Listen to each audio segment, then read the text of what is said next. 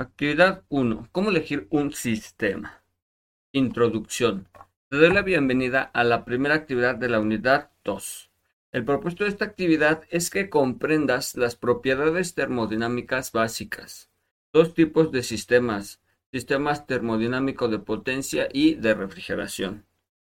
El modelado teórico de estos sistemas se realiza mediante ciclos termodinámicos ideales, como lo es el ciclo de Carnot. Para el análisis de los sistemas de potencia y de refrigeración, se utilizarán bases teóricas fundamentadas en la primera y segunda ley de la termodinámica, por lo que es importante que las revises. Por favor, considera que esta actividad es colaborativa, por lo que tu participación activa en el foro es fundamental para que la actividad se lleve a cabo de manera exitosa.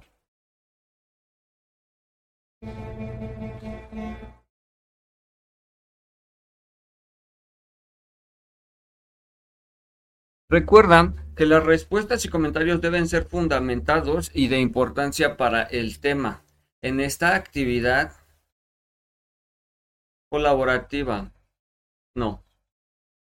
Esta es ah, una actividad colaborativa, por lo que de, además de que realices la actividad individual que se indicará a continuación, es necesario que participes activamente.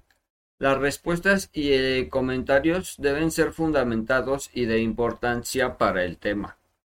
En este foro se permitirá usar inteligencias artificiales como el ChatGPT como herramientas complementarias para una búsqueda de información, siempre y cuando no copies y pegues el texto que te arroje la inteligencia, artificial y especifiques en dónde y cómo la usaste. Usa este recurso con responsabilidad. Esto es para los argentinos, ¿viste? Producto a entregar. Esta actividad está dividida en dos partes. La primera se trata de realizar un documento en PDF y agregarlo en foro en una primera intervención. El segundo punto trata sobre realizar al menos dos retroalimentaciones a compañeros o compañeras. Lecturas recomendadas. Las referencias completas están al final del documento. La primera es leer detenidamente todo el documento correspondiente a la unidad 2, ciclos termodinámicos. La segunda son libros de, recomendación en el aula virtual para la unidad 2, que es eh, C. Bowles, Romani Chapiro. Creo que nada más, ¿no? Son los dos únicos libros que nos, en los que nos estamos apoyando. Instrucciones. Debes de realizar las lecturas anteriores. Realiza las siguientes actividades. Punto número 1. Realiza un mapa mental de la teoría principal de los sistemas de potencia y contesta dos preguntas de reflexión. Para ello, realiza las lecturas anteriores. Trata de que tu mapa sea claro y conciso y que incluya definición y ecuaciones más importantes, principales propiedades de los sistemas de potencia, Definición de ciclos de gas y vapor combinados. Descripción breve en qué consiste y por qué son útiles. Esquemas que de funcionamiento de cada uno de los ciclos de potencia. Diagramas PS y PV de los ciclos de potencia, que es temperatura, en, entropía, en, en, en, en tal, algo así, ¿no? y el otro es presión y volumen. Si no estoy mal aquí. Después de realizar el mapa mental, responde las siguientes preguntas. ¿Podrías dar un ejemplo de la aplicación real de cada uno de los sistemas de potencia? ¿Cuál es siguiente? Si nada más es una huele bicho mamón.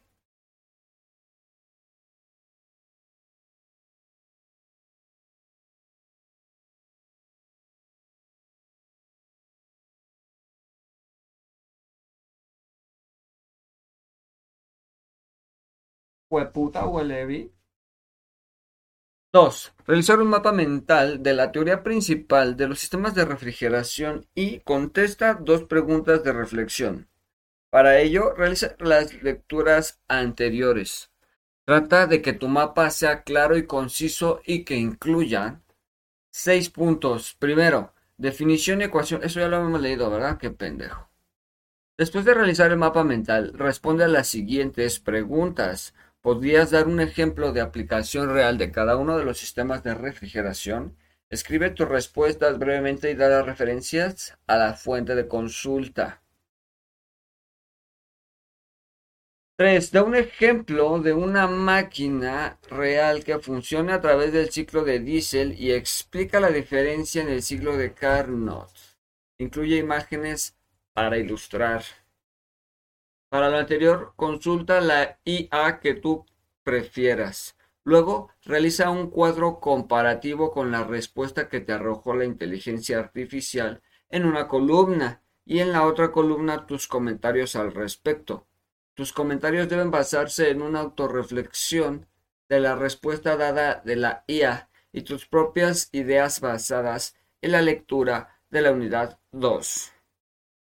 Usa el pie de figura para citar las fuentes de imágenes, autor y año. Agrega referencias dentro del texto en formato APA, autor y año, para indicar de dónde sacaste la información presentada. Agrega todas las referencias consultadas en tu actividad al final de trabajo en formato APA, incluyendo página web y video. Elabora un PDF donde realices las actividades señaladas que contenga una portada con el nombre Ciclos termodinámicos, que incluya nombre, matrícula, carrera, grupo, correo institucional, nombre de la asignatura, nombre de la unidad y de la actividad, nombre del docente y la fecha de envío. Nombrar el documento con la siguiente nomenclatura, ¿eh? TER2-U2-A1- XXYZ. Sustituye las XX por las dos primeras letras del primer nombre, Y para la inicial del apellido paterno y la Z para la inicial del apellido materno. Sube el documento al foro, realiza dos retroalimentaciones, lee los dos de los documentos reflexione, realiza un comentario a cada una de las aportaciones. Agrega una referencia que sustente la información de mis comentarios y justifica mi respuesta. Ok. Aquí tenemos la evaluación de la discusión en foro se centrará en los siguientes puntos. Comunicación y respeto, primer punto. Porque luego hay cada pendejo que no sabe respetar o qué verga, güey. Dos, argumentos sólidos, claros y concisos en las retroalimentaciones. Tres, congruencia, secuencia, creatividad e ideas propias en los argumentos. Cuatro, argumentos fundamentados en referencias confiables. Ojito ahí. Cinco, referencias dentro de los comentarios en formato APA. Rúbrica general para la evaluación en el foro de discusión. Los criterios generales de la evaluación son los criterios, mm, no, son el trabajo individual en documento PDF con un puntaje de 60 puntos sobre la calificación. Las dos retroalimentaciones hacia los compañeros, que es 10 y 10 cada retro. Una buena calidad en las retroalimentaciones, en las aportaciones 7 y 7 Incluir al menos una referencia en formato APA en cada retroalimentación. Otros tres respectivamente, que son 14. Ok. O sea, tengo que meter ya referencias en mis comentarios.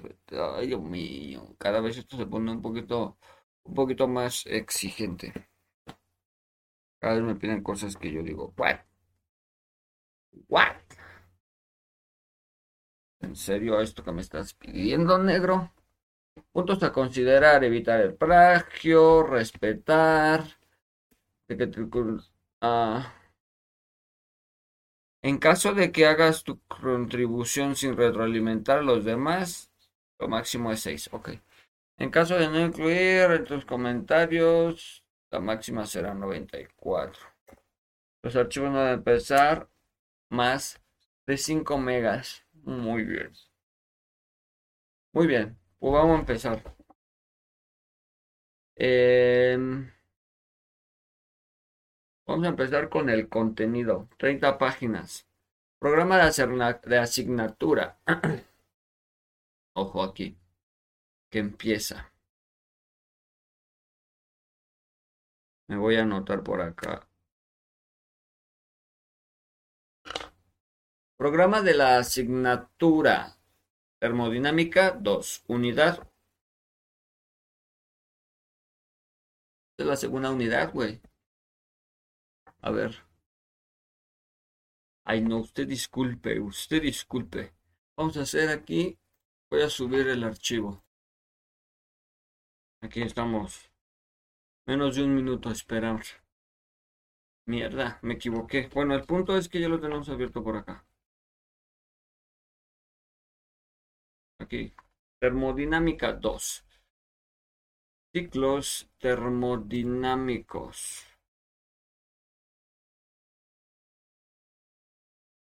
Índice. Bueno, lo vamos leyendo conforme. Vamos viendo cómo está el pedo, ¿no? Termodinámica 2. Presentación. En la primera unidad se presentaron las bases para la optimización de los recursos proporcionados por un proceso industrial. Para ello, se apoya en la primera ley de la termodinámica, que junto con el concepto de exergía y la segunda ley de la termodinámica sirvieron para cumplir dicho propósito. Ay, bandita, voy a ir a mear. Muy bien, he vuelto. Vamos aquí un pequeño paréntesis para hacer un comentario. Lo que pasa es que ya se soltó un poco el friecito, mi bandita. El friecito se soltó y uh la la. Uh.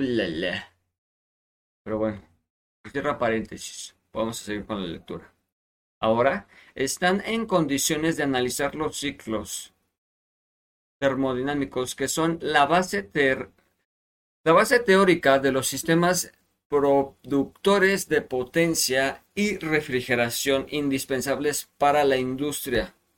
Con el fin de analizar los sistemas industriales productores de potencia, se modelarán estos por medio de ciclos termodinámicos ideales, de modo que ayuden a entender tales sistemas para obtener el máximo aprovechamiento de los mismos.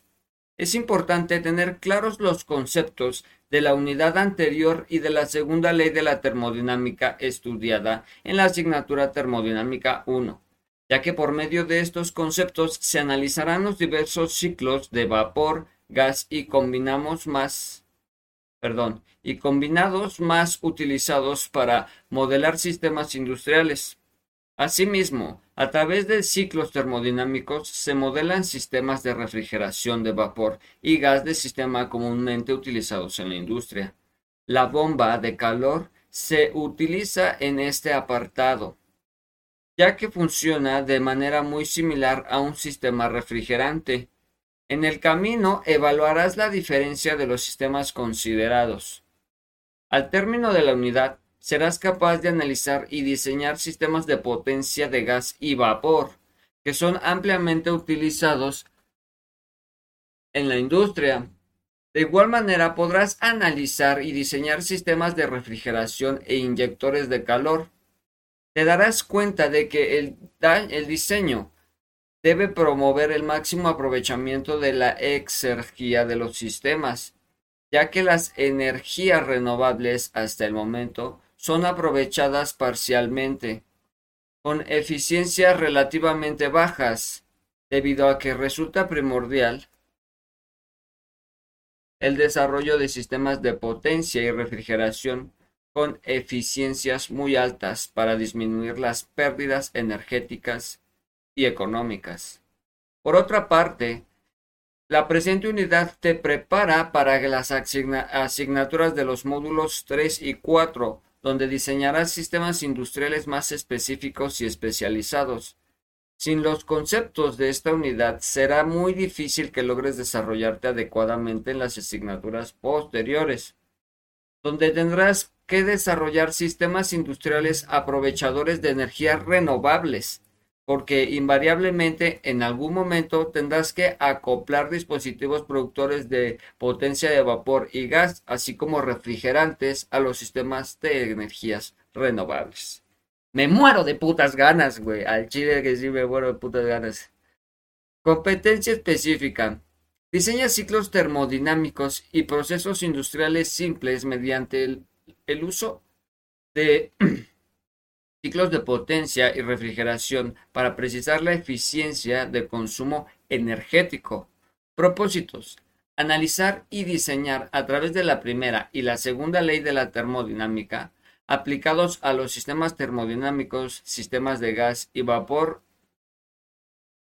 productores de potencia, así como sistemas de refrigeración. 2.1 Ciclos de potencia. La mayoría de los sistemas industriales que convierten ya sea calor o energía almacenada, almacenada en un combustible en un combustible en trabajo útil Emplean fluidos como sustancias de trabajo. Una forma de clasificar tales sistemas es de acuerdo a la manera en la que la sustancia de trabajo cambia de fase. Así se tendrán sistemas productores de potencia que trabajan con gas y otros que trabajan con sustancias que son vaporizadas o condensadas. Los ciclos de potencia de dichos sistemas se pueden encontrar en diversos sistemas industriales llamados motores. Como ejemplo de ellos, se pueden nombrar los motores de los automóviles o los camiones, las turbinas de los, de los aviones o las turbinas de generador hidroeléctrico. En este tema se analizarán los ciclos de potencia de gas, vapor y combinados que son comúnmente encontrados en los sistemas industriales. La chile esta se ve que va a estar uh, la, la, buenísima. 2.1.1 Ciclos de gas. Antes de iniciar el análisis de los ciclos termodinámicos, se presentarán algunos conceptos de ingeniería que permitan familiarizarte con el lenguaje necesario para comprender los típicos los tópicos siguientes. La mayor aplicación de los ciclos de gas reside en los motores de combustión interna, que van desde los motores alternos como el motor de gasolina hasta las turbinas de gas. Se comienza por analizar los ciclos aplicables a los motores internos alternos de combustión interna. Hay dos tipos, los de ignición por chispa y los de ignición por compresión. En los primeros, una mezcla de combustible, y aire se enciende por medio de un arco eléctrico provocado por una bujía, mientras que los segundos es aire comprimido a presión y temperatura suficiente altas como para que ocurra una combustión espontánea mientras se inyecta el combustible. Debido a su ligereza y bajo costo, los motores de ignición por chispa son utilizados en automóviles a diferencia de los motores de ignición por compresión, que son requeridos cuando la economía del combustible es necesaria y cuando se necesita un gran potencial, como en los camiones, autobuses, locomotoras, barcos. Y como les dije hace rato, Morán y Shapiro. El motor de combustión interna es un dispositivo que recibe calor a una alta temperatura debido a debido a la quema de combustión dentro del motor. El combustible generalmente es un hidrocarburo como gasolina, queroseno o diésel, aunque también se utilizan combustibles como el gas LP natural u otros. Generalmente el combustible es mezclado dentro del motor con aire, que se queman rápidamente de modo que los gases producto de la combustión están a temperatura y presiones elevadas. Este proceso no es apropiadamente una transferencia de calor desde un desde un reservorio de alta temperatura, sino que es una liberación de energía química que provoca un incremento de la temperatura y presión de la mezcla dentro del motor. Debido a esto, la mezcla, la mezcla caliente se expande produciendo trabajo o potencia.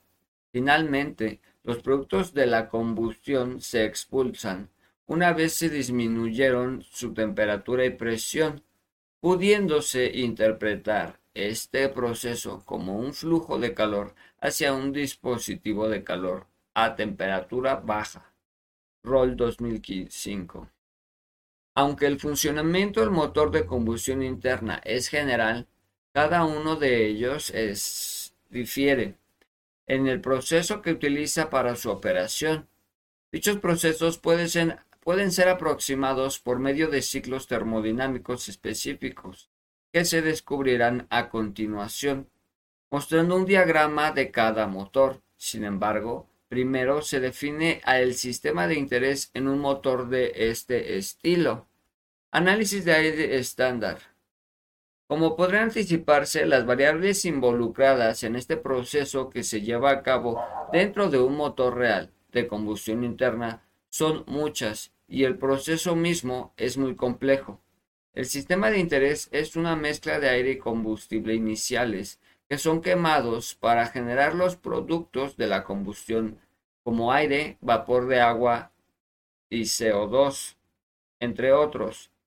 Hay intercambio de masa en el proceso y además las paredes de la camisa del pistón y el pistón mismo no están compuestos por las paredes adiabáticas. Sin embargo, se puede analizar el proceso del motor por medio de las simplificaciones que se deben tener en cuenta al momento de obtener valores numéricos de, parámetros del proceso. Es muy probable que estos difieran de los valores reales. A pesar de la simplificación de los procesos involucrados en los motores de combustión interna, será de gran utilidad el análisis que se realice de este proceso porque permitirá investigar la influencia de las principales variables de operación en el rendimiento de un motor. Por lo tanto, estos modelos son una herramienta muy importante con los análisis de sistemas industriales, pero es justo aclarar que a veces son excesivamente cualitativos. Ya se comentó que el motor opera con una masa de aire y combustible. Lo que no se mencionó es que el mayor componente de la mezcla es aire, sobre todo en los ciclos de turbina de gas. Se aplica un análisis de aire estándar en el que se hacen las siguientes suposiciones. Primera, la sustancia de trabajo se comporta como un gas ideal y está compuesto exclusivamente de aire durante todo el proceso que se realice. Segunda, todo proceso de combustión que tenga lugar en la realidad y se sustituye por una transferencia de calor proveniente por una fuente externa. Aunque los procesos reales, no, aunque un proceso real de este tipo y sistema es abierto porque se desechan los productos de la combustión y se inyectan nuevas sustancias de trabajo, por lo que la sustancia de trabajo se renueva constantemente pero para el análisis de aire estándar se hace la tercera y última suposición. 3. La sustancia de trabajo es la misma en todo el proceso y se utiliza repetidamente. Por lo tanto, no hay intercambio de masa. De la primera suposición, de inmediato, se advierte que los calores específicos de la sustancia de trabajo son constantes y es común emplear los valores correspondientes al aire a la temperatura ambiente. Dicha suposición anudará no. Dicha suposición, aunada a las tres anteriores, dan lugar al denominado análisis de frío, análisis de aire frío estándar. Pero para mejorar la aproximación de los valores numéricos a los procesos reales, en ocasiones es conveniente considerar la variación de los calores específicos con la temperatura. Además, utilizar los datos publicados de los productos de combustión de combustibles de hidrocarburo. No obstante, solo se utilizará el análisis de aire estándar. Ciclo de Carnot. En la asignatura de Termodinámica 1 se analizaron con detalle los procesos cíclicos en particular en el ciclo de Carnot. Sin embargo, es necesario volver a exponer brevemente estos conceptos porque los utilizarás constantemente y sin una comprensión profunda entre ellos y sin una comprensión profunda entre ellos será imposible seguir adelante. Recuerda que un proceso es cualquier transformación de un sistema termodinámico de un estado a otro, como se menciona, como lo menciona Wark en 1984. Y si el estado inicial es idéntico al estado final, entonces se dice que el proceso es cíclico. Sin temor a una equivocación, se puede decir que el ciclo de Carnot es más importante, es el más importante debido a su utilidad teórica, porque de él se puede obtener la expresión específica de la para la eficiencia térmica, porque de él puede obtener una expresión para la eficiencia térmica de un proceso cíclico, que en el caso el, del Arnold es n igual a 1 menos TF sobre TC, donde TF y TC son las temperaturas de los depósitos del calor frío y caliente, respectivamente. Además, en el curso de termodinámica 1 se produjo se dedujo que no hay eficiencia mayor a la de un proceso de Carnot operando entre dispositivos en las mismas temperaturas. Pero antes de seguir, se recuerda cómo es el ciclo de Carnot. El ciclo de Carnot está compuesto por dos procesos isotérmicos y dos procesos anadiabáticos, todos ellos reversibles, dispuestos de tal manera que forman un ciclo cuya gráfica en los diagramas PV y PT y P, no, a ver. En los diagramas PV y TS se muestra abajo. Muy bien, estos son los diagramas de los que está hablando. Aquí los podemos observar. En el proceso 1-2 hay una expansión isotérmica de gas que conlleva en el suministro de calor. UC y la producción de trabajo realizada por un sistema. En 2.3 se le permite al sistema expandirse, pero a la vez adiabáticamente, por lo cual el flujo del calor es cero. Y la expresión, no, en la expansión del sistema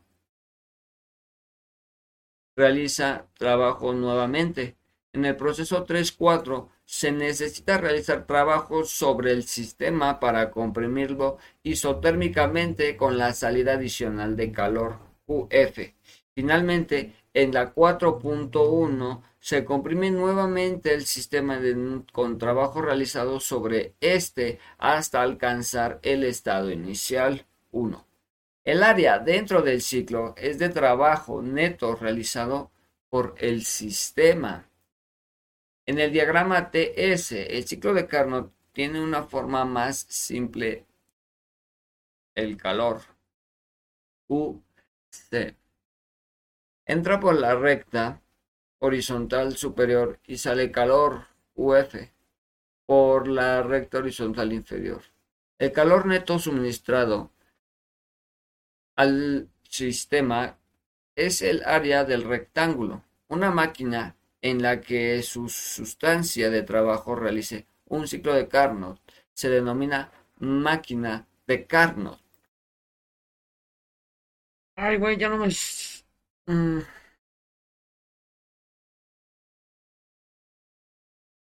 El aire dentro del ciclo es el trabajo neto realizado por el sistema. En el diagrama TS, el ciclo de Carnot tiene una forma más simple donde el calor entra por una recta horizontal superior y sale calor por la recta horizontal inferior. El calor neto suministrado al sistema es el área del rectángulo. Una máquina en la que su sustancia de trabajo realice su ciclo de Carnot se denomina una máquina de Carnot. El ciclo de Carnot es reversible mientras que un proceso el proceso de Carnot es irreversible mientras que un proceso real no lo es. Y tal como se comentó antes la eficiencia de cualquier proceso es menor o igual a la de Carnot. Para procesos reales es estrictamente menor. Entonces ¿Cuál es la utilidad del ciclo de Carnot?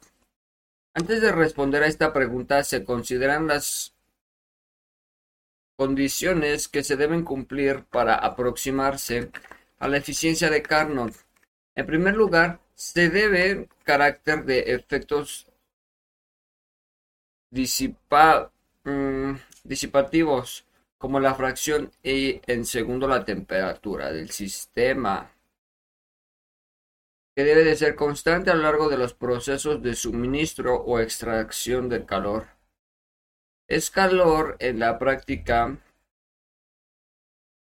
es imposible cumplir con estas dos condiciones. Por lo tanto, la eficiencia de cualquier máquina tiene eficiencia menor a la máquina de Carnot, que se opera en las mismas temperaturas. Sin embargo, la eficiencia de la máquina de Carnot con aire estándar como sustancia de trabajo es el punto de eficiencia importante para comparar otras máquinas. Además, todo proceso de maquinarias real será aproximado por un proceso ideal irreversible. No, por un proceso ideal reversible. Motor alterno de combustión interna. Bujía, inyector de combustible, válvula, el punto muerto, la carrera, el punto inferior, el movimiento interno, la mecánica de la cigüeña, el cigüeñal, no sé qué verga sea esa mamada. Pistón, pared del cilindro, volumen del claro. Componentes del pistón cilindro, el motor alterno, extraído de Morani Shapiro. Es conveniente en este momento introducir algunos términos utilizados en ingeniería sobre motores y con este fin se considera la figura de arriba. Para comenzar, un motor de combustión interna de pistón al alterante o motor alterno de combustión interna consiste en un pistón que se mueve dentro de un cilindro provisto de dos válvulas. Se denomina calibre al del cilindro al diámetro del mismo la carrera es la distancia que recorre el émbolo en una dirección. Se dice que el pistón está en el punto superior cuando está en la posición de volumen mínimo del gas dentro del cilindro, y este volumen mínimo se llama volumen libre del claro. A la región del cilindro que contiene el gas se nombra cámara de combustión o de compresión y cuando el pistón está en una posición de tal manera que el volumen de la cámara de la compresión sea máximo, se dice que se encuentra en el punto muerto inferior.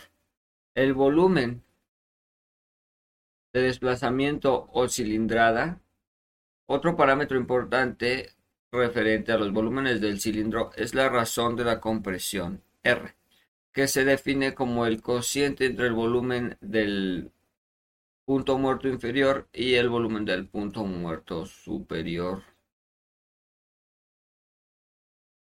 Además, tiene la razón de compresión y un parámetro adicional muy útil para la caracterización de la productividad del motor altamente alternamente productor de energía mecánica es la presión media efectiva, PME. que se define como la presión promedio que, si actuara durante toda la carrera de expansión y produciría una salida de trabajo igual al trabajo neto realizado por el proceso del ciclo real o idealizado. De esto se puede deducir que el trabajo efectuado en un ciclo es em, ciclo eh, era PME por la presión media efectiva por el calibre por la carrera. En motores alternantes de tamaño comparable, un valor mayor de la PME es el indicativo de un mejor rendimiento en términos de potencia producida. El texto de Ward presenta un ejemplo muy ilustrativo referente a la PME. Es conveniente realizar esquemáticamente el proceso real que ocurre en un motor altamente, alternamente, de combustión interna, para después hacer las aproximaciones necesarias y encontrar su correspondiente ideal. Para ello, se considera un motor de cuatro tiempos donde su nombre indica que se ejecuta cuatro carreras dentro del cilindro por lo que cada dos revoluciones del árbol de levas. La siguiente figura muestra un diagrama presión-volumen del ciclo del motor alternamente. Alternante. Con ayuda de esa y basados en el texto de Shapiro, se explica el funcionamiento del motor. Admisión, cierre de válvula, inicio de la combustión, Mm, pues no entiendo. Un árbol de leva es un mecanismo formado por un pie provisto de piezas mecánicas o levas sujetas en él, cuyas formas son especiales y son orientadas de diferente manera para activar, empujar o mover, o tocar mecanismos a intervalos repetitivos como válvulas, pistones, entre algunos más.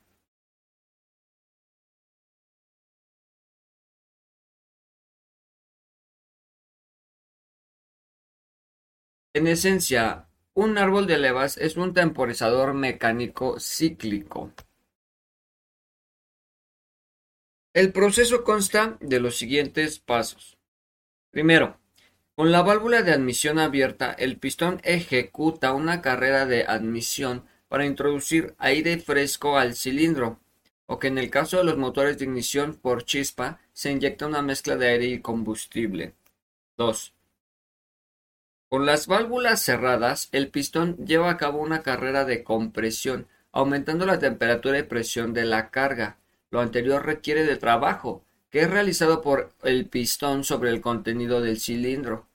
En el caso de los motores de ignición por chispa, casi al final de la carrera de admisión comienza el proceso de combustión por medio de la chispa. En el caso de los motores de ignición por compresión, la combustión ocurre espontáneamente debido a la inyección de combustible casi al final de la carrera de admisión y continúa a lo largo de la primera parte de la expansión. La temperatura 3. La temperatura y presión elevadas que se consiguieron con la ignición provocan una expansión llamada carrera de potencia, durante la cual la carga realiza trabajo sobre el pistón a medida que éste regresa al punto muerto inicial. Entonces, el pistón realiza una carrera de escape en el cual los gases quemados son purgados del cilindro a través de la válvula de escape abierta. Ciclo de Otto. Es el mejor es el que mejor se ajusta al motor de cuatro tiempos de ignición por chispa, que es adecuado para producir de cantidades relativamente pequeñas de trabajo. La figura de arriba mostrada mostrada que es esquemizada del ciclo del motor en cuatro pasos real simple puede simplificarse. Para llegar al ciclo de figura de abajo representada. Proceso 1 y 2 representa la compresión adiabática, la carrera de admisión del aire mientras el pistón se mueve desde el punto muerto inferior al punto muerto superior. En este punto, se asume que el aire fresco ya se ha inyectado al cilindro. Se considera adiabática la compresión porque se lleva a cabo tan rápido que no hay tiempo suficiente para que haya una transferencia de calor significativa a través de las paredes del cilindro del pistón. Lo anterior corresponde al paso 1 del proceso real. En el proceso 2 y 3 hay una transferencia rápida de calor desde la fuente de calor externa mientras el pistón se encuentra en el punto muerto superior. Por ello, este caso se considera a volumen constante. En realidad, lo que ocurre es la ignición de la mezcla de aire y combustible que se lleva a cabo tan rápido que el volumen de la cámara de compresión se mantiene aproximadamente constante. Proceso 3.4 es una expansión adiabática debido al incremento de la temperatura y presión del gas provocada por la combustión. La expansión ocurre tan rápido que se pueden hacer las mismas suposiciones hechas en el proceso 1.2. El proceso 4.1 completa el ciclo liberando el calor hacia el interior cuando se abre la válvula de escape de manera súbita. Durante la parte violenta de la purga, inmediatamente que se abre la válvula, el pistón permanece en el punto muerto superior de modo que se puede superponer en el proceso que se lleva a cabo a volumen. No, el pistón permanece en el punto muerto superior de modo que puede suponerse que el proceso se lleva a cabo a volumen constante y se utilizará la misma sustancia de trabajo en todo el proceso. Aquí se podría comenzar con un ciclo nuevo, sin embargo, no es así, porque se debe sustituir los productos de combustión e introducir el aire fresco y nuevo combustible para el ciclo para que el ciclo se reinicie. Esto lo completa el proceso 1.5, que termina de eliminar los productos de la combustión con el incremento del volumen en la cámara de la compresión, pero esto pero esta vez a presión constante y atmosférica. Una vez en 5 se cierra la válvula de escape y se abre la válvula de admisión para comenzar la inyección de la mezcla hasta alcanzar el punto 1 a presión atmosférica. El proceso 5.1, ahora sí en el motor, está listo para otro ciclo. Los procesos 1.5 y 5.1 se realizan a volúmenes ligeramente distintos, pero para fines prácticos coinciden sus valores. Es por ello que para el trabajo y calor generados en uno son anulados por el otro, ya que se utiliza de manera inversa. Por lo tanto, se puede omitir estos dos procesos en el análisis del ciclo para finalmente llegar al ciclo de Otto, mostrando abajo y compuesto de los siguientes pasos. Primero, compresión adiabática isentrópica 1, 2. 2. Suministro de calor a volumen constante, proceso isócoro 3, 4. Expansión adiabática 3, 4. 4. Liberación de calor isócra 4.1. Al finalizar el análisis del ciclo del Carnot, se puntualizó que todo el proceso de una máquina real será modelado por medio de un proceso reversible. Es entonces justificado al objetivo isentrópico al referirse a procesos adiabáticos, ya que para un proceso reversible, donde se producen, donde se deducen que si no hay intercambio de calor, entonces hay un intercambio de entropía. Recuerda que un proceso isentrópico es aquel en donde la entropía permanece constante, mientras que uno adiabático es el que no hay transferencia de calor. Una vez analizado el ciclo de Otto, se puede determinar la eficiencia térmica del mismo. Se realizará basado en Wark, esta eficiencia se define como el cociente del trabajo neto realizado en el ciclo y el calor añadido al sistema. Es decir, em,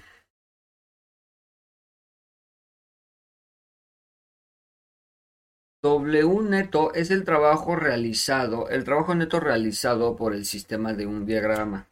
PV representa el área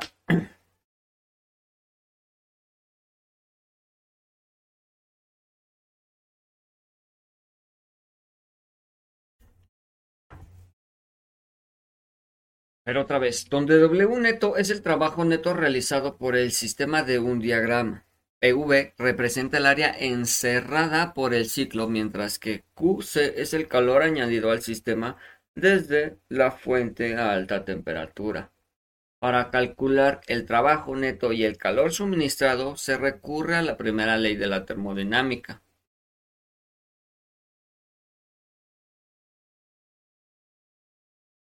Donde se ha supuesto un sistema cerrado, por lo que el incremento de la energía solo se debe a un incremento de la energía interna del gas. Entonces, en los procesos de expansión y compresión adiabático, el calor es cero.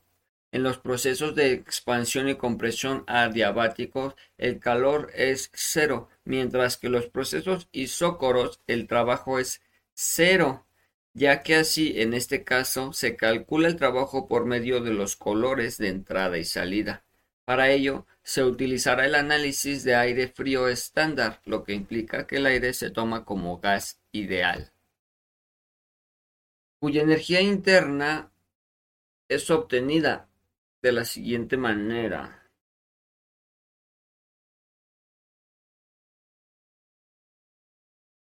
Como el trabajo neto del proceso cíclico completo es simplemente Q23 más Q41, porque la energía interna del sistema considerado como gas ideal es una función solo de temperatura, por lo tanto, en un ciclo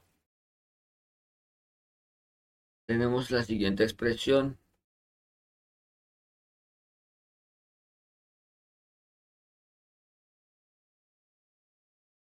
Ahora, los procesos 3, 1, 2 y 3, 4 son isentrópicos y satisfacen las relaciones.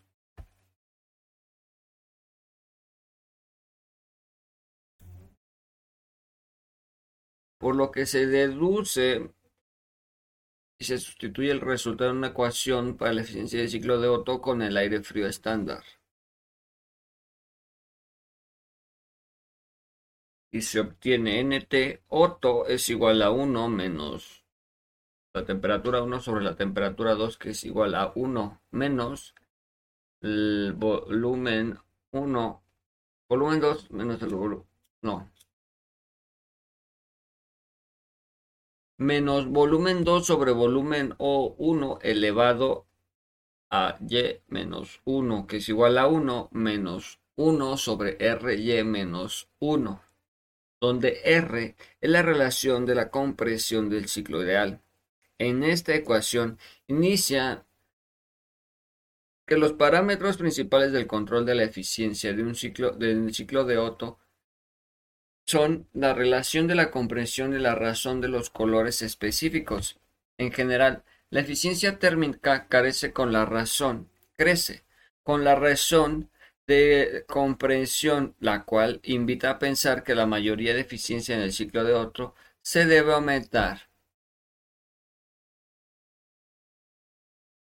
La razón de comprensión.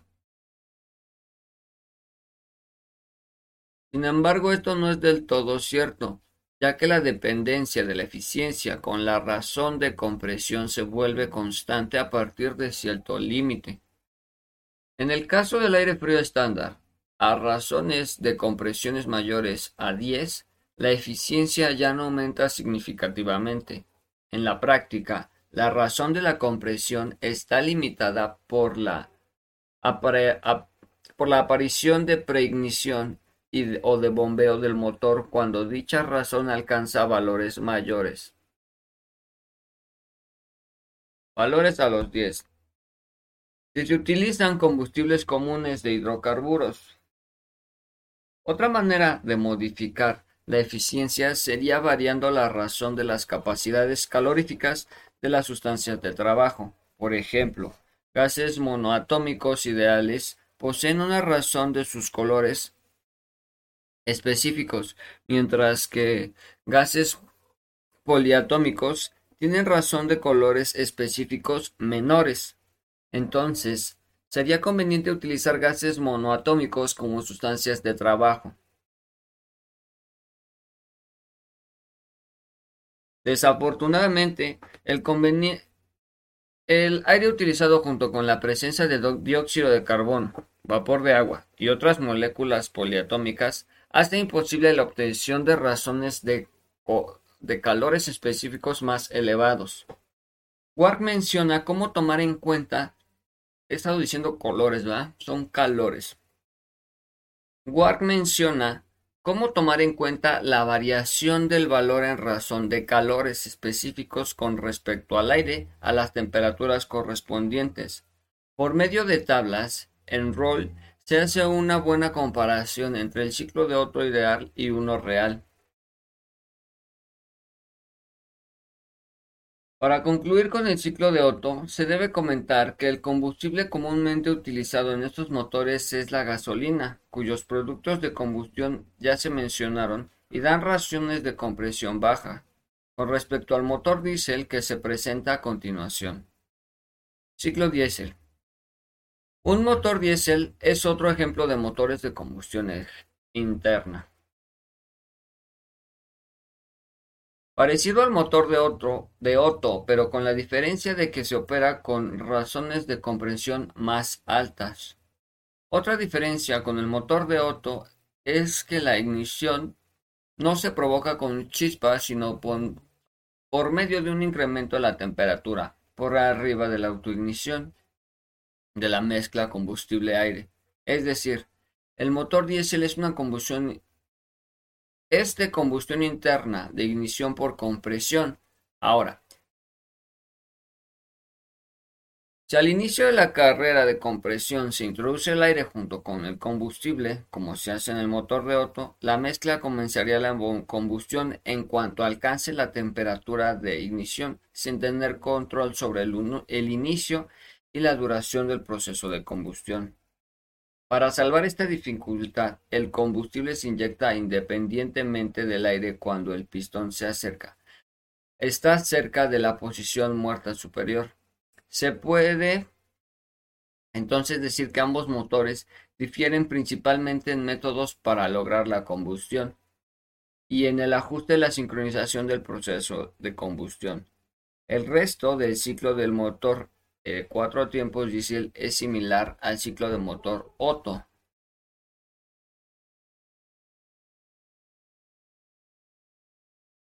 La idealización del motor diésel corresponde al ciclo diésel cuyos procesos son los siguientes. 1. Compresión adiabática similar al ciclo de Otto. 1, 2. 2. Suministro de calor a presión constante, proceso isobárico. 2, 3. 3. Expansión adiabática. 3, 4. 4. Liberación de calor isócora. 4, 1. El suministro de calor en 2-3 puede considerarse isobárico porque muy cerca de la posición muerta superior se inyecta el combustible a presión cercana a un punto del punto 2 Como en estas condiciones la mezcla ya está a temperatura de ignición, se produce la misma inmediatamente, sin modificar el volumen de la cámara de compresión. La siguiente figura muestra el ciclo ideal de un motor diésel en diagramas de presión y volumen y de temperatura. Entropía. Antes de calcular la eficiencia del ciclo de diésel, es conveniente invitarte a revisar los conceptos de trabajo y calor, ya que se deben calcular para los procesos isócoros e isobáricos.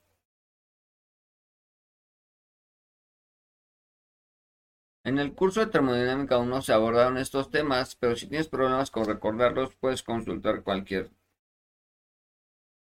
fuente citada en esta unidad. De nuevo, la eficiencia térmica es NT igual a W neto sobre QC, donde hay que calcular el trabajo neto y el calor suministrado por el dispositivo caliente. Para un proceso cíclico, el estado inicial y final es el mismo. El incremento de la energía interna es cero. Para otro, el sistema se considera cerrado como se expresa en el ciclo de Otto. Así la primera ley de la termodinámica. De manera que la eficiencia se transforma en NT igual a W neto. NT, eh, NT, no, no sé qué significa NT. Trabajo neto sobre el calor que ingresa es igual al calor que ingresa menos el calor que sale sobre el calor que ingresa, lo que es igual a 1 menos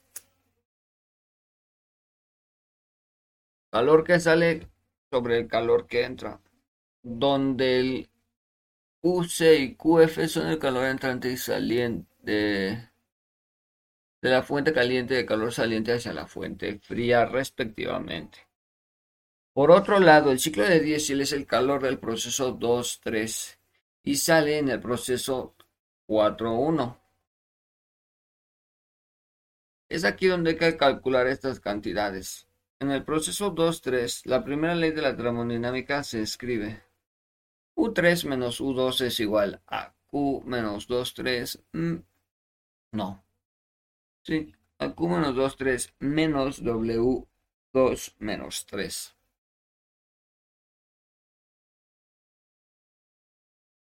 El proceso 2-3 se realiza a presión constante, por lo que el trabajo se puede calcular directamente. Ahora solo basta calcular los incrementos de energía interna y entalpia en los procesos. Es entalpia. Pero la, pero el de energía ya se utilizó, mientras que el incremento de entropía se calculó utilizando el análisis de aire estándar, pero se considera un gas ideal. En estas condiciones, H igual H1 más CP e, o en términos de cantidades específicas, H es igual a H0 más CPT. Por lo tanto, la eficiencia se puede escribir de la siguiente manera.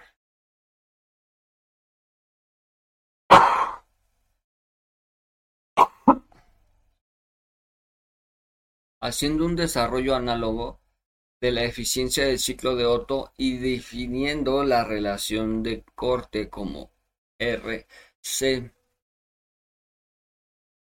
igual a W3 sobre U, no, V3 sobre V2.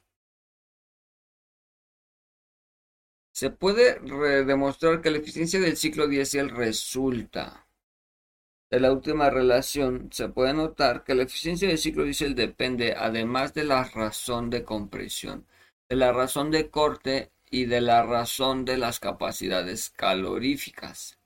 La eficiencia de un ciclo diésel difiere de la eficiencia del ciclo Otto para el factor entre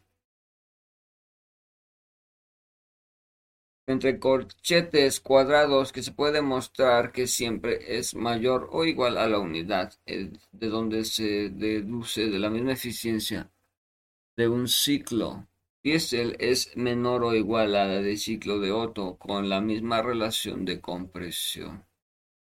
En la práctica, un aumento de la relación de corte tiene un fuerte efecto con la eficiencia térmica del ciclo diésel con aire estándar.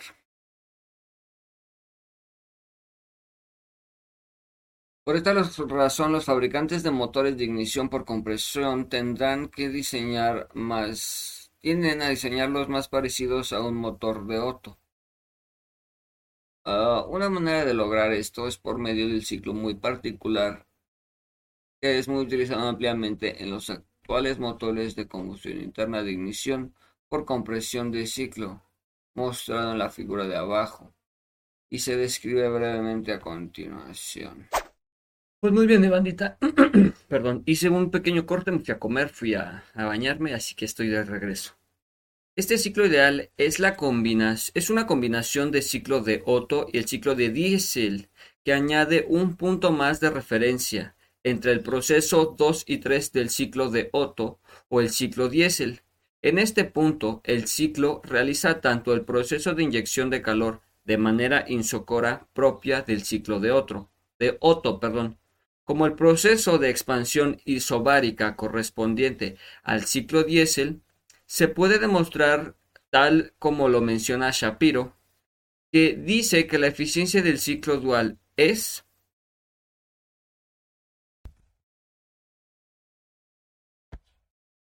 nt es igual a 1 menos u4 menos u1 sobre la multiplica sobre la resta. Ux menos u2 más la resta h3hx que es igual a menos la t4 t menos t1 sobre la resta tx menos t2 más y menos más yt, a ver, es que no sé cómo se lee esto, pero usted discúlpeme. Donde tx representa el nuevo punto de referencia para introducir dos procesos. También se puede expresar como la eficiencia del ciclo dual en términos de relación de corte. RV3 X sobre Vx es igual a V3 sobre V2 y esta relación de la presión y el volumen constante durante el proceso X2 se define como Rp es igual a Px sobre P2 lo que es igual a P3 sobre P2 dando como resultado nt, dual es igual a 1 menos 1 sobre ry menos 1 por rp rcy menos 1 sobre r yrp rc menos 1 más rp menos 1. rp es igual a la unidad de eficiencia del ciclo. Se reduce a la correspondiente para el ciclo diésel. De manera similar, si la relación de corte es igual a la unidad, la eficiencia de ciclo dual se reduce a la eficiencia de ciclo de Otto. En comparación, para la misma entrada de calor y la misma razón de compresión, la eficiencia térmica de los tres ciclos disminuyen en el orden siguiente. El ciclo de Otto, el ciclo dual y el ciclo diésel por esta razón que los motores actuales se diseñan más parecidos al ciclo de Otto o al dual que al diésel. Ciclo de Brighton. Al inicio de al inicio de la presente sección se mencionó que habían varios tipos de motores de combustión interna, desde los motores alternantes hasta los motores de turbina de gas. En la primera parte de esta sección se analizaron los motores alternantes. Ahora se evocará el análisis de las turbinas de gas, dejando para el subtema los ciclos combinados el análisis de las turbinas de gas vapor. Las turbinas de gas se han convertido en el dispositivo productor de potencia muy popular debido a la proporción favorable de potencia de salida y peso de estos motores así como su operación más suave y el incremento a la capacidad de mantenimiento. La aplicación de este motor principalmente se da en el área del transporte, por ejemplo, aviones de propulsión, plantas de potencia marina, entre otras. Las turbinas de gas también son utilizadas comúnmente en plantas generadoras estacionarias. Las turbinas de gas pueden ser dos tipos, de régimen abierto y cerrado. Las de uso más común son las primeras, pero la idealización más sencilla para las de régimen cerrado. Pero la idealización es más sencilla para las de régimen cerrado. La figura presentada a continuación muestra, muestra un esquema de ambos regímenes.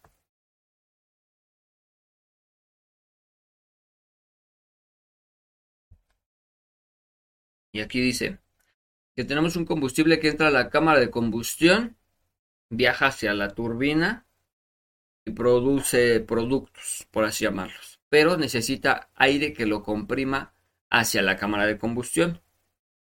La salida del trabajo neto entra nuevamente un compresor un compresor donde hay intercambio de calor y una turbina, pero el intercambio de calor tiene, de calor tiene que entrar y salir. Eso es constante. El esquema de funcionamiento de turbina de gas simple de A, régimen abierto, B, régimen cerrado. Ah, amigo. Ya entendí. Pero se comienza con el análisis del funcionamiento de las turbinas de régimen abierto. En este motor se inyecta el aire de la atmósfera continuamente hacia un compresor rotatorio o axial que eleva considerablemente la presión al aire. No, del aire, la presión del aire de manera adiabática. Después, el aire entra a una cámara de combustión o combustor en el que es mezclado con combustible para quemarse a presión constante, generando productos de combustión a una alta temperatura. Enseguida, estos productos se expanden a través de una turbina descargándolos a los alrededores, por lo que la presión final en este caso corresponde a la atmosférica. Parte del trabajo desarrollado por la turbina se emplea en la operación del compresor y el resto se emplea para generar electricidad, para impulsar un vehículo o para otros propósitos. Como puede notarse, en realidad, este motor no trabaja realmente en un ciclo, ya que el aire entra continuamente a él y es expulsado del mismo sin lograr un restablecimiento de la sustancia de trabajo para dejarla en el estado inicial. A pesar de ello, este régimen suele llamarse de ciclo abierto. La turbina de régimen cerrado difiere del anterior en la manera en que la sustancia debajo recibe calor y en la que en que esta sustancia se regresa al estado inicial. En la parte B del esquema del motor de turbina y de gas, la sustancia de trabajo recibe calor desde la fuente externa, por ejemplo, de un reactor nuclear. El gas saliente de la turbina se transfiere a un intercambio de calor para ser enfriado a través de reingresar al compresor. Este es el motor que se, motor que se analizará. Primero por medio de la aproximación de su ciclo ideal, el ciclo de Byron. Como antes, se utiliza un análisis de aire estándar. Ver la sección anterior si necesita repasar el análisis de aire estándar. Y es justificada la simplificación, ya que en la práctica los combustores comúnmente utilizados, principalmente hidrocarburos, tienen proporciones con respecto a la masa del aire de 50 sobre 1. De nuevo, se debe tener cuidado con los valores de los parámetros que se obtendrán de este análisis porque puede diferir significativamente con los del motor real.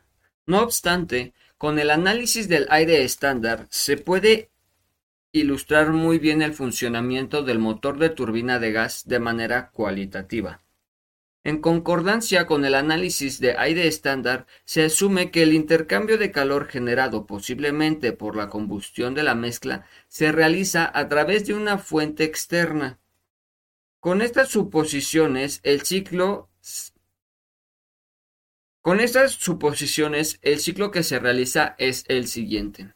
Primero, inyecta aire a temperatura ambiente al compresor en el estado 1 mientras se comprime proceso 1 y 2 en la siguiente figura, por medio de un eje de paletas puestas de manera inversa en una turbina de salida. De aquí que reciba el nombre de turbina inversa. Esto incrementa la presión y temperatura del aire, pero la comprensión es tan rápida que resulta plausible ignorar las pérdidas del calor hacia los alrededores por medio de las paredes del compresor. Por lo tanto, el proceso 1-2 se lleva a cabo de, manera adiabática. 2. El aire pasa por el combustor o, en otras configuraciones, al intercambiador de calor. En ambos casos, dichos dispositivos se idealizan por medio de una fuente externa de calor. El combustor es básicamente una cámara abierta por la que fluye el aire a medida de que se quema. El flujo de aire o, y combustible es aproximadamente estacionario, por lo que se puede asumir en este proceso que realiza una combustión constante.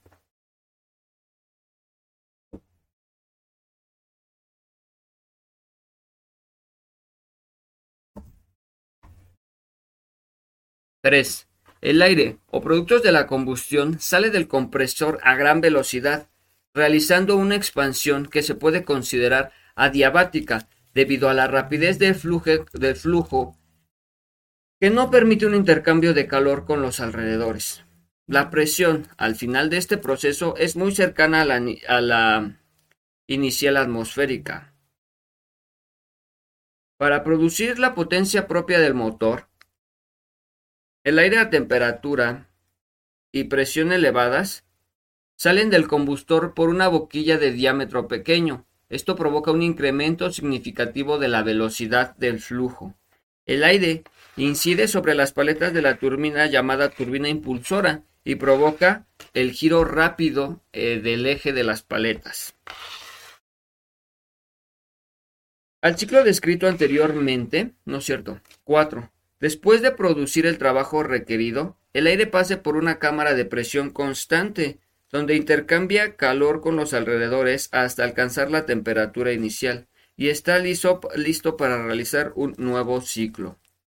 El ciclo descrito anteriormente se puede simplificar con el objetivo de realizar un, un análisis, al menos cualitativo, de un motor de turbina de gas el ciclo ideal se ajusta a este tipo de motores no, perdón. El ciclo que se ajusta a este tipo de motores es el ciclo de Brighton, que consta de los siguientes pasos. Primero, compresión adiabática o isentrópica 1-2.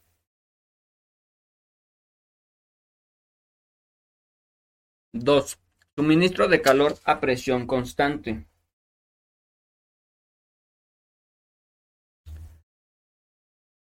A presión, a ver, suministro de calor a presión constante, proceso isobárico, 2, 3. 3. Expansión adiabática o isentrópica, 3, 4, que sería el proceso 3, 4, ¿no? Cuarto punto, liberación de calor a presión constante, es un proceso isobárico, 4, 1. Ahora, está en condiciones para calcular la diferencia del ciclo de Brighton en la primera unidad se obtuvo la expresión de la primera ley de la termodinámica en, términos de cantidades específicas. En los procesos isentrópicos 1, 2, 3 y 4, Q es igual a 0. Si además se desprecian los efectos de la energía potencial, el balance energético para los procesos 1 y 2, 3 y 4 se reduce a el incremento-decremento de H más el incremento-decremento de KE es igual a menos la W del sistema o particularmente la siguiente ecuación. En una turbina real, la diferencia entre las velocidades de entrada y salida no son considerables.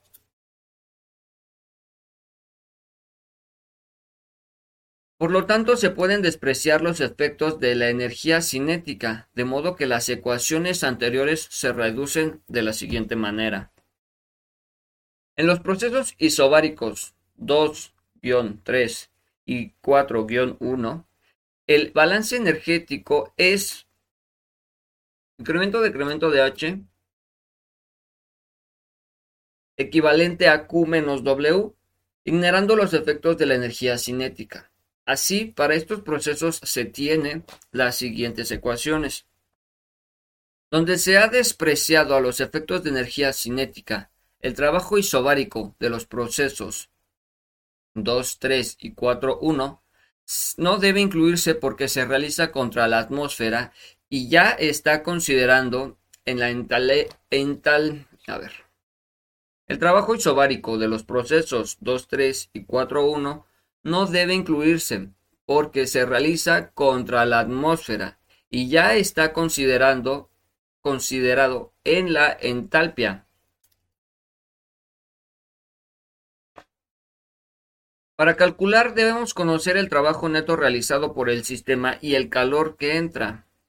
Por otra parte, el calor de entrada es equivalente a Q23, por lo tanto, la eficiencia térmica del ciclo de Brayton es la siguiente.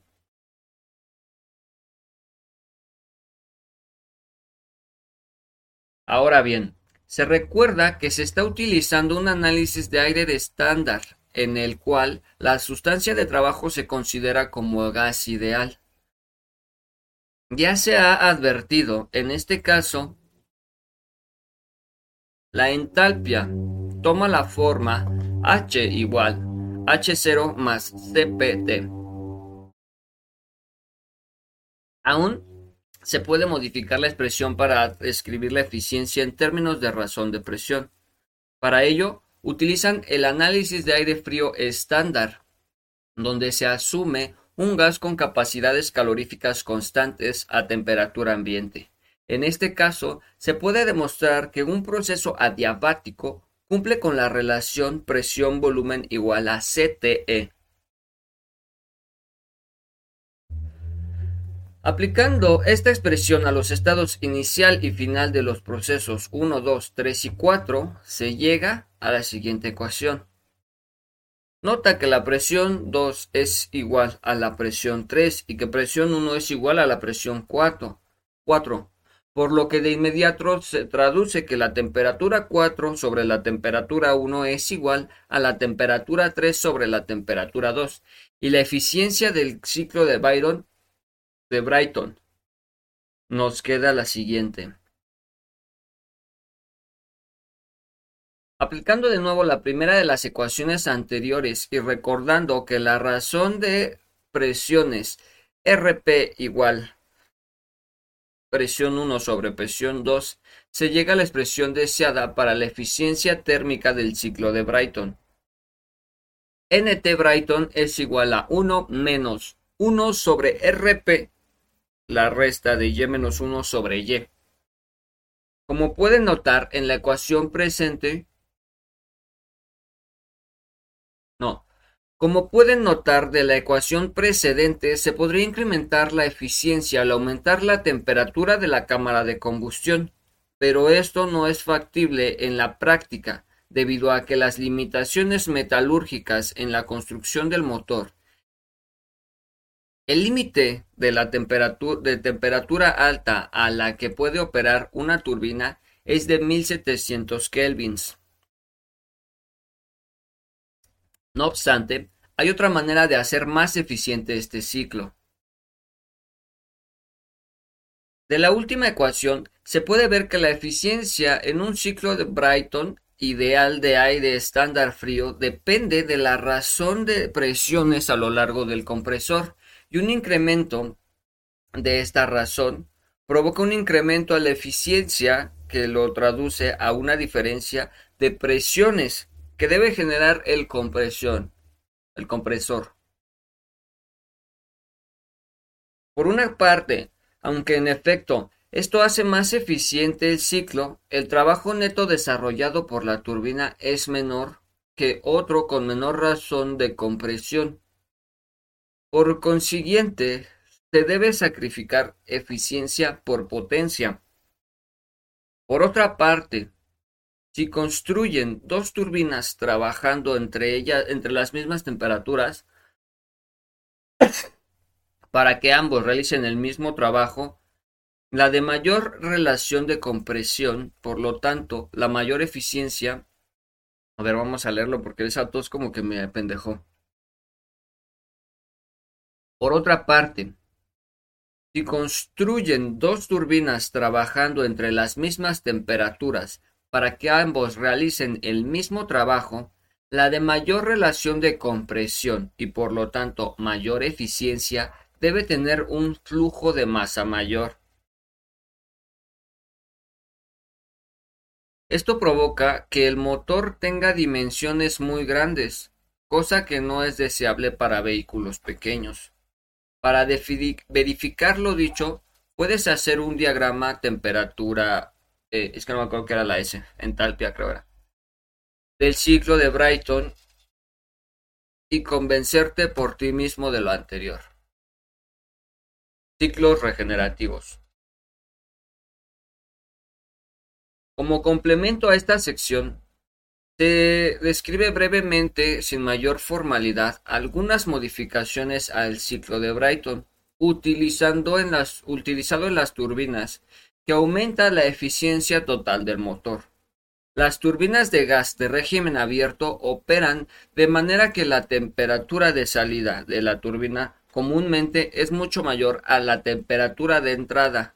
Es posible aprovechar el calor del gas de la salida para calentar el gas de la entrada, disminuyendo el calor neto de la fuente externa. Debe inyectar la, eh, debe inyectar la turbina como la inyección de calor se lleva a cabo en el combustor,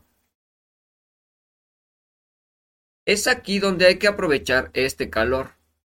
Al incrementar la temperatura de la corriente de salida del compresor, que es la temperatura de la corriente de entrada del combustor, se necesita menos combustible para inicializar para iniciar realizar la ignición. Esto es analógico a disminuir la cantidad de calor que la fuente externa del ciclo de Brighton, de suministra a la sustancia del trabajo que se ha visto. Tiene implicaciones importantes en la eficiencia del motor. La técnica de extracción de calor de la corriente de salida para el reciclaje hacia el motor se le llama calentamiento regenerativo. Por ello, a una turbina que opere con un dispositivo para que este fin... A ver. Por ello, a una turbina que opere con este dispositivo para con un dispositivo para este fin se le denomina turbina regenerativa. El ciclo ideal utilizado para modelar este tipo de turbinas es nombrado ciclo regenerativo. La siguiente figura muestra un esquema de la configuración de este tipo de dispositivos. Entra la admisión de aire al compresor. Vemos que hay un regenerador, un escape, un combustor, una turbina. Ok. Esquema del funcionamiento del ciclo regenerativo de Brighton. Fuente basada en Roll 2005. El compresor se conecta al intercambiador de calor de contraflujo, donde se calienta por el calor proveniente de una corriente de salida de la turbina. La, corriente ya caliente pasa al combustor donde se quema para continuar con el proceso normal de la turbina de gas. La corriente de salida de la turbina se desvía al intercambiador de calor para calentar la corriente de entrada del combustor. Para el análisis de la turbina regenerativa se considera que el intercambiador de calor es reversible y la transferencia de calor se puede representar en un diagrama TS. Como el área bajo la curva del proceso como una figura de bajo, es decir, los diagramas PV y TS para la turbina regenerativa son iguales aparentemente que para la turbina normal. La diferencia radica en que la manera de inyectar el calor y esto puede indicar, se puede indicar en los siguientes diagramas. Diagrama TS para un ciclo regenerativo en turbina de gas. Si el proceso de calentamiento regenerativo es irreversible, el flujo de calor que sale de la corriente de escape de la turbina debe ser igual al calor que suministra a la corriente de salida del compresor. Por lo tanto, las dos áreas sombreadas en la figura anterior son iguales. Es decir, Q2 menos Y menos X es igual a Q4 menos 5, bueno, guion 5. En principio, debería ser posible calentar la corriente de salida del compresor hasta la temperatura de la corriente de la salida de la turbina. En Shapiro 2008 hay una demostración cualitativa de este hecho. En la práctica, estos calores no son iguales debido a las irreversibilidades del intercambiador de calor, haciendo que se pierda algo de la transferencia. Es por ello que la figura citada en la temperatura de los puntos X y 4 no coinciden. Como describe Wark en 1984, una manera de evaluar la pérdida de calor del proceso de recalentamiento es por medio de la efectividad del regenerador definida como esta ecuación. La temperatura que corresponde a Hx es menor a la que corresponde a H4. Considerando el reciclado de calor por parte del regenerador, la eficiencia térmica del ciclo regenerativo es la siguiente. Aplicado en el, en el, análisis de aire estándar, se puede demostrar que esta eficiencia puede transformarse en la siguiente ecuación. Y al mismo tiempo, la efectividad resulta de la misma, la siguiente. Asimismo, Ward comenta sobre la dependencia de la eficiencia térmica del ciclo regenerativo. What? Asimismo, Ward comenta sobre la dependencia de eficiencia térmica del ciclo regenerativo lo siguiente. Okay. La eficiencia térmica del ciclo regenerativo disminuye al aumentar la relación de las presiones para un valor fijo de temperatura 3 sobre temperatura 1 para aumentar la eficiencia térmica. El valor de la temperatura X debe ser lo más grande posible, porque la entrada de calor se reduce, pero el trabajo neto no cambia. Aumentarla, la eficiencia, más allá de este valor, usualmente 0,7 para turbinas de gas estacionaria. Conduce generalmente a costos de equipos que invalidan cualquier ventaja de la eficiencia térmica mayor. Además, una mayor eficiencia, efectividad del regenerador, requiere una mayor área de transferencia de calor, lo que conduce a una mayor caída de presión en el regenerador que produce una pérdida en la eficiencia del ciclo, eficiencia térmica del ciclo regenerativo. Roll en 2005 calcula con poco detalle la eficiencia térmica del ciclo regenerativo. Se te recomienda que repitas estos cálculos pero con mayor detalle. También se te invita a que deduzcas las expresiones para la eficiencia del regenerador dependiente de las temperaturas y la eficiencia térmica del ciclo regenerativo. Existen otras modificaciones al ciclo regenerativo que puedes consultar en Shapiro de 2008, donde se tratan otros dispositivos que se aproximan por medio del ciclo de Brighton como los motores de propulsión y cohetes. 2.1.2 Ciclos de vapor. Al inicio de la unidad se mencionó la importancia de estudiar los sistemas generadores de exergía o potencia. En este apartado previo, en el apartado previo se trataron sistemas que trabajan con ciclos de potencia de gas. En el presente subtema se analizarán sistemas que utilizan ciclos de potencia de vapor para su funcionamiento. La aplicación más importante de estos dispositivos es la producción de potencia eléctrica, porque gran parte de la electricidad generada comercialmente es producida por plantas motrices de vapor.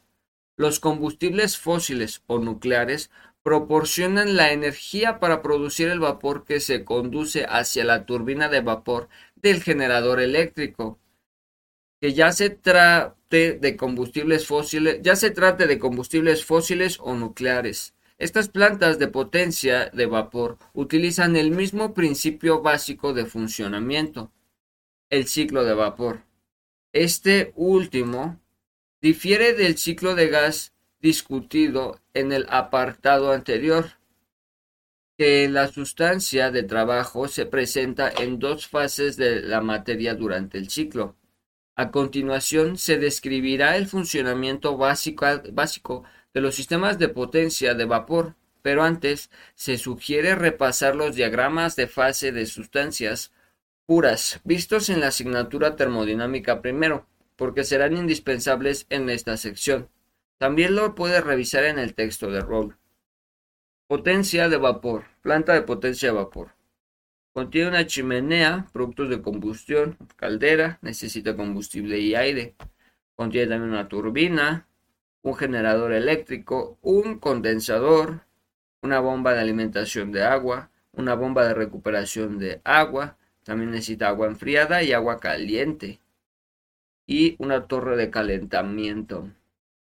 Esquema de una planta de potencia de vapor simple. Fuente basada en Shapiro del 2008. La figura anterior muestra que un esquema muestra un esquema de los componentes básicos de una planta de potencia de vapor que utiliza combustibles fósiles. El subsistema A, perdón, perdón, perdón, yo dije que estaba intentando mm, decodificar qué decía ahí. El subsistema A es el encargado de transformar el calor de trabajo útil y por tanto es el objeto de estudio de este subtema. Es por ello que se deja a un lado por el momento para describir el resto de la planta. El subsistema B provee la energía necesaria para vaporizar la energía que pasa por la caldera. En plantas que utilizan combustibles fósiles, esto se hace por medio de la transferencia de calor, desde gases calientes producidos por la quema del combustible hasta la sustancia de trabajo que pasa por tuberías y contenedores en la caldera. En plantas nucleares, la energía es proporcionada por reacciones nucleares controladas que tienen lugar al reactor dentro de un edificio aislado. Las plantas solares tienen receptores que concentran y recolectan la radiación solar que vaporiza la sustancia de trabajo. El vapor generado en B pasa a través de una tubería en A, donde se expande, disminuyendo su presión. El eje de la turbina se conecta a un generador eléctrico, representado por el subsistema D. El vapor que abandona la turbina pasa por el sistema de tuberías de transmisión, no, que transportan agua fría. aquí se condensa en las paredes de las tuberías. Esta parte de la planta se llama condensador y corresponde al subsistema C. En la planta del diagrama, el agua caliente es enviada a una torre de enfriamiento, en el cual el calor recolectado en el condensador es liberado a la atmósfera. Entonces, el agua es el agua es recirculada hacia el condensador. Ahora, se considera el subsistema A responsable de como ya se mencionó, transformar el calor suministrado por la cadena de trabajo útil, aprovechado por la turbina. Se comienza para explicar su funcionamiento general, para así poder representarlo por medio de algún ciclo térmico. La figura mostrada a continuación representa un esquema de la operación de la turbina de vapor típica. Tenemos un generador eléctrico una turbina, una caldera, una bomba y un condensador. Ok. Esquema de la turbina típica de vapor, cerrada. Muy bien. 1. Líquido saturada. No, líquido saturado. Es que como leí agua, dije saturada. Agua proveniente del condensador que es bombeada hacia la caldera consiguiendo una elevada presión. Además, que se procura aislar todas las tuberías en el que transportan al líquido. El proceso se lleva a cabo de manera rápida. Es por ello que se puede decir que el líquido realiza una compresión adiabática. Punto número 2. En la caldera, el líquido recibe una cantidad de calor que provoca el calentamiento del mismo hasta llevarlo al estado de líquido saturado. Como se le sigue inyectando el calor, el líquido se vaporiza a través de una transacción de fase a presión constante. Una vez que todo el líquido se ha transformado en vapor, comienza a elevar su temperatura y presión, aunque esta última no se bonifica demasiado, por lo que, se considera a todo el proceso como isobárico. La caldera se considera la fuente externa del calor. Punto número 3. El vapor proveniente de la caldera, el cual tiene una elevada presión y temperatura, se expande a través de la turbina, produciendo trabajo a la vez que se descarga hacia el condensador y la relativa baja presión. Como el paso 1, el proceso es tan rápido que no hay tiempos de intercambio de calor en los alrededores, por lo que el proceso es aproximadamente isobático. 4. En el condensador existe un flujo de calor del flujo de escape de la turbina hacia el agua fría, que fluye en una corriente separada. El vapor disminuye su temperatura hasta llegar al estado de vapor saturado Continúa el intercambio de calor haciendo que el valor se condense a temperatura y presión constantes. Continúa la condensación hasta que se llega al estado líquido saturado. En este punto, el sistema está listo para realizar un nuevo ciclo. Como puede notarse, el proceso presentado anteriormente se hacen algunas suposiciones que ayudan al análisis del proceso completo, pero no son suficientes. Es por ello que se deben hacer suposiciones adicionales para facilitar el análisis del proceso. Una de ellas es la de asumir que no hay intercambio de calor entre los diversos componentes de la planta y sus alrededores. Además, se debe considerar que todos los comprobantes, no, que todos los componentes del sistema trabajan en estado estacionario y se desaparecían y se desprecian los efectos de las energías cinética y potencial. Finalmente, se considera que los procesos involucrados son irreversibles.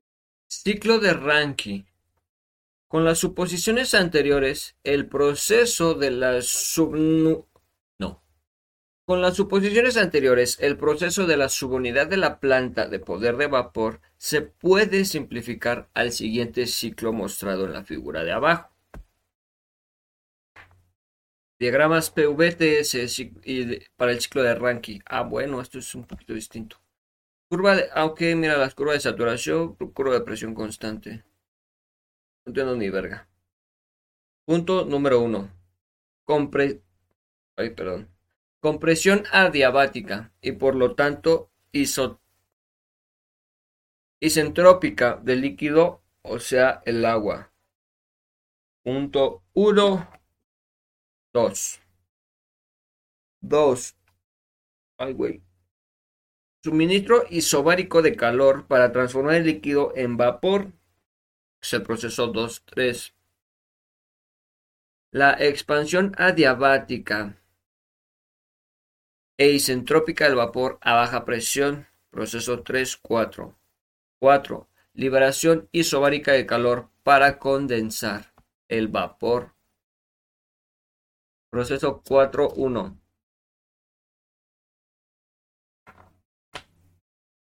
En consecuencia, el ciclo de vapor descrito consta de dos procesos adiabáticos y los procesos isobáricos son una particularidad de que los últimos involucran una transición de fase de la sustancia de trabajo en los puntos A y B.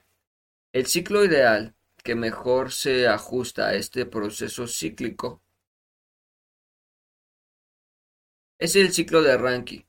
Y nótese como es el mismo ciclo que el ciclo de Brighton, salvo que en el primero la sustancia de trabajo se presenta en dos fases a lo largo del proceso. Como en los ciclos de gas, es conveniente ahora calcular la eficiencia de este proceso. Para tal propósito, se debe determinar el balance energético del ciclo completo. Es que aquí paréntesis me quedé caído porque dice, para tal propósito se determinar el balance energético del ciclo completo. O sea, mi dislexia ahí, fine, very good. Tomando, vamos a continuar. Vamos a continuar con la lectura. Tomando un volumen de control alrededor de la bomba, un balance de energía por medio de la primera ley de la termodinámica para volumen de control establece que Q menos W es el incremento-decremento de H, porque se han despreciado los efectos de las estrategias, energías cinéticas y potencial de la relación anterior. Directamente se obtiene el trabajo adiabático y centrópico que se desarrolla en la bomba en el proceso 1 y 2. Mientras que el trabajo isobárico del proceso 2-3 no debe incluirse porque se realiza contra la atmósfera y ya que y ya está considerado en la entalpia. Utilizando este balance de energía para este proceso se obtiene que Q23 es igual a H3 menos H2.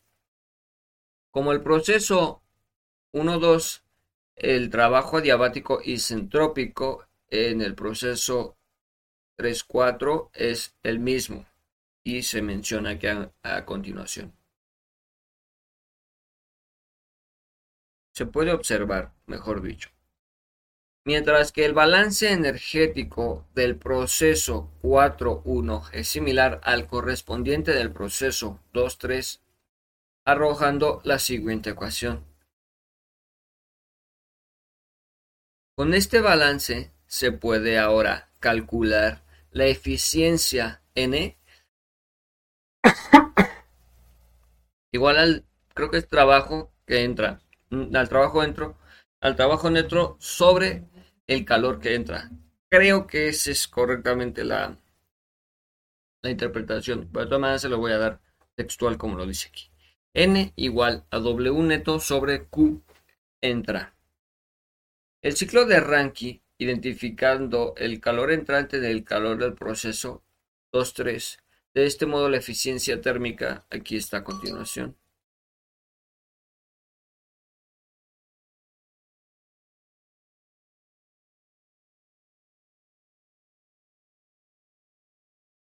Invirtiendo la diferencia del numerador, se obtiene finalmente que la eficiencia térmica del ciclo de Rankine.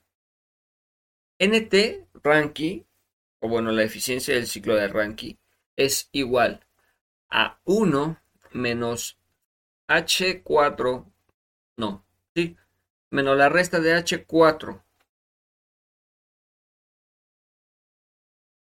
quitándole H1 sobre la resta de H3, H2.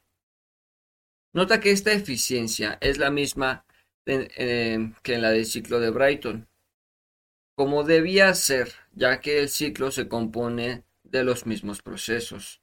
En este caso, ya no es tan sencillo ni deseable expresar la eficiencia en términos de razones de compresión o de presión, debido a la transición de fase que impide utilizar el modelo de gas ideal para el análisis.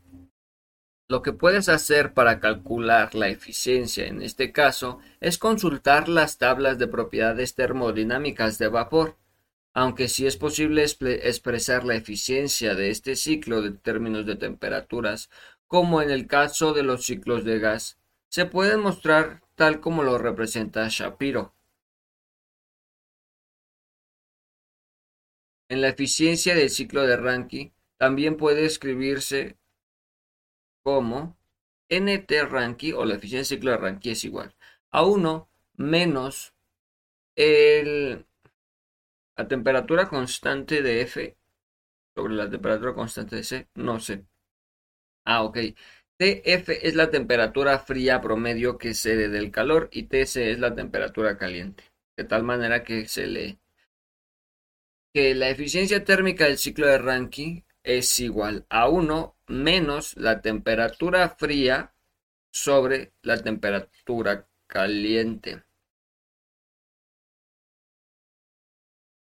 La eficiencia del ciclo de Rankine, así expresada, es similar a la eficiencia del ciclo de Carnot, salvo los valores promedio de las temperaturas en el primero. Cuando se utilizaron, no, cuando se analizaron las turbinas de gas, se mencionó que gran parte del trabajo de salida de la turbina es utilizada por el compresor que inyecta el, aire al combustor. En las plantas de vapor ocurre algo similar. Parte del trabajo de salida es requerido por la bomba que suministra el agua a la caldera, pero a diferencia de las turbinas de gas, en las plantas de vapor la bomba no requiere tanto trabajo. Esto se debe a que se necesita más trabajo para comprimir un líquido en el mismo incremento de presión que un gas.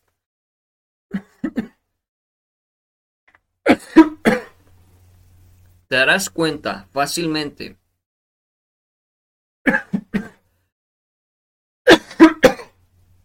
a usted perdone. Te darás cuenta fácilmente que al revisar un diagrama de presión y volumen del agua y recordando que el trabajo es el área bajo la curva que representa un proceso, por ejemplo, isotérmico. Por otra parte, analizando, analizando diagramas de temperatura y entalpia del ciclo de Rankine, se puede mostrar un incremento en la presión que la caldera un incremento en la presión de la caldera incrementa la eficiencia térmica del ciclo de Rankine, mientras que una disminución de la presión del condensador, por su parte, es la que incrementa esta eficiencia. Sin embargo, existe un valor límite de las presiones de la caldera y el, condensador, como se presenta a continuación. El calor de salida del ciclo de, Rankine se refiere desde el vapor que se condensa hacia el agua o aire a temperatura ambiente con valores entre los 15 y 30 grados centígrados o Celsius, no sé, para mantener una adecuada transferencia de calor. La diferencia de las temperaturas entre el, entre el vapor del la diferencia de temperaturas entre el vapor y el agua a temperatura debe ser entre los 10 y los 15 grados. Por lo tanto, la temperatura mínima del vapor que se condensa debe encontrarse entre los 25 y 45. Si se consultan las tablas del vapor saturado, las presiones de saturación correspondiente a este intervalo de temperatura deben hallarse entre 0,3 y 0,10 bar, las cuales son muy bajas pero alcanzables en las, plantas de vapor actuales. Por otra parte, aunque la disminución de la presión de escape de la turbina mejora la eficiencia térmica del ciclo de Rankine, tiene gran desventaja de aumentar el contenido de la humedad, hecho conocido en el ámbito de la ingeniería como disminución de calidad del mismo, disminuyendo la eficiencia de una turbina real. Además, las gotitas de líquido que se forman debido al incremento de la humedad del flujo de escape provocan un serio problema de erosión en las plantas de la propia turbina. Paletas, perdón. Provocan un serio problema de erosión en las paletas de la propia turbina. También se puede mejorar la eficiencia térmica del ciclo de Rankine al elevar la temperatura promedio del flujo de administración de turbina de temperatura caliente, hecho que puede verificarse al revisar la última expresión para la eficiencia térmica del ciclo de Rankine.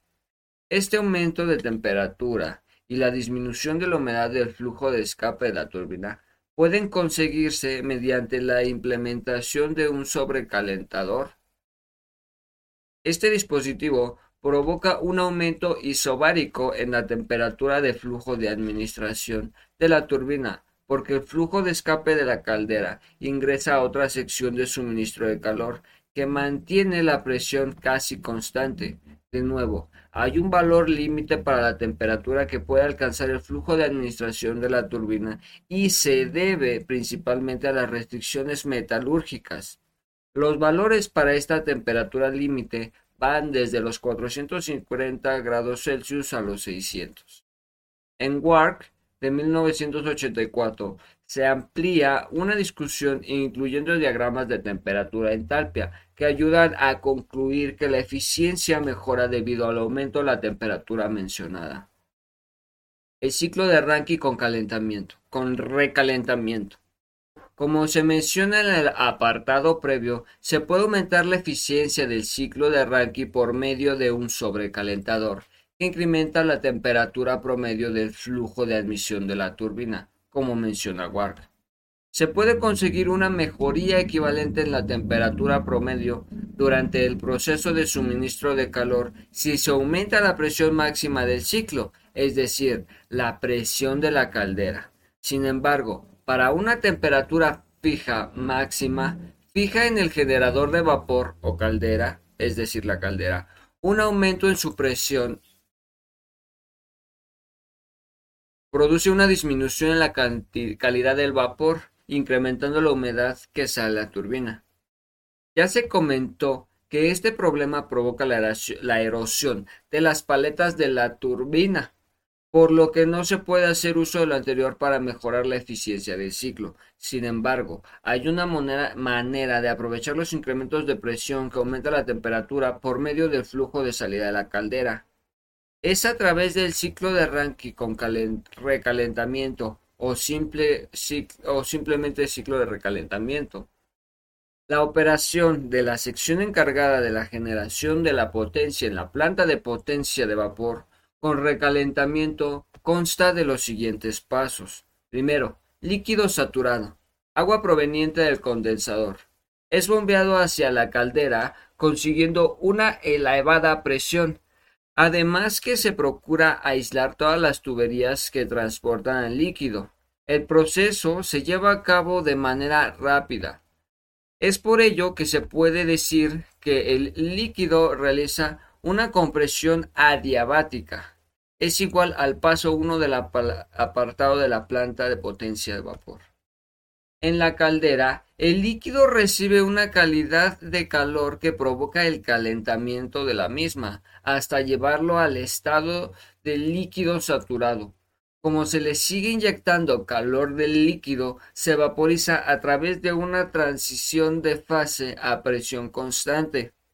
Una vez que todo el líquido se ha transformado en vapor, comienza a elevar su temperatura y presión, aunque esta última no se modifica demasiado, por lo que se considera todo el proceso como isobárico. La caldera se considera la fuente externa de calor. Es igual al paso 2 del apartado de la planta de potencia de vapor. 3. El vapor proveniente de la caldera, la cual tiene una elevada presión y temperatura, se expande se expande parcialmente a través de la turbina produciendo trabajo a la vez que se recolecta para ser enviado de vuelta a la caldera. La expansión parcial provoca un decremento en la temperatura y presión, pero el estado alcanzado en el proceso es muy cercano a la curva de saturación de vapor, por lo que el flujo sigue siendo vapor. El proceso es tan rápido que no hay tiempo del intercambio de vapor con los alrededores, por el proceso que es aproximada, por lo que el proceso es aproximadamente adiabático. 4. El vapor expandido parcialmente en la turbina es conducido de nuevo a la caldera donde es recalentado hasta una temperatura un poco menor a la temperatura de la caldera. El proceso se lleva a cabo a presión considerada constante. 5. El vapor recalentado de elevada presión y temperatura proveniente de la caldera se ingresa nuevamente a la turbina para su expansión completa,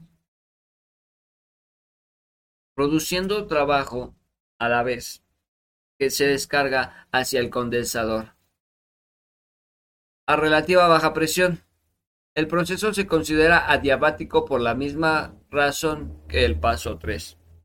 6. El condensador existe, en el condensador existe un flujo de calor del flujo de escape de la turbina hacia el agua fría que fluye en una corriente separada. El vapor disminuye su temperatura hasta llegar al estado de vapor saturado. Continúa el intercambio del calor haciendo que el vapor se condense a temperatura y presión constante. Continúa la condensación hasta que se llega al estado líquido saturado. En este punto, el sistema está listo para realizar un nuevo ciclo. Es igual al paso 4 del apartado de la planta de potencia de vapor. Como puede observarse, el ciclo de recalentamiento es muy similar al ciclo de Rankine simple con una modificación, que se tiene grandes repercusiones en la eficiencia térmica de la planta de vapor. En el ciclo simple, el flujo que sale de la caldera pasa a la tubería para su expansión completa y después ingresa al condensador. Mientras que el ciclo de recalentamiento, el flujo mencionado se expande parcialmente y se reingresa a la caldera para recalentarse y solo entonces se expande por completo a través de la turbina. Este proceso de operación se puede simplificar en el siguiente ciclo que se muestra esquemáticamente en la figura de abajo. Curva de saturación SV. El diagrama de temperatura era S, se me olvida que es ese. La presión y volumen, temperatura y entalpia, ¿no? entalpia y volumen. ¿No? Diagramas para entalpia y volumen para el ciclo de recalentamiento. 1. Compresión adiabática, por lo tanto, iso... isentrópica del líquido de agua. 1, 2. O sea, proceso 1, 2. Segundo punto. Suministro isobárico de calor para transformar el líquido en vapor. Proceso 2, 3. Punto 3. Expansión parcial adiabática e isentrópica. Puntos.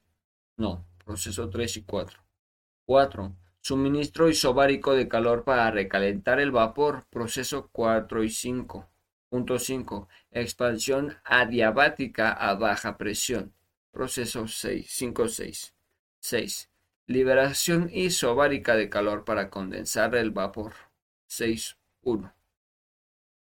Ya conocido el ciclo ideal de la planta de potencia de vapor con recalentamiento, se puede realizar un balance energético con el objetivo de calcular la eficiencia térmica en este ciclo. El ciclo de Rankine con recalentamiento. En secciones anteriores se han utilizado procedimientos similares para obtener la eficiencia de los ciclos, por lo que esta vez se omitirán los detalles y se te invita a desarrollar los cálculos que se llevan a cabo, que llevan a la expresión de la eficiencia que se presenta como antes. Se desprecian los efectos de energía cinética y potencial. El trabajo adiabático del proceso 1 y 2 es el siguiente.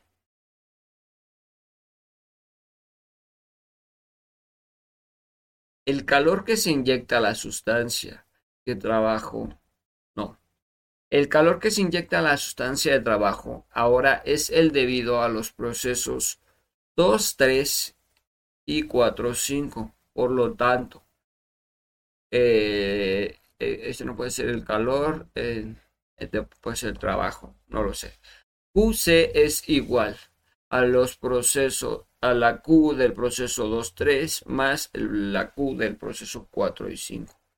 Al aplicar el balance de energía correspondiente, se concluye que QC es igual a la siguiente ecuación. Como en el caso del proceso 1-2, el trabajo adiabático del proceso 3, 4, 5, 6 es el siguiente.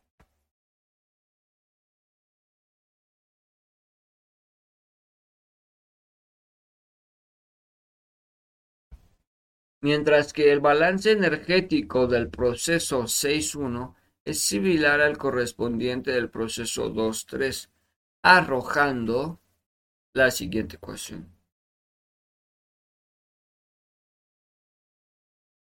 Ahora, se está en condiciones de calcular la eficiencia térmica, considerando que todas estas ecuaciones sustituyen las expresiones anteriores, se encuentra la eficiencia del ciclo de Rankine con recalentamiento en la siguiente ecuación.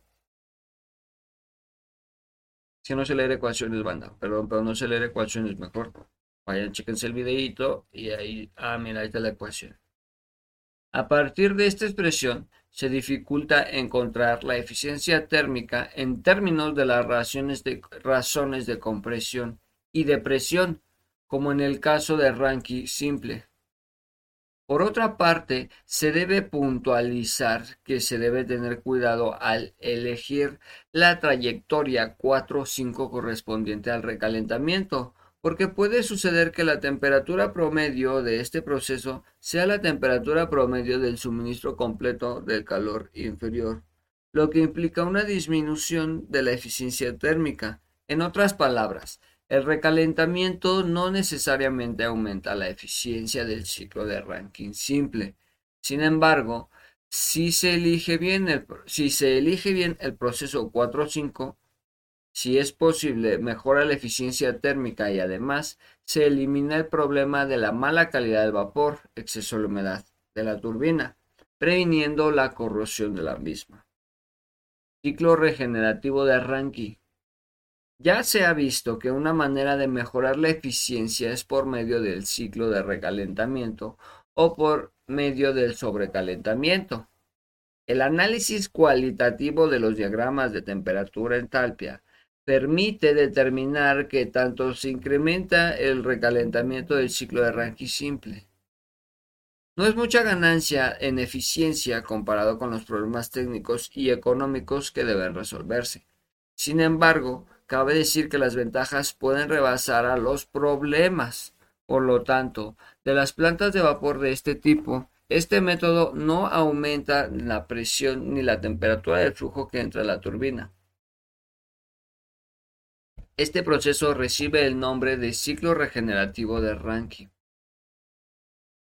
Un dispositivo que utiliza este ciclo trabaja de manera similar a su correspondiente que utiliza el ciclo de Rankine simple, salvo que pareciera que realiza varios ciclos en uno solo. La siguiente figura muestra un esquema del dispositivo con regeneración de dos estaciones de regeneración. Oh, Ah, mira, aquí trae tres bombas.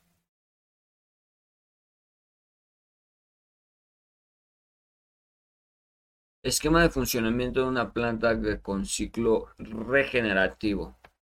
Muy interesante. El proceso comienza con la presión de aire inyectado hacia la caldera por medio de una bomba. Aquí el flujo es calentado hasta ser vaporizado y transferido a, transferido a la turbina. Justo como en la planta de potencia de vapor simple, las diferencias comienzan cuando el vapor ingresa a la turbina porque una fracción se extrae de la misma, sin haber completado la expansión. Es desviada hacia un intercambiador de calor, mientras que la fracción restante de vapor continúa con la expansión dentro de la turbina hasta llegar a una estación de extracción distinta, donde otra fracción más del vapor se desvía hacia un nuevo intercambiador de calor. Este flujo restante termina la expansión de una turbina en la turbina y después se traslada al condensador donde se enfría y condensa. Al concluir esta parte, el proceso, el fluido líquido, se comprime por medio de una bomba hacia una cámara que contiene un segundo intercambiador de calor. A esta cámara también llega el fluido, mucho más caliente, porque fue desviado a la segunda estación de la extracción de la turbina, y cede el calor al fluido proveniente del condensador. Los intercambiadores pueden ser dos tipos, abierto y cerrado. En el abierto se mezclan los dos flujos y en el cerrado intercambian calor sin mezclarse.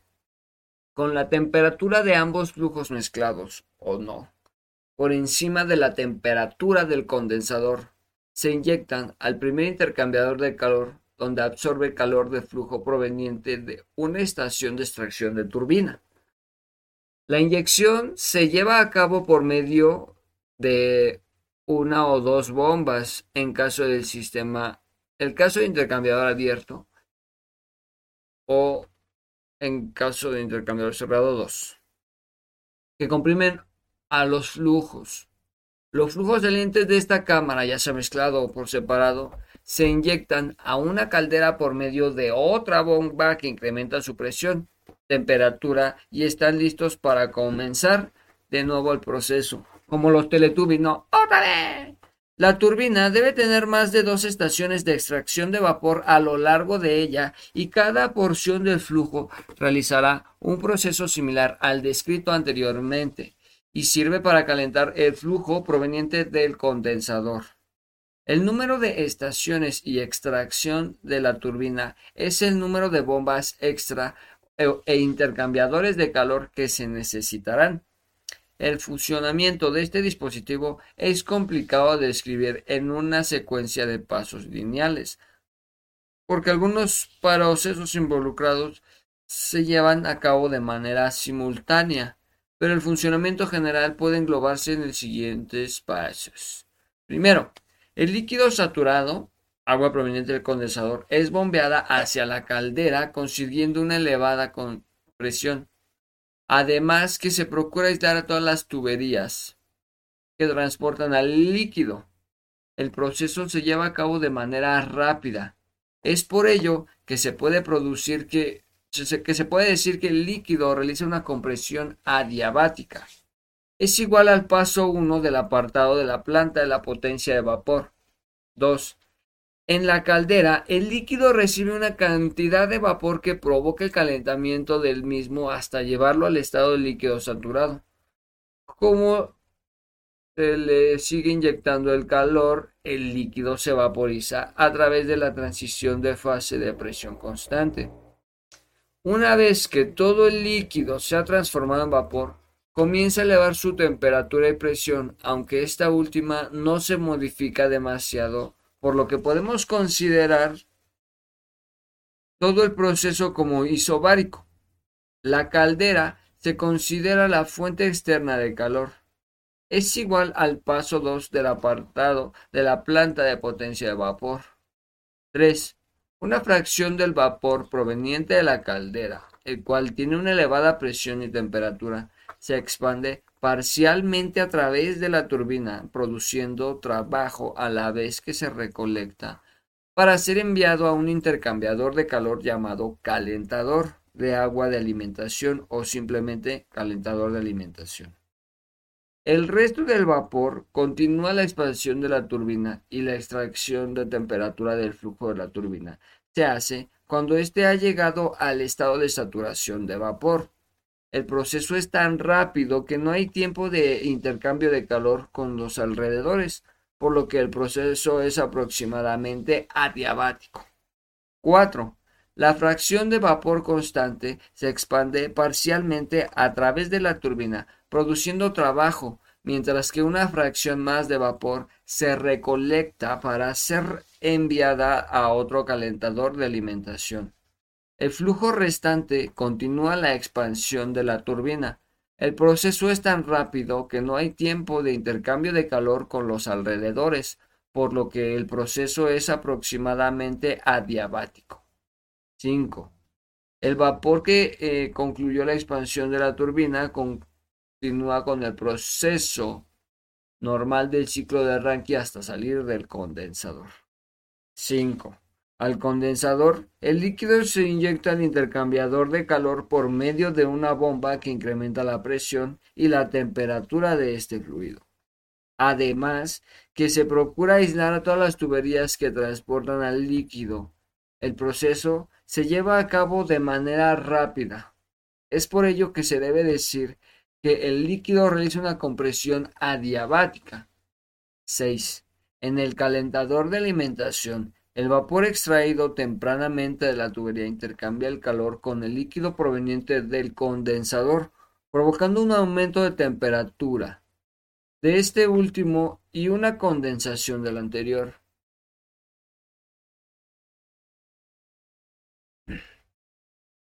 Al salir del calentador de alimentación, los flujos tienen presiones y temperaturas similares. Este proceso se lleva a cabo a presión constante. 7. En el segundo calentador de alimentación, el flujo extraído tempranamente de la primera estación de extracción de la turbina intercambia calor. La mezcla de los flujos del condensador y segunda extracción de no, y segunda estación de extracción, provocando un aumento de temperatura de los últimos y una condensación del anterior. Al salir del calentador de alimentación, los flujos tienen presiones y temperaturas similares. Este proceso se lleva a cabo a presión. Los flujos salientes del último calentador de alimentación se inyectan a la caldera por medio de la bomba que incrementa la presión y la temperatura de este flujo. Como en el paso 5, la compresión se lleva a cabo de manera adiabática. Como ya se mencionó en el ciclo anterior, puede incluirse más de dos intercambiadores, así como más de una estación de extracción de vapor de turbina. El esquema presentado en la figura anterior cuenta con dos calentadores de alimentación y por lo tanto con dos estaciones de extracción de vapor de turbina. El ciclo completo puede resumirse en los siguientes procesos mostrados en la figura de abajo. Diagrama para el ciclo regenerativo. Presión adiabática, por lo tanto, isentrópica del fluido. 1, 2. 2. Suministro isobárico de calor para transformar el líquido en vapor. Proceso 2, 3. 3. Expansión parcial adiabática e isentrópica del flujo de, admisión de la turbina. El, el, el 3, 4. 3.1.1 Liberación isobárica de calor para condensar la fracción del flujo extraída. En 4.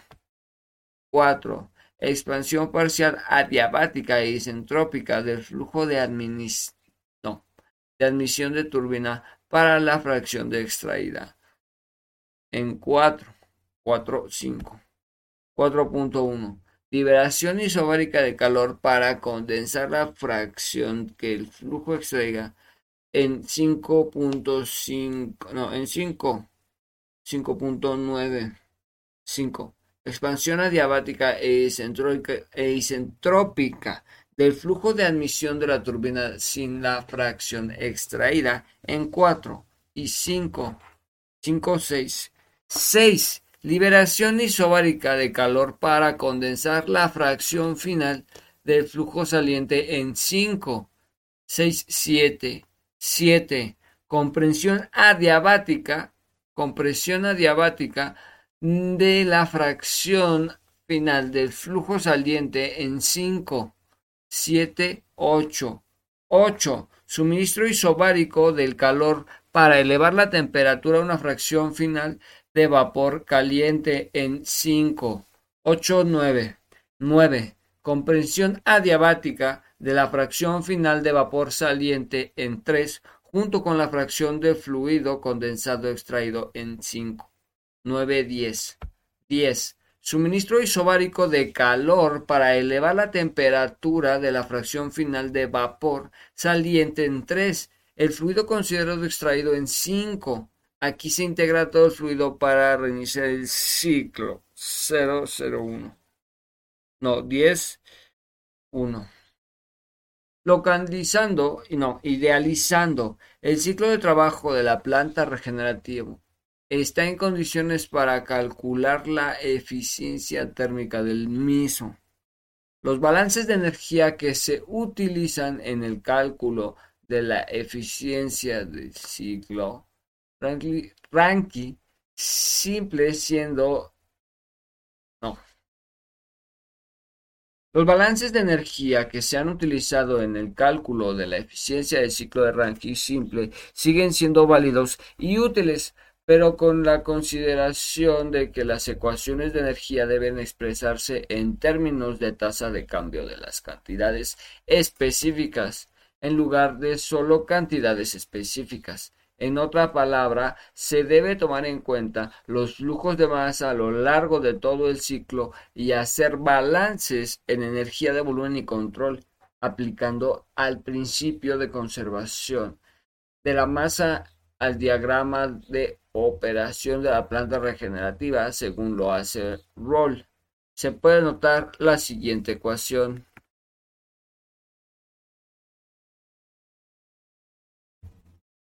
Por otro lado, el balance de energía para sistemas abiertos es el siguiente, donde los subíndices E y S representan las entradas y salidas respectivamente, descartando los efectos de las energías cinética y potencial que establece que se trans...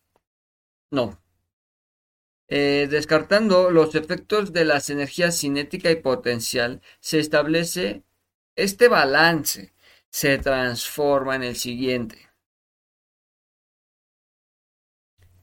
el trabajo se debe a todos los realizados por la turbina, procesos 3, 4, 4, 5 y 5, 6, y al de las bombas de procesos 7, 8, bomba C, 9, 10, bomba B, 1, 2, turbina A. El trabajo de la turbina es entonces el siguiente.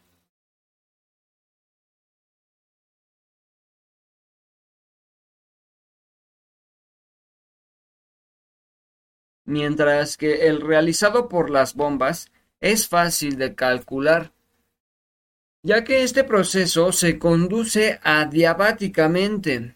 En estas condiciones W es igual a MW, siendo W igual al negativo del incremento-decremento de H. Para cada bomba, el trabajo es entonces el siguiente. Y el flujo de masa de cada bomba es M1 para A, para C, para B y para C. Ok. Entonces se transforma nuevamente la ecuación.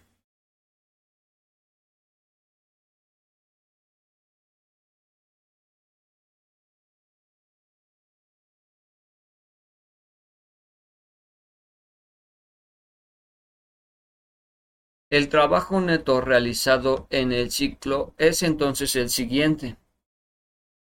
Está bien hardcore entender esta madre, güey.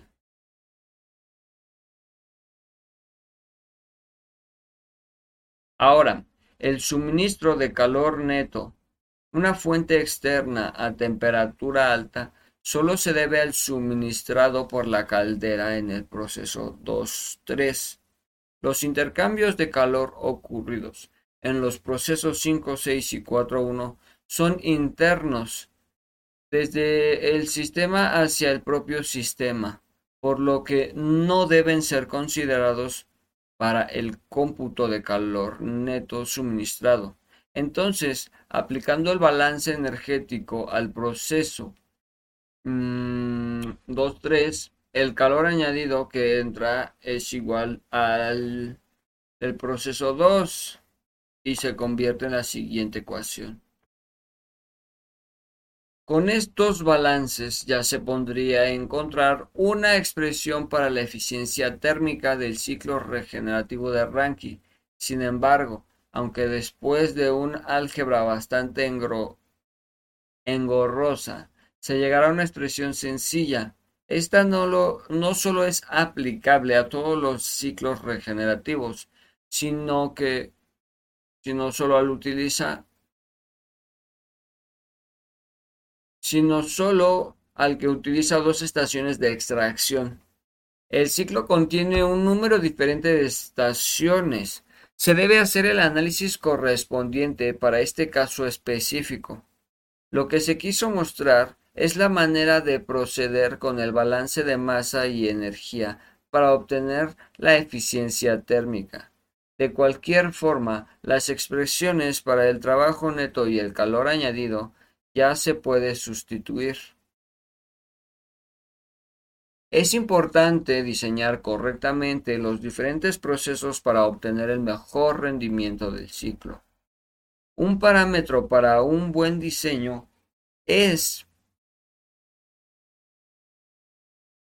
la realización de los flujos de masa en los calentadores. Por lo tanto, es conveniente analizar el flujo de cada uno. Un balance de energía de flujo estacionario establece que el calentador 1 contiene esto. Pero ML es el flujo neto del calentador y es cero porque el mismo flujo que entra sale. Además, como ya se mencionó antes, en este proceso no hay trabajo neto realizado por el sistema, así que el balance se reduce a cero. La regulación que guardan los flujos de masa es la siguiente, de modo que obtenemos lo siguiente.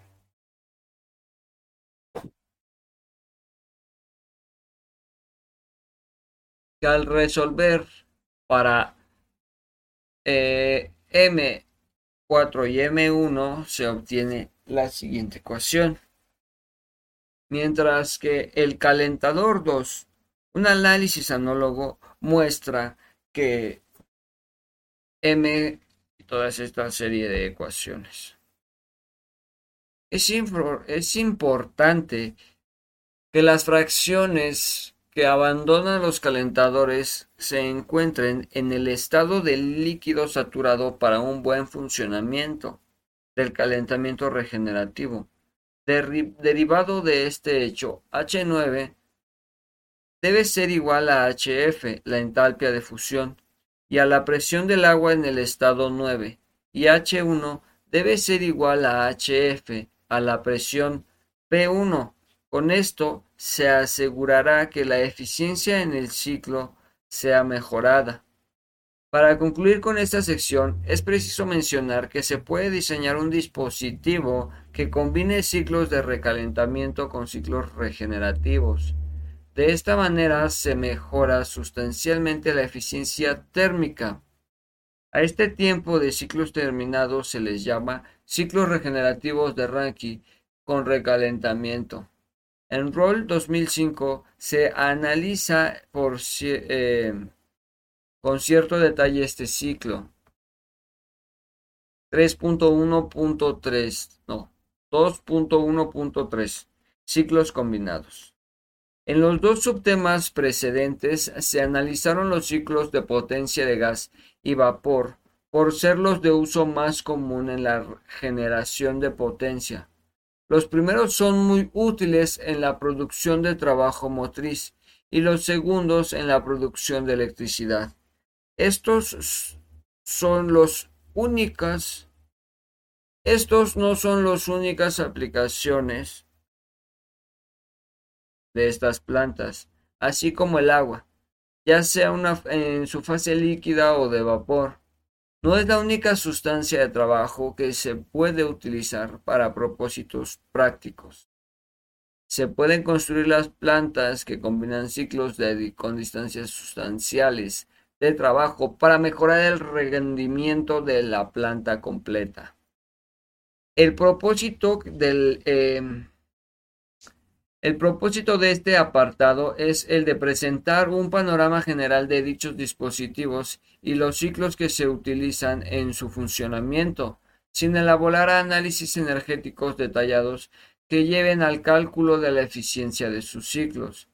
La razón de esto es que, en, es que en algunos casos la termodinámica necesaria para su comprensión rebasa el alcance del presente texto. En otros ya se han hecho estos análisis en los apartados previos. En lugar de esto, se explicará cualitativamente su funcionamiento de las maneras en las que otros dispositivos mejoran la eficiencia de las plantas, independientemente se trataron independientemente que se trataron antes. Para indagar la manera de mejorar el desempeño de las plantas de potencia se considera la eficiencia de Carnot, que N es igual a 1 menos la temperatura fría sobre la temperatura caliente. Esta expresión se dice que la eficiencia se puede mejorar al incrementar la temperatura de suministros de calor, la temperatura caliente. Entre mayor sea, mejor es la eficiencia o de otra manera se puede lograr una mejoría de eficiencia. Al disminuir la temperatura a la cual se entrega el calor a la fuente fría, idealmente a temperatura cero, como se presenta en los siguientes temas. La tercera ley de la termodinámica impide alcanzar el cero absoluto en la temperatura, además que es, impráctico y muy costoso desarrollar motores que trabajen a temperaturas muy bajas. Debido a esto, nos queda más que trabajar con temperaturas de la fuente caliente, lo más altas posibles, siempre que lo permitan los materiales utilizados para la construcción de, los diversos componentes de la planta.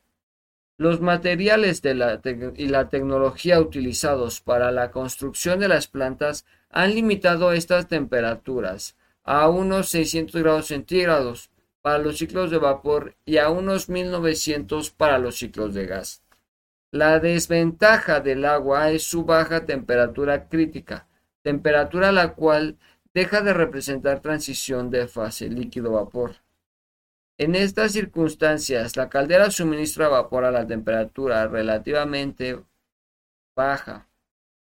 Para salvar parcialmente esta dificultad, se podría utilizar otra sustancia de trabajo con una temperatura crítica mucho mayor. Afortunadamente, se han descubierto que los materiales alcalinos son muy provechosos al utilizarlos para que operen en ciclos de Rankine a altas temperaturas. Los más importantes son los de potasio y sodio, y mezclas de estos dos, cuyas propiedades como presión de vapor, capacidad calorífica y coeficientes de transferencia de calor son muy convenientes para operar, en estos ciclos. Por sí solo los ciclos de Rankine son sustancias de trabajo como las mencionadas anteriormente, mejoran el desempeño de plantas de potencia de vapor, pero existe una ventaja más cuando se acoplan a otra planta de potencia, que en conjunto eleva significativamente la eficiencia del dispositivo completo. ciclos de vapor binarios. El ciclo, un ciclo binario es aquel en el cual el calor extraído durante los procesos de eliminación de un ciclo de potencia se usa como entrada de calor para otro ciclo. Los ciclos binarios se utilizan dos fluidos como sustancias de trabajo, que operan en distintos rangos de temperatura, uno por encima de otro. Uno puede ser metal líquido y otro agua. El proceso real de estos dispositivos puede idealizarse por medio del ciclo de Rankine para ambas sustancias. Como el ciclo opera por encima del otro, no. ¿Cómo? Eh, Como un ciclo opera por encima de otro al superior, se le denomina ciclo superior o diagrama, no, o cubierta, perdón. La figura de abajo muestra un diagrama de la operación de una planta binaria y un diagrama de temperatura entalpia de los ciclos de Rankine asociados a esta. Las sustancias de operación son agua y metal líquido, las cuales se presentan en estado de vapor y líquido a lo largo de sus respectivos ciclos. A la verga. Esquema de, funcionamiento de vapor binario metal-vapor. Lo borgo. Uno borgo, poro, lo poro. No mames, este sí se ve que está chido, eh. Hola, verga, estoy súper cansado, bandita. Lo vamos en la página 43 de 67. Lo vamos a lograr. Faltan 20 páginas. En el diagrama de operación arriba presentado se observa el acoplamiento de los dos dispositivos, mostrando que el calor liberado de la condensación del flujo del ciclo superior es suministrado al líquido, del ciclo a baja temperatura para su eventual evaporación. Este proceso se lleva a cabo en un intercambiador del calor interconectado a ambos sistemas que sirve como condensador para el ciclo de metal y como caldera al ciclo del agua. Típicamente, el decremento de la entalpia específica, del metal al condensarse con el intercambiador es varias veces menor que el incremento de la entalpia específica del vapor del agua al vaporizarse, lo que implica que el calor cedido por la unidad de masa de metal sea menor, en la misma proporción que el calor necesario para vaporizar una unidad de masa de agua. Por esta razón es necesario que la cantidad de masa del metal que pasa por el intercambiador sea varias veces mayor que la cantidad de masa del agua. Como ejemplo, se puede mencionar que la temperatura de condensación de un ciclo de potasio puede descender hasta 600 grados Celsius, el cual es similar. Al inicio de esta unidad se comentó que las temperaturas máximas de operación de una planta de vapor están cerca de 600 grados Celsius. La conclusión de esto es que, en teoría, el ciclo de Rankine del potasio se debe acoplar muy bien al ciclo de Rankine del agua para formar un ciclo binario. En la práctica, las irreversibilidades de los procesos impiden una transferencia integral. No, una transferencia íntegra del calor, además que la velocidad del flujo debe ser mayor para el potasio y no siempre se puede conceder velocidades suficientes. Aun así, la eficiencia térmica de un ciclo de potasio fluctúa entre el 20 y el 30%, mientras que la eficiencia de los ciclos de vapor entre el 30 y el 40. Cuando se acopla un ciclo de potasio y un ciclo de vapor, la eficiencia térmica del ciclo binario completo puede fluctuar entre el 50 y 60%. Como puedes ver, el acoplamiento de ambos ciclos mejora significativamente el rendimiento de la planta completa. Sin embargo, el costo eh, de estos dispositivos es muy elevado y solo se justifica su implementación cuando el beneficio otorgado por la mayoría de la eficiencia sea realmente significativo y benéfico para el plazo. Vamos a repetirlo. Sin embargo, el costo de estos dispositivos es muy elevado y solo se justifica su implementación cuando llega el, beneficio otorgado por la mejoría de la eficiencia, sea realmente benéfico eh, significativo y benéfico a mediano plazo. Ciclo combinado de gas y vapor. Como se puntualizó en el apartado anterior, el acoplamiento de los sistemas de generación el acoplamiento de dos sistemas generadores de potencia puede mejorar el desempeño de cada uno de ellos. El ciclo combinado de gas-vapor es uno más de ellos. El principio es exactamente el mismo que en el ciclo binario, solo que esta vez los sistemas que se acoplan son una turbina de vapor y una de gas. Para mostrar el beneficio de acoplar ambos dispositivos, se considera la temperatura de flujo de escape de una turbina de gas.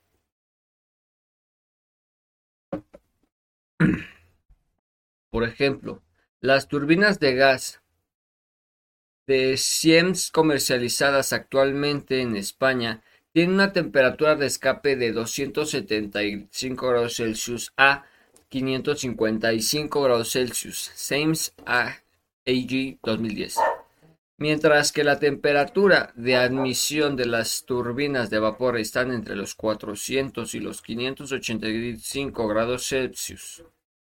Observa que la temperatura de admisión de las turbinas de vapor es similar a la temperatura de escape de las turbinas de gas. Entonces, Resulta natural pensar en acoplar ambas en un ciclo como el ciclo binario. La figura mostrada abajo presenta un diagrama de dicho acoplamiento.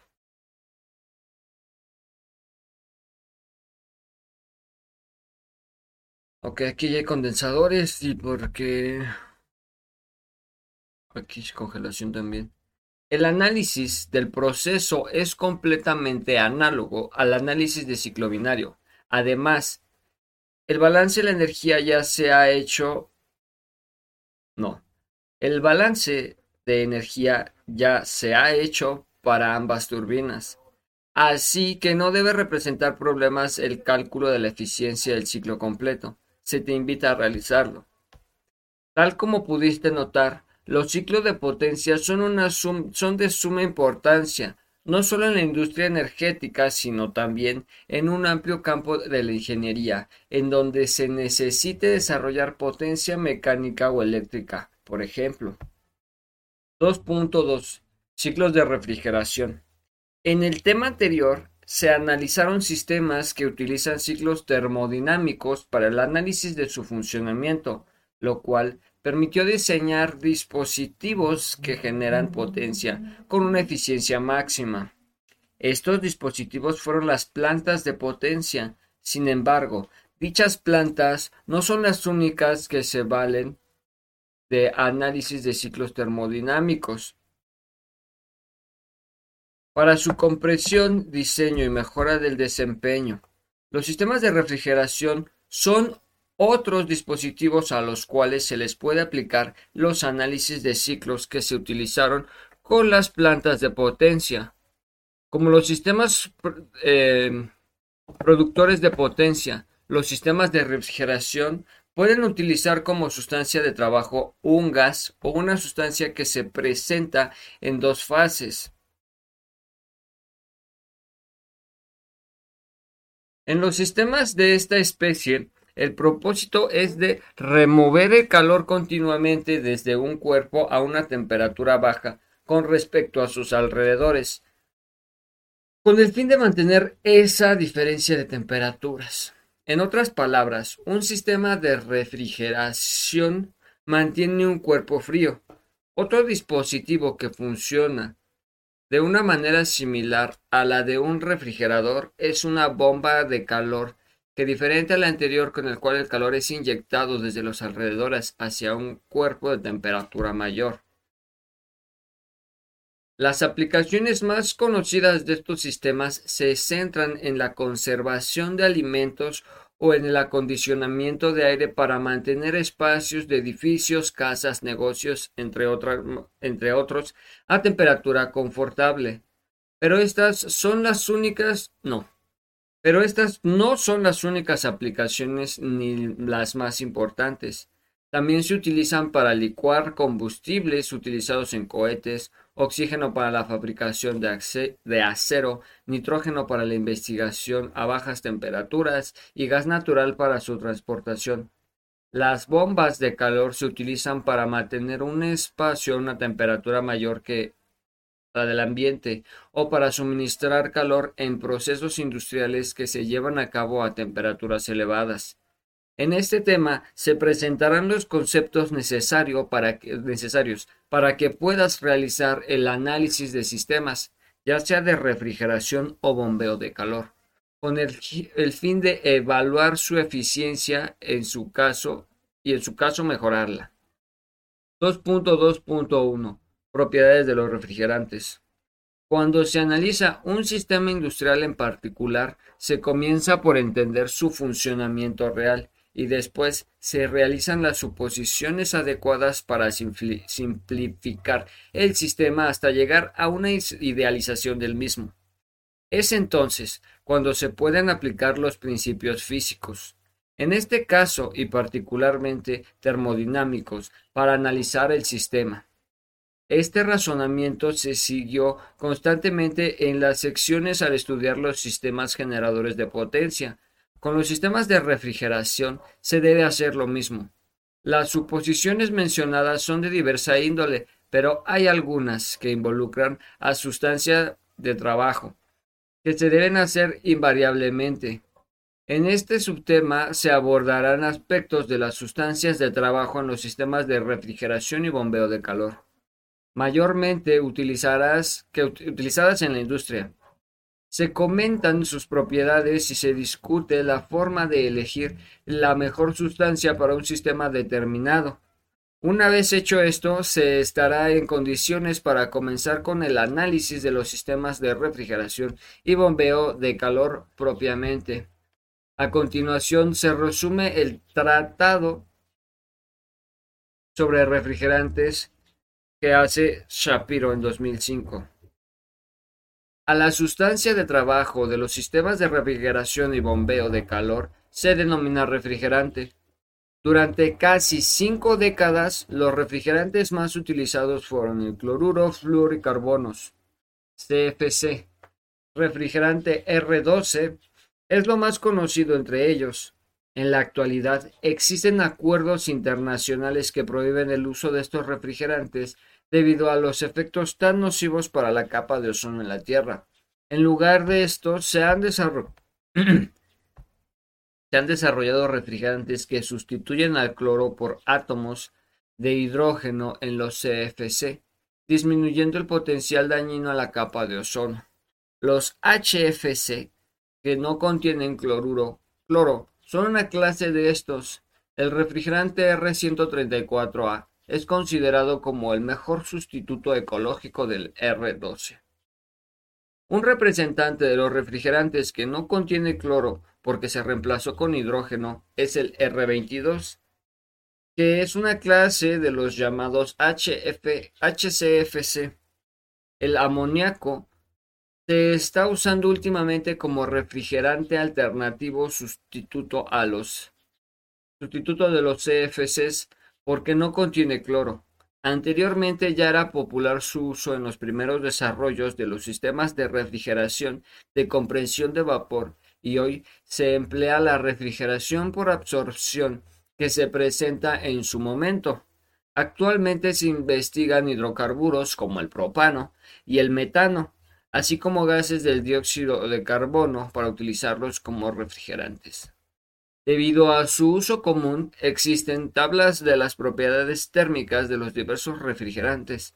En Shafiro del 2005 puedes consultar las tablas para los refrigerantes R22, R134A de amoníaco y propano, mientras que Roll encontrarás las tablas para R505, R22 al 48.8%, R55 al 51.2%, R407C R32 al 23%, R125 al 25% y R134A al 52%. Además, el R123 y una tabla mucho más completa del R22. Estas tablas serán de gran utilidad para el análisis de los sistemas de refrigeración y de bombeo de calor, además de que te brinda la oportunidad de investigar los efectos de los ciclos de refrigeración del uso de sustancias de trabajo alternativas. Lo que menciona Shapiro en 2005 no es lo único que se debe tomar en cuenta en un refrigerante. La selección del mismo se basa principalmente en la reacción presión-temperatura, en la que opera el refrigerador. Generalmente se desea eliminar, se desea eliminar presiones excesivamente bajas cuando se evapora y presiones excesivamente altas cuando se condensa. Otros criterios a tomar en cuenta al elegir el refrigerante son Punto número uno, la economía. Punto número dos, los efectos nocivos mínimos al medio ambiente. Punto número tres, inflamabilidad. Punto número cuatro, calor latente de la condensación a la temperatura de refrigeración. Punto número cinco, la presión de saturación baja a la temperatura de operación. Termodinámicamente hablando, el criterio 4 es el más importante para elegir un refrigerante, porque el calor latente de condensación es indicativo de una gran cantidad de calor necesaria para, para condensar una unidad de masa del refrigerante. Esto implica que al condensarse absorba mucho calor del espacio que se desea mantener frío. 2.2.2 Sistemas de refrigeración de vapor. Un sistema de refrigeración es un dispositivo que extrae calor de una fuente a baja temperatura y lo deposita a una fuente de alta a alta temperatura. En los sistemas productores de potencias se aprovecha del hecho del calor, de que el calor fluye espontáneamente desde un cuerpo a una temperatura alta hacia un cuerpo a una temperatura baja. Y lo que el proceso se genera trabajo, y en el proceso se genera trabajo, que pudiendo aprovechar para mover un avión, automóvil o producir electricidad.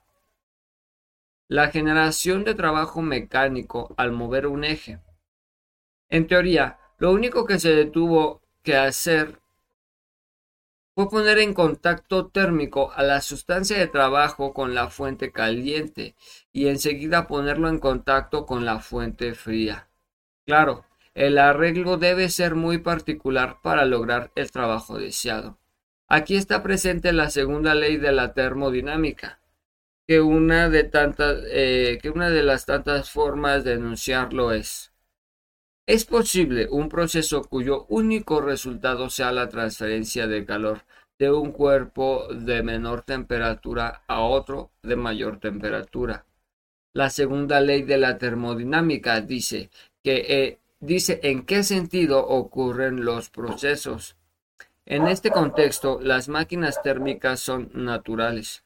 En el caso de los sistemas de refrigeración, la transferencia de calor ocurre desde un cuerpo frío hacia el cuerpo caliente. Entonces, ¿un sistema de refrigeración viola la segunda ley de la termodinámica? No. La clave está en la frase, cuyo único resultado, ya que como producto de la transferencia de calor se tuvo que suministrarle un trabajo neto al sistema. Más adelante se explicará este hecho con ayuda del ciclo de Carnot. Mientras tanto, se describe cómo opera un sistema de refrigeración. El proceso de un sistema de refrigeración de vapor comienza con la entrada de la sustancia de trabajo refrigerante de un evaporador. En este punto, el refrigerante se encuentra en estado de dos fases, líquido-vapor. En el evaporador, una parte del refrigerante tiene un cambio de fase de líquido a vapor debido al suministro de calor previamente proveniente, no, sí, proveniente de una fuente externa a temperatura fría, que es más alta que la del refrigerante. Recuerda que durante una transición de fase, una sustancia pura, de una sustancia pura, la temperatura y presión de la misma permanecen constante, por lo que estas variables no cambian mientras el refrigerante pasa por el evaporador. Después, un compresor eleva la presión y temperatura de la mezcla de vapor líquido hasta convertirlo en vapor saturado. La temperatura pasa de temperatura fría a temperatura caliente, con la temperatura fría mayor que la caliente. No, con la temperatura este, caliente mayor que la fría. A la salida del compresor, el refrigerante es conducido a un, a un condensador donde pasa del estado de vapor saturado a uno de líquido saturado como consecuencia de la liberación de calor hacia una región de temperatura menor, temperatura caliente. La diferencia de temperaturas entre el refrigerante y las fuentes no es demasiada, pero sí suficiente como para permitir la transferencia de calor. Como en este paso ocurre una transferencia de fase, la temperatura de presión, la temperatura y presión del refrigerante se mantienen constante. A la salida del condensador, el refrigerante es conducido al evaporador realizando una expansión que puede ser aprovechada por una turbina de que retroalimente al compresor para que realice otro trabajo. También se puede conseguir la expansión rápida para abrir súbitamente una válvula que contiene el refrigerante en un, en un compartimiento para que se expanda por sí solo a que se expanda por sí solo a otro compartimiento a menor presión. Al realizar la expansión, el refrigerante disminuye su presión y temperatura hasta evaporar hasta un valor por debajo de, de la temperatura fría. El funcionamiento del sistema de refrigeración descrito anteriormente se puede resumir en los siguientes pasos. 1. El refrigerante en estado de coexistencia en vapor líquido pasa por un compresor que eleva la presión y la temperatura por medio de una compresión rápida, llevándolo a un elevado a un estado de vapor saturado. Las tuberías se deben aislar para evitar la pérdida de calor en este punto. Esto, junto con el hecho de que la compresión es rápida, permiten asumir que el proceso es adiabático. El refrigerante se pone en contacto con una fuente externa a temperatura alta y libera calor hacia esta, debido a que su temperatura es un poco menor que la de la fuente. Aquí hay una transición de fase, por lo que el proceso se lleva a cabo a temperatura constante. El refrigerante pasa de un estado de vapor saturado a uno de líquido saturado. 3. Se realiza una expansión súbita súbita o regulada por una turbina, provocando disminución de la temperatura y presión del refrigerante. Es importante señalar aquí que este proceso es el causante de las mayores irreversibilidades que puede tener este. Por ello, es importante considerarlas para el análisis del proceso, aunque por el momento no se hará esto. Al final de la expansión, el refrigerante queda a temperatura un poco mayor que la temperatura del espacio que se quiere mantener frío, pasando de un estado de líquido saturado a otro de consistencia de vapor, líquido vapor. 4. El refrigerante que llega e, en un evaporador recibe un suministro de calor desde una fuente fría, provocada por un sistema de transición de fase. El proceso se lleva a cabo a presión y temperatura constantes por ser precisamente un cambio de fase. La fuente fría es el espacio o cuerpo que se desea mantener frío. El refrigerante en todo este proceso es de mala calidad. La siguiente figura muestra un esquema de dicho funcionamiento. Aunque el funcionamiento de un sistema de refrigeración es general, cada uno de ellos difiere en el proceso que se utiliza para su operación. Como en el caso de los sistemas productores de potencia, los procesos que se llevan a cabo en los sistemas de refrigeración pueden ser aproximados por medio de ciclos de termodinámicos que dependerán de cada sistema que se modele. Como pueden darse cuenta, el funcionamiento del refrigerador de vapor puede modelarse con dos procesos isotérmicos y dos adiabáticos. De inmediato se identifican estos con el ciclo de Carnot, que se trató al inicio del tema anterior. Entonces, el ciclo es el siguiente. 1. Compresión adiabática reversible, proceso 1-2. 2. Liberación isotérmica reversible de calor, proceso 2-3. 3. Expansión adiabática reversible, proceso 3-4. 4. Suministro isotérmico reversible de calor, proceso 4-1. En efecto, este ciclo de Carnot, pero recorrido irreversiblemente. No. En efecto, es este es el ciclo de Carnot, pero recorrido inversamente. Por ello, es conveniente analizarlo. Ciclo de Carnot inverso. En las figuras que se presentan a continuación se muestra el ciclo de Carnot inverso en el que se basa el análisis. Este ciclo de Carnot ya fue estudiado en el curso anterior de Termodinámica 1 y se repasó al inicio del tema anterior. Sin embargo, se discutirá nuevamente identificándolo con el proceso de refrigeración se sabe que la eficiencia del ciclo de Carnot es la siguiente, pero vale la pena calcularlo nuevamente.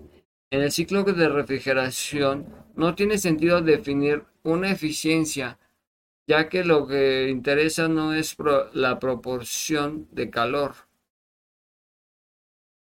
que se transforma en el trabajo, sino que la proporción de trabajo necesaria para extraer calor. Es por ello que resulta más conveniente definir el coeficiente de rendimiento como aparece a continuación. que no es más que el inverso de la eficiencia del ciclo si se utilizara como motor, es decir, por lo cual, y para calcular COP se necesitan las, las mismas cantidades de Q y W. En el ciclo reversible, el trabajo neto realizado en el ciclo debe ser igual al calor suministrado en todo el ciclo. Entonces, para el ciclo de Carnot inverso, ver el diagrama de temperatura y entalpia de la figura anterior. Donde el eh, aumento o decremento de la entalpia es el cambio de la entropía entre estos estados. ¿Es entropía o entalpia? Puta verga, ya no. Ya no sé. Entre los estados 1 y 2, que es el mismo entre los estados 3 y 4. Tómese en cuenta que en este caso los ciclos se recorren en sentido inverso al ciclo de un motor y como consecuencia el signo de los colores se invierte, así como el de los trabajos. Muy, muy bien. Los coeficientes de rendimiento y refrigeración determinan qué tan eficientemente es el refrigerador y saca calor del cuerpo a baja temperatura. COP determina cuánto tiempo necesito para inyectar el calor a la fuente caliente. Entre más grande sea el vapor, el valor de COP, mejor rendimiento tendrá el refrigerador porque estará sacando también una cantidad grande de calor de la fuente fría, aunque no necesariamente. Este coeficiente es más útil para analizar el rendimiento de las bombas de calor que se describen más adelante. Por otra parte, Core determina cuánto trabajo se necesita para extraer calor de la fuente fría. El coeficiente de refrigeración, si es una medida directa de calor que se saca de la fuente fría como determinado trabajo. Entre mayor sea core, mayor será el rendimiento del refrigerador. Como puede suponerse, este coeficiente es más utilizado en sistemas de refrigeración. El modelo del ciclo de Carnot ayuda a entender un sistema de refrigeración, pero para fines prácticos el cálculo de los coeficientes de rendimiento y refrigeración por medio del ciclo de Carnot distan mucho de los correspondientes para un sistema real. Existen tres causas principales por las que esto sucede. Primero,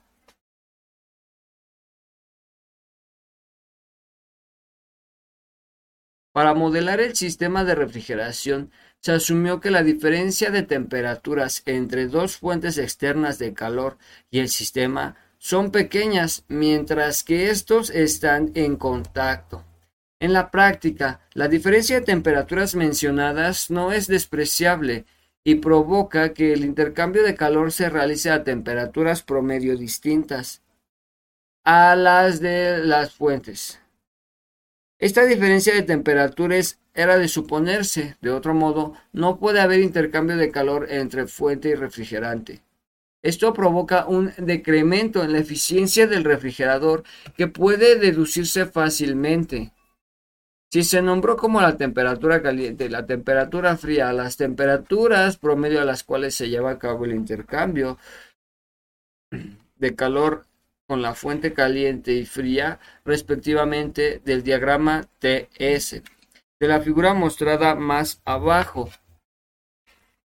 Se puede observar que el calor neto liberado por el sistema de un ciclo es el trabajo neto realizado sobre el sistema y es mayor en el ciclo real del ciclo ideal de Carnot. Por lo tanto, por otro lado, el calor suministrado al sistema es menor que el calor suministrado en el ciclo ideal. Entonces, el coeficiente de refrigeración para los ambos ciclos es el siguiente. Aquí se deduce que core real es menor que core ideal, por lo que el rendimiento de un refrigerador real será menor que el de uno de Carnot, por lo que era de esperarse.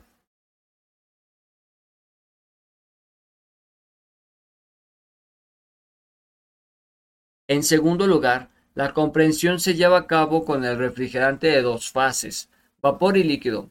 Las gotas de líquido no son deseables porque dañan el compresor, por esto es conveniente eliminar la presencia de gotas para, utilizar, para realizar una compresión sin la fase líquida del refrigerante. Esto se conoce como compresión seca. Por último, la expansión acoplada a la turbina desarrolla una cantidad de trabajo muy baja, acompañada con el trabajo desarrollado por el compresor. La razón de esto es que las condiciones de la operación del refrigerador son las idóneas, pero la turbina de modo que su eficiencia se ve afectada considerablemente. La relación costo-beneficio no es ventajosa con la turbina. Este problema se resuelve fácil al no incluir en el lugar la turbina unas simples válvulas de estrangulamiento. estrangulamiento. Los sistemas de refrigeración reales con compresión seca y válvula de estrangulamiento se conocen como sistemas de refrigeración por compresión de vapor y ciclo termodinámico. Utilizado para su análisis, se denomina el mismo modo que es el objeto de estudio en el siguiente apartado. Ciclo de refrigeración por compresión de vapor. En el apartado precedente se explicó ya el funcionamiento general, se explicó ya el funcionamiento general de los sistemas de refrigeración de vapor y se mencionó que el ciclo de Carnot es conveniente para analizar sistemas reales. También se puntualizó el origen de las diferencias de estos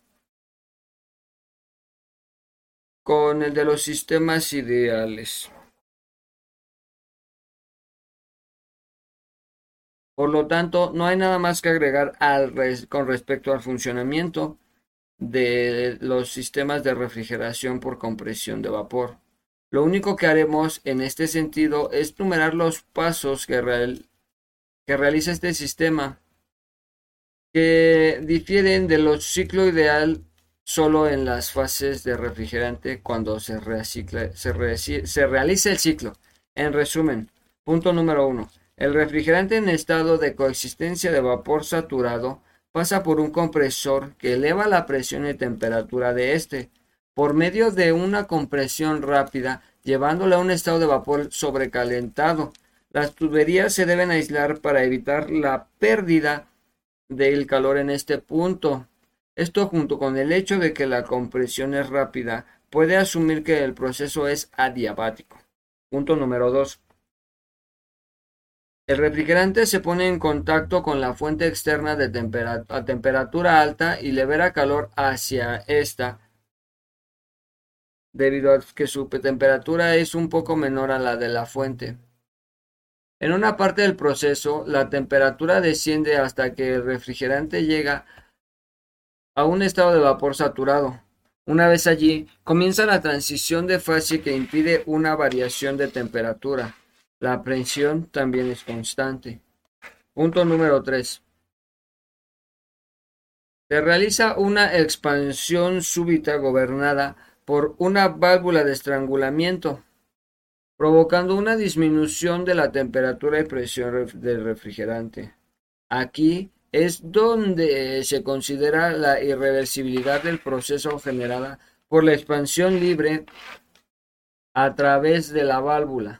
Al final de la expansión, el refrigerante queda a temperatura poco mayor que la temperatura del espacio en el que se mantiene frío, pasando por un estado de líquido saturado a otro, de coexistencia líquido-vapor distinto al alcanzado en el ciclo ideal.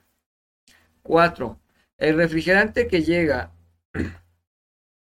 a un evaporador recibe un suministro de calor desde una fuente fría provocado por una transición de fase. El proceso se lleva a cabo a presión y temperatura constantes, por ser precisamente en un cambio de fase. La fuente fría es el espacio o cuerpo que se desea mantener frío. El refrigerante pasa de estado de vapor de mala calidad a un estado de vapor saturado. Nótese que en este ciclo se contempla la irreversibilidad del proceso de la expansión libre. Las demás partes del proceso se consideran irreversibles. El efecto que tiene esta irreversibilidad en el ciclo de compresión de vapor se muestra en la figura siguiente. Diagrama TS de un ciclo ideal de compresión de vapor, basado o sacado del libro de Moran y Shapiro.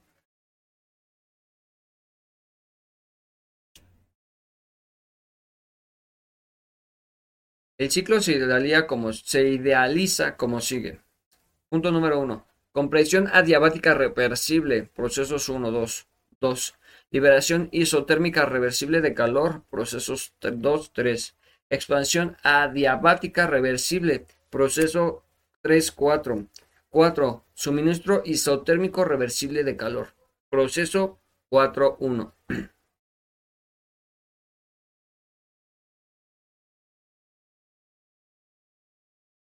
La modificación del proceso 3.4 genera una disminución del área bajo del... A ver, la modificación del proceso 3.4 genera una disminución en el área bajo el proceso 4.1, que es el calor extraído de la fuente fría a la vez que se genera un aumento del área encontrada por el ciclo completo que representa el calor neto y por ende el trabajo neto. Pero si se examina la figura anterior, la disminución del calor extraído de la fuente fría es mayor que la correspondiente al trabajo. Esto provoca que la coeficiencia de refrigeración tenga una caída, demeritando el desempeño del refrigerador. Para calcular los coeficientes de rendimiento y refrigeración, se necesita hacer un balance de energía en el ciclo. Para este análisis se, desprecian los efectos de la energía cinética y potencial. Por otra parte, se debe recordar que el proceso se lleva a cabo de manera inmersiva al que un motor. Espérate a la verga. Por otra parte, se debe recordar que el proceso se lleva a cabo de manera inversiva al de un motor, de modo que el trabajo y calor calculados tienen signo contrario y que los calentadores de entrada y salida son respecto del sistema, no del espacio que se requiere enfriar.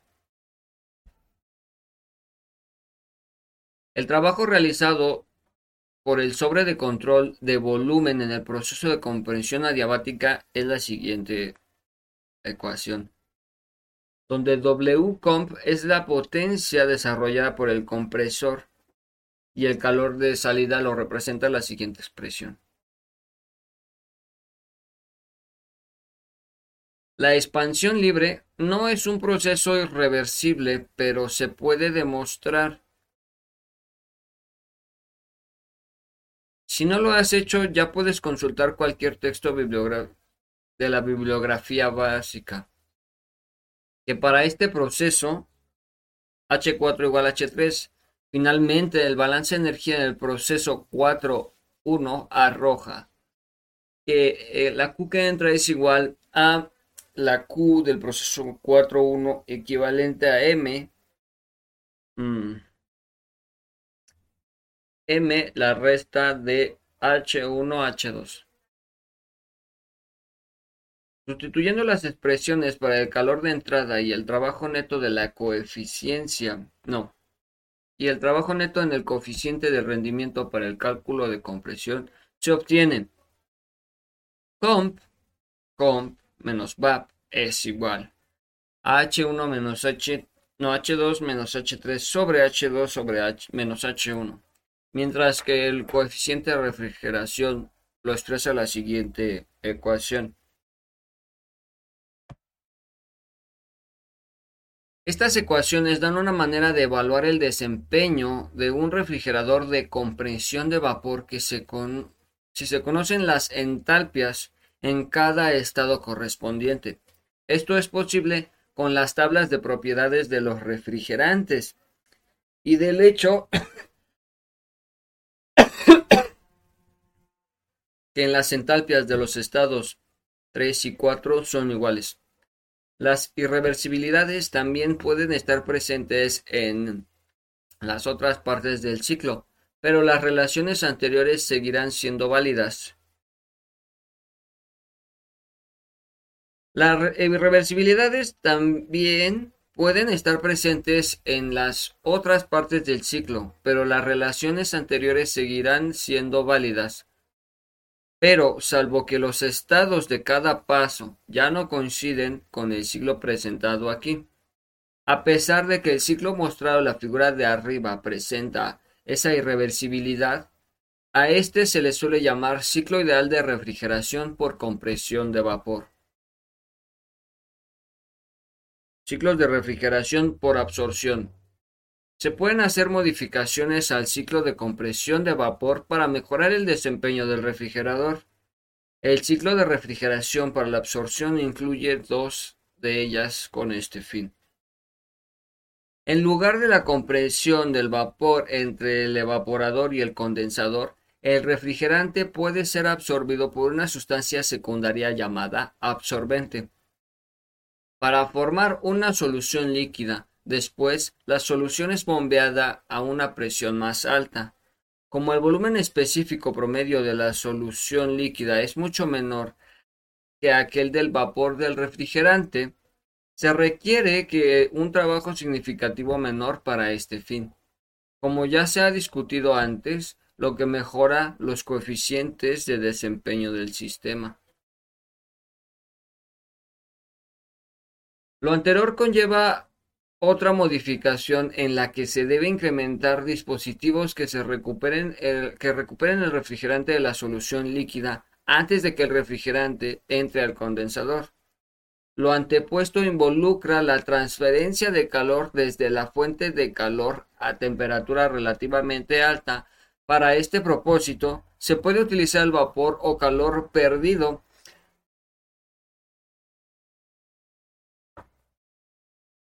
De otra manera, sería desechado a la atmósfera.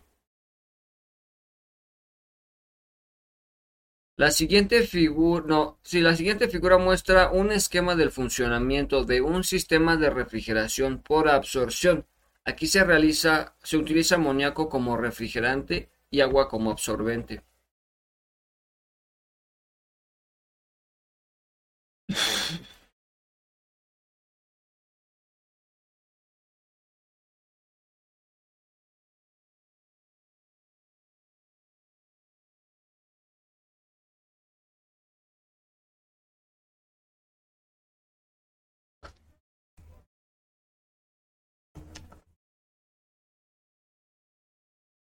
El sistema es similar al El sistema es similar al de compresión de vapor con la diferencia de que el compresor se sustituye con un absorbedor, una bomba y un generador y una válvula.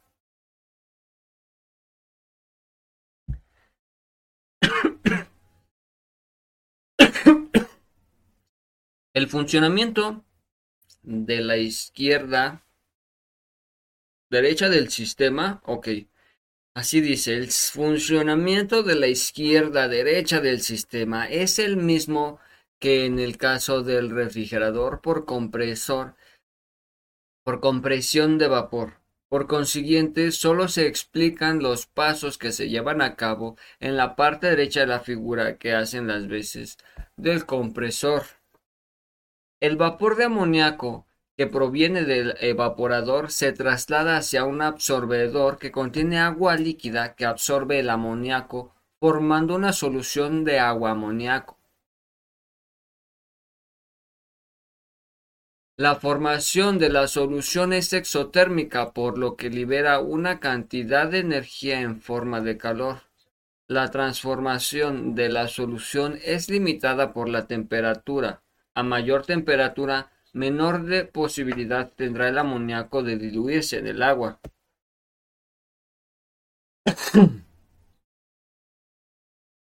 Para mantener la temperatura constante, se hace circular agua fría alrededor del absorbedor para recolectar el exceso de calor liberado en la absorción.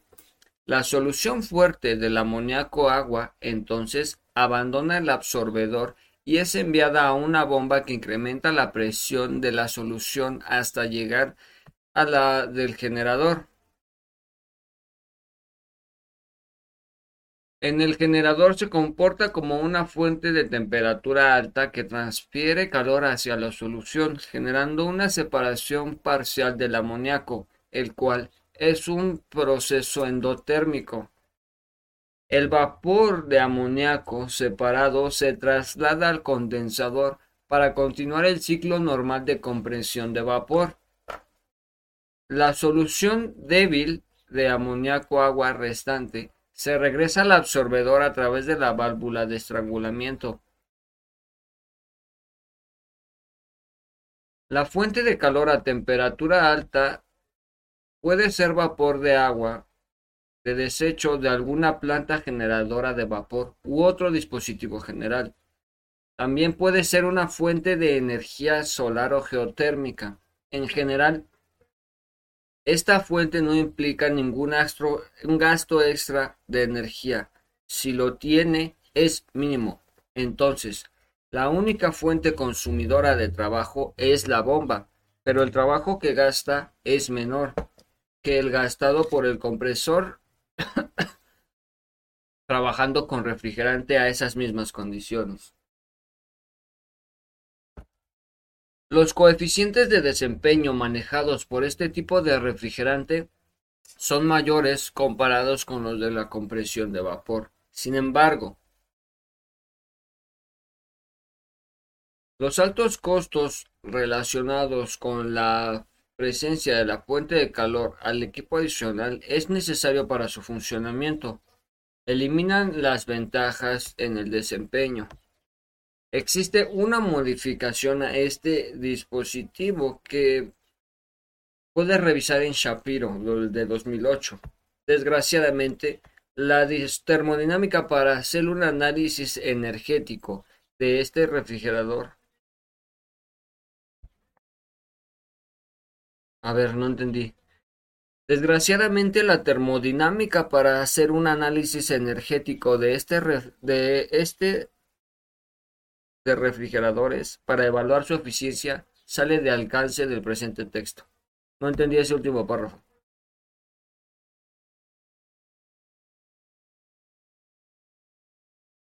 Ciclo de comprensión de vapor en casada.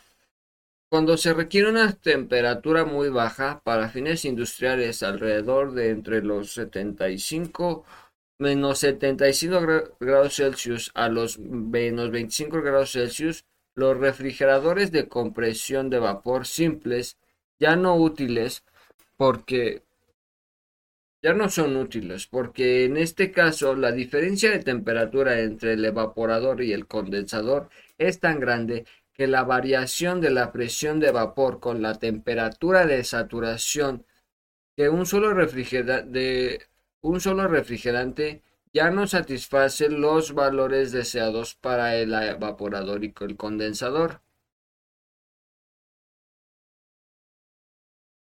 En otras palabras, con, con un solo refrigerante se, necesitaría una cantidad de trabajo exageradamente elevada para lograr temperaturas muy bajas. Sin embargo, Existe una manera de salvar esto utilizando la compresión de vapor. La idea es acoplar varios ciclos de compresión de vapor de tal manera que el condensador de uno sea el evaporador de otro. Es evidente que las sustancias de trabajo de cada ciclo deben ser distintas, ya que de otro modo se tendría el problema comentado. Sin embargo, es importante señalar en estos que en estos casos esenciales, especiales, es provechoso acoplar ciclos de compresión con la misma sustancia de trabajo. La figura siguiente muestra el acoplamiento de los dos sistemas de refrigeración por compresión. High temperature condenser, compressor, expansion valve, intermediate hold exchanger, low temperature evaporator. Ahora, ¿por qué me lo dieron en inglés, güey? Nótese el arreglo de la serie de ciclos A-B con un intercambiador de calor de contraflujo conectándolos. En el intercambiador de calor, el calor liberado durante la condensación del ciclo B a la temperatura alta. No. En el intercambiador de calor, el calor liberado durante, el durante la condensación del refrigerante empleado en el ciclo A a temperatura baja es utilizado para evaporar el refrigerante del ciclo B a temperatura alta. Este refrigerador es equivalente a uno cuyo espacio o cuerpo a enfriar es la fuente externa y una baja temperatura de ciclo, mientras que el calor liberado a, a la fuente externa es el liberado por el ciclo B. Para el ciclo completo se puede extender fácilmente las definiciones de los coeficientes de rendimiento y refrigeración presentados anteriormente.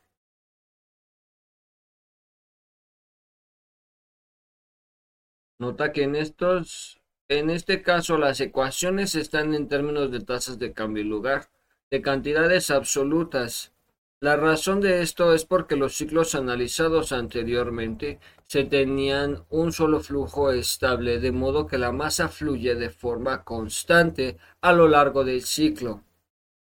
En el, caso del ciclo en casada, yo creo que quería decir cascada, ¿no? Los flujos son generalmente distintos, así que, así que se debe considerar en las definiciones anteriores. Por último, hay que considerar las propiedades de los refrigerantes. Para hacer una buena elección de los mismos al momento de diseñar un sistema de refrigeración en cascada, ¿viste? Deben ser tales que los ciclos se acoplen muy bien a los rangos de temperatura que se desean operar. La figura mostrada abajo esquemiza este hecho esquema funcionando un sistema de refrigeración para cascada, trabajando con, un solo, con una sola sustancia. Ah.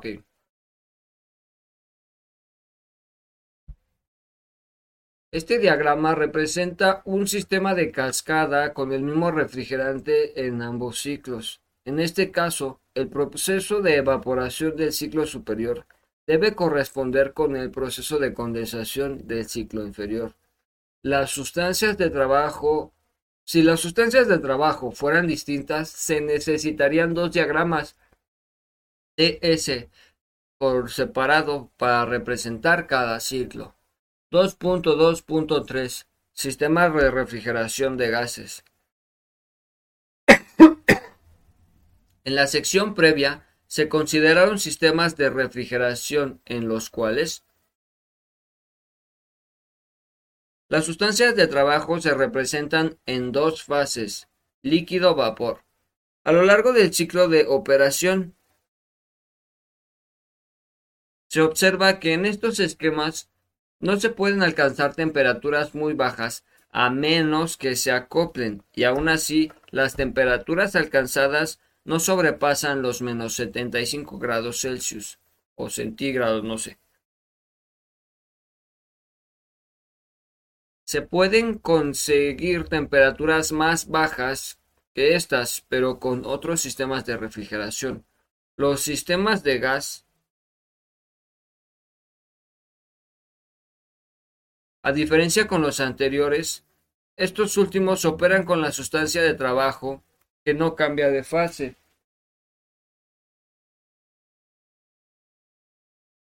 Se mantienen en su fase gaseosa a lo largo del ciclo de operación.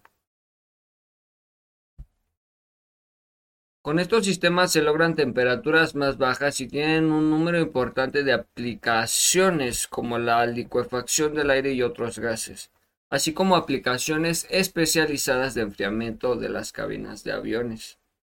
Como podrías darte cuenta, esta sección y la siguiente son más breves, porque mucho de lo que se necesita para analizar estos sistemas ya se ha tratado en la sección de sistemas, en todas las secciones. Eh, espérate. Ya se ha tratado en la sección de sistemas, en todas las secciones siguientes. Ok. Al resolver los ejercicios que se te piden, notarás que ya tienes las herramientas para hacerlo. Aquí solo se representa la descripción de los sistemas y en su caso necesario se realizarán cálculos para mayor claridad. Se te invita a realizar los cálculos necesarios para llegar a una expresión que no se derive aquí. Cálculo de refrigeración de Brighton.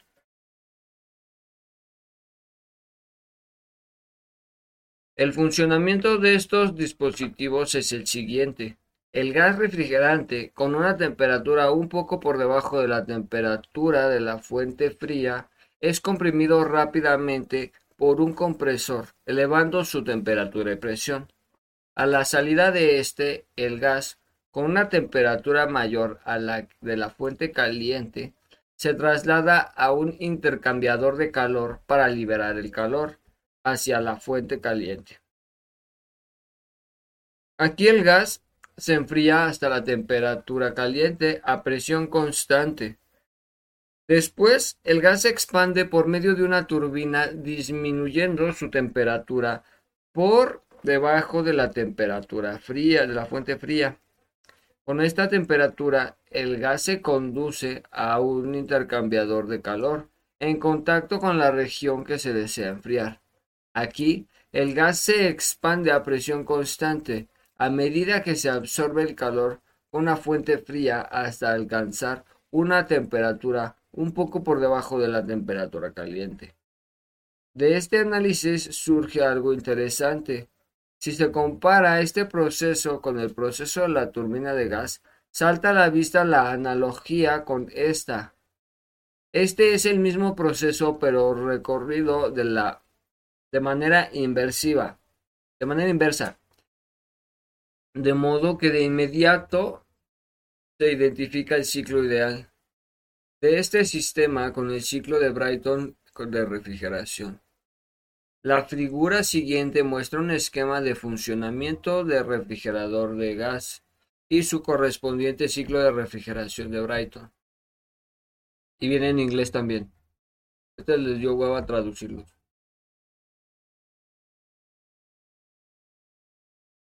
Pensaron que no iba a leer hasta acá, hijos de... Este ciclo ya fue analizado y rápidamente se puede calcular los coeficientes de desempeño. Como el ciclo de Brighton normal, se utiliza el análisis de aire estándar despreciando los efectos de la energía cinética y potencial. El balance de la energía arroja las siguientes ecuaciones, mientras que las transferencias de calor a las fuentes se representan con las siguientes ecuaciones.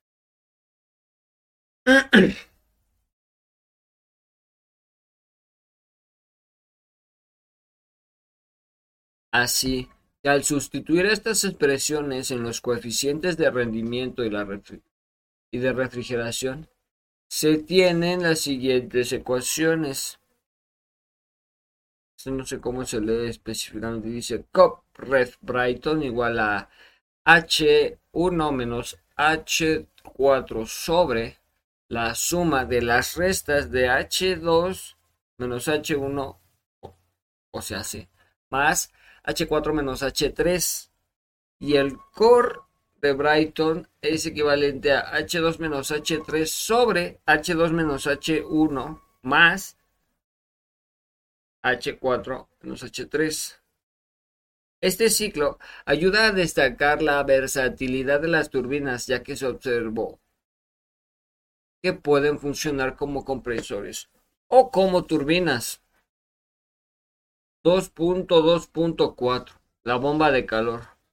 Como se mencionó antes, la función de bomba de calor es mantener la temperatura dentro de una habitación u otros espacios. Por encima de la temperatura de los alrededores o promover un flujo de calor a ciertos procesos industriales que tienen lugar a temperaturas elevadas. Las bombas de calor de compresión de vapor son ampliamente utilizadas en el calentamiento de espacios habitacionales o laborales, mientras que las bombas de calor por absorción son mayormente utilizadas en aplicaciones industriales. Las bombas de calor funcionan de manera totalmente análogo a otros refrigeradores. Solo varían las temperaturas de operación del sistema. De hecho, la bomba de calor actual utilizada en el, en el acondicionamiento de ambientes funciona tanto para enfriar una habitación como para calentarla. Como se requiere enfriar una habitación, la bomba de calor funciona con un sistema de aire acondicionado. De este modo de operación de refrigeración se extrae el calor de la habitación y se elimina una cantidad de calor hacia el exterior. De modo el modo de operación como aire acondicionado es más útil el coeficiente de regeneración para evaluar el desempeño del sistema. Ya sea calculando estos parámetros para el cálculo de Carnot, como se observaron en un ciclo ideal, no muy bueno para analizar estos sistemas, pero ayuda a entender su funcionamiento. Son un límite de referencia. Core para Carnot es core a Conad es igual a toda esta expresión de aquí que está bien hardcore para leer a la verga. De modo que el calefactor en modo de calefactor, el sistema extrae el calor del medio y entrega calor a la habitación.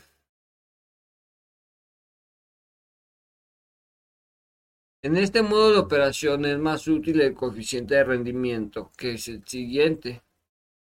También se concluyó lo siguiente. De aquí se nota que para aumentar el desempeño del calefactor se debe aumentar la temperatura caliente y disminuir la temperatura fría, caliente y fría, pero COF del calefactor es más sensible a la diferencia de temperaturas. Una manera de disminuir la diferencia de temperaturas es aumentar la temperatura fría mediante el uso del colector solar. La energía solar es absorbida por un flujo que circula por paneles solares el flujo relativamente caliente se almacena en un gran tanque aislado. El evaporador de la bomba de calor está colocado en el interior de un tanque de manera que el flujo del sistema se evapora a una presión y temperatura mayor que la normal. Este dispositivo mejora considerablemente el rendimiento del calefactor.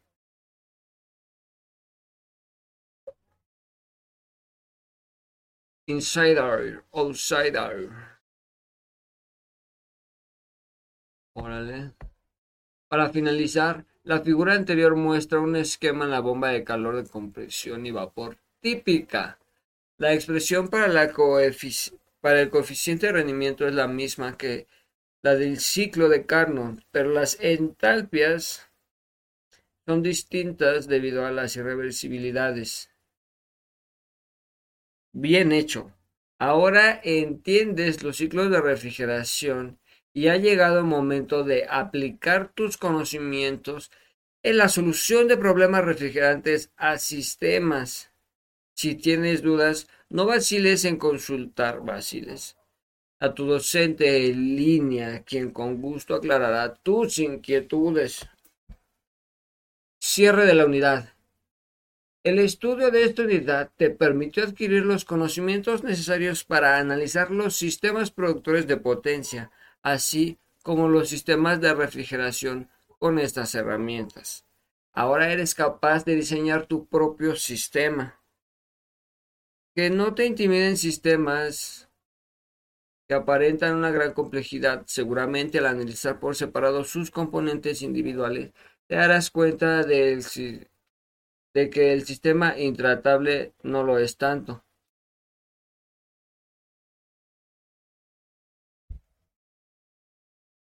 Te invitamos a resolver muchos problemas para tomar experiencia, habilidad e incluso intuición de análisis y diseño de los sistemas aquí vistos. Ánimo para saber más. Si deseas aprender más sobre el ciclo dual, puedes consultar a Quark de 1984 en las páginas 613 a las 617 y Shapiro a la página 457 a la 460. Para explicaciones más detalladas en los ciclos regenerativos puedes consultar Shafiro el capítulo 9, Roll 2005 el capítulo 10 y Work 1984 en capítulo 16. Además existen más ciclos aplicables a las turbinas que puedes consultar en la primera referencia. Aquí en Work hay otros tantos ciclos que se revisan en particular. Los Ericsson String and Roll 2005 se explica detalladamente el funcionamiento de la turbina de gas y cada uno de sus componentes. La discusión allí expuesta es muy, muy ilustrativa e interesante. En Shafiro de 2008 se presenta un análisis exergético de los ciclos de vapor que sería muy provechoso revisar, serviría de repaso a la unidad 1 a la vez que verifica los aspectos importantes sobre el aprovechamiento de estos dispositivos. El apartado correspondiente al ciclo de Rankine se estudia el proceso completo haciendo un análisis global del ciclo, sin detallar lo que ocurre con cada dispositivo, compresor, caldera, turbina y condensador. Si desean saber más detalles a cada uno de estos dispositivos de Roll y en 2005 analiza por separado cada uno de ellos. En Work de 1984 se analiza una aplicación interesante a los ciclos de refrigeración de vapor a través de la licuefacción de gases y solidificación de líquidos Además, incluye un análisis de sistemas de refrigeración que utilizan el ciclo de Stirling. Stirling. Fuente de consulta. ¡Ah, qué bonito! Pero ahora tenemos que hacer un chingo, un vergo de tarea. Bueno, entonces, vamos a ver. Em, aquí la planeación.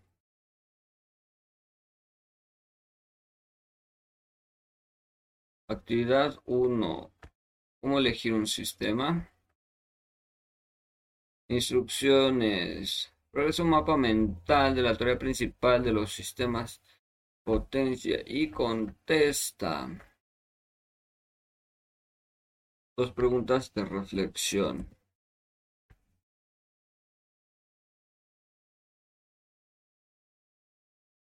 Ahí está. Trata de que tu mapa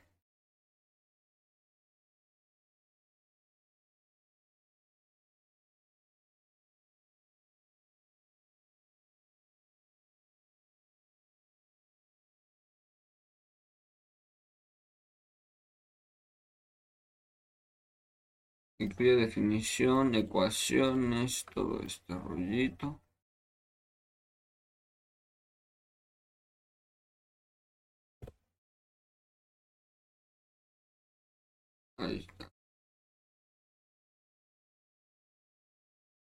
Después de realizar el mapa mental, responde la siguiente pregunta. Un poco una pinche trampa, güey, a la verga. Ahí está. ¿Qué más?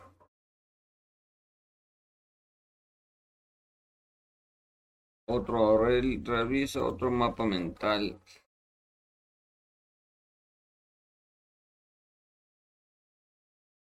Eh, trata de que tú... Sí.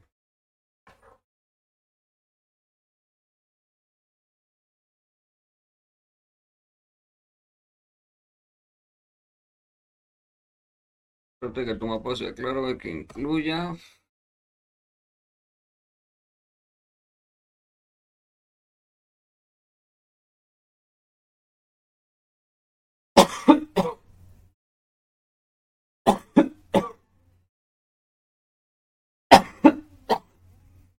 que me muero.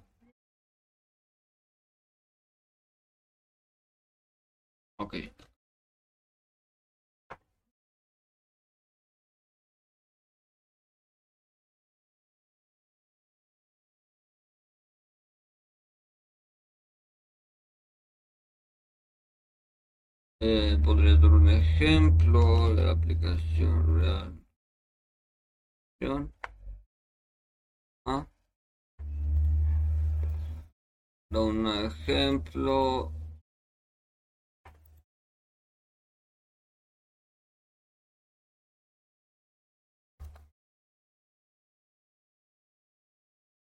Ahí está, un ejemplo de máquina real que funciona a través de diésel. Ajá.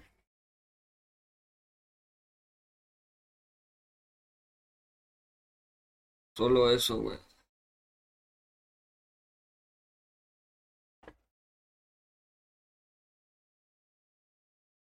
A ver, va. Un mapa mental. Necesitamos Canva. Canva. Please help me. Help me. Está Canva. Um,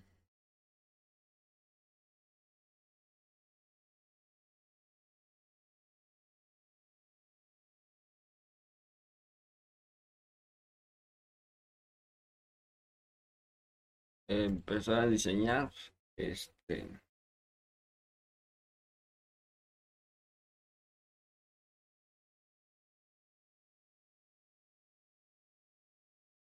¿Cómo que, que, que, que, que, de qué me hablas? Eh, ¿Mapa qué me dijo? Mapa mental.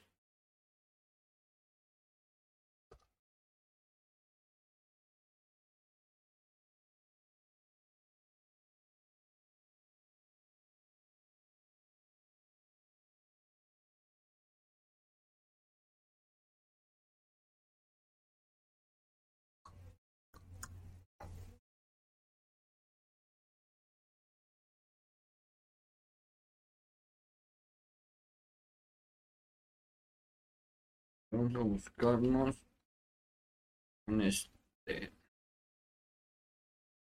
un mapa mental chidito. ¿Son seis? Sí, ¿no? Hija de puta. A ver.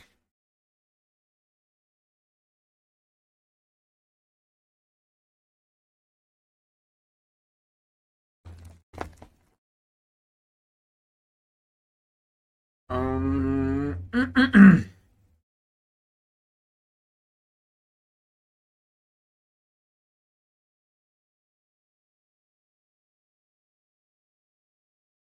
Me gusta, me gusta.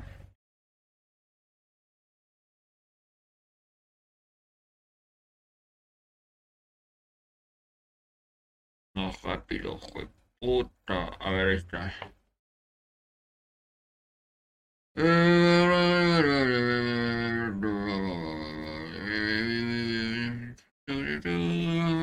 A ver, vamos a ponerle aquí. Eh, sistemas de potencia.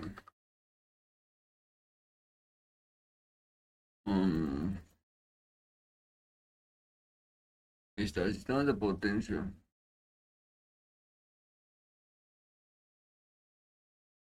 mapa mental.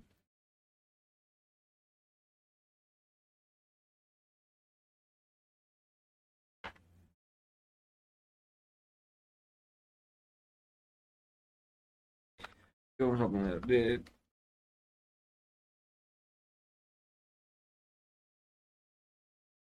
definición y aquí no está bien escrito aquí güey.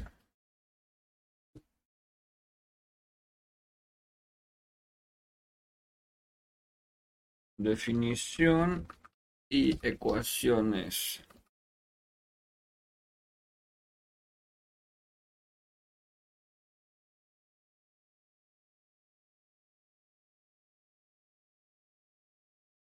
ecuaciones.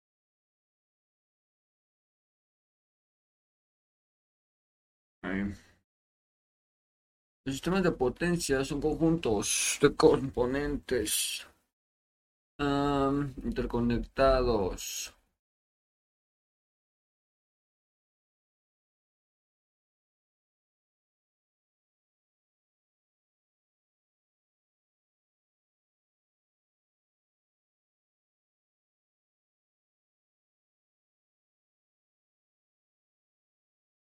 really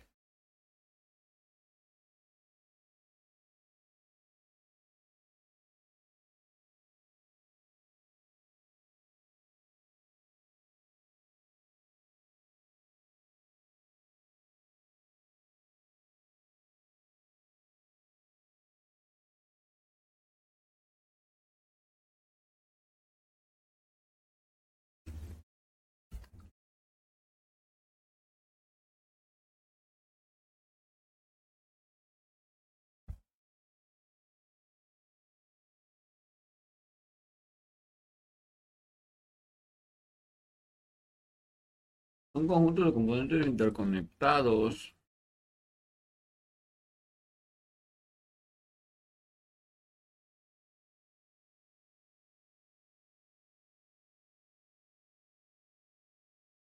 transforman un tipo de energía a energía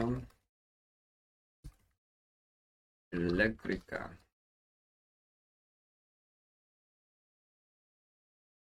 Eléctrica lleva un acento en la tilde, lo que sea.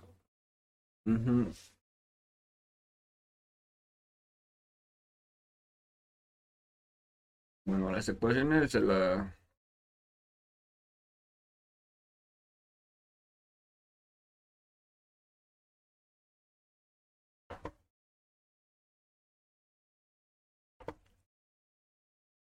Aquí vamos a ponerle propiedades.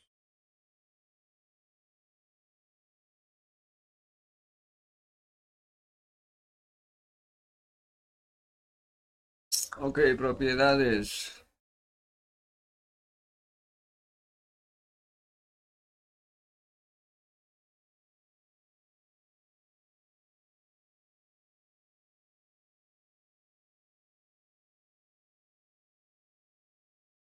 Confiabilidad. Eficiencia.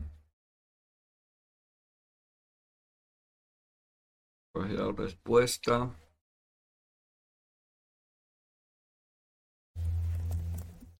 Y calidad de la energía eléctrica.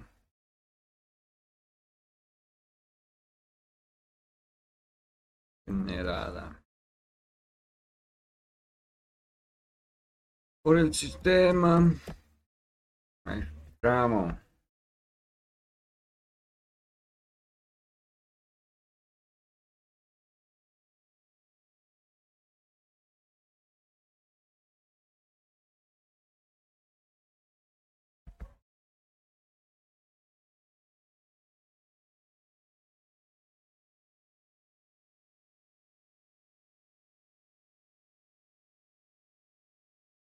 Estamos. Definición. Propiedades.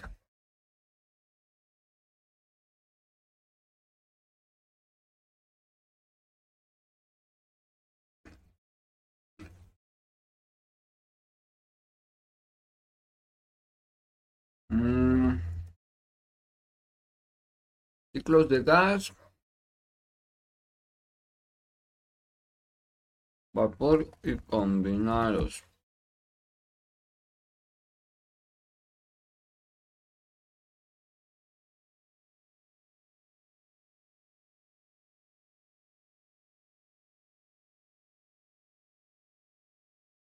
Ciclo de, de gas, vapor y combinados. El ciclo de gas. Este utiliza gas como como fluido de trabajo. Fluido de trabajo. una turbina para generar electricidad. No, no es cierto, es energía mecánica.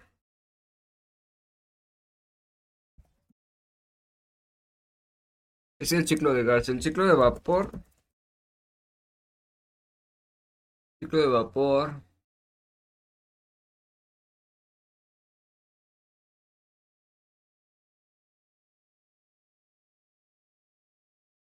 Utiliza el vapor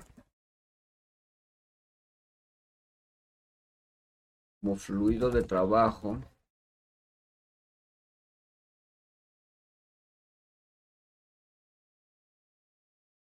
En una fluido de trabajo. Como fluido de trabajo, ajá. En una turbina para producir energía mecánica. Otra vez. Está mal escrito producir y mecánica.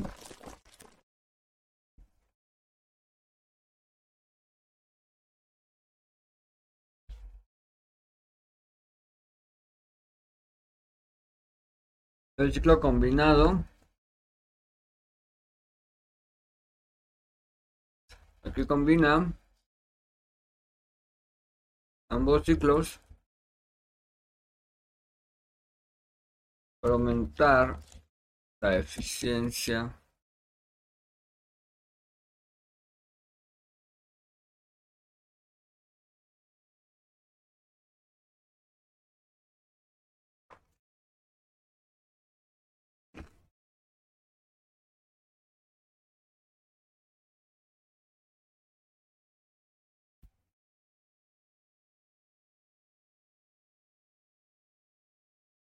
Definición, propiedad de ciclos de vapor y combinados.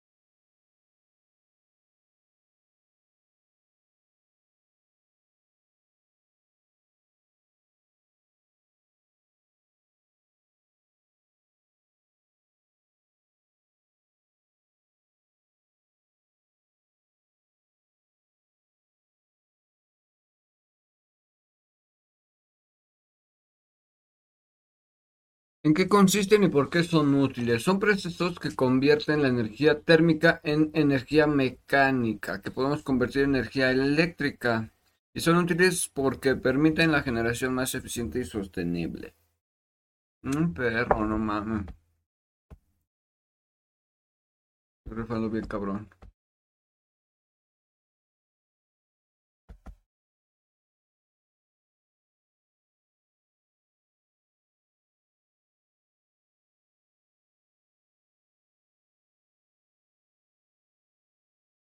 Eh, me había pedido una imagen.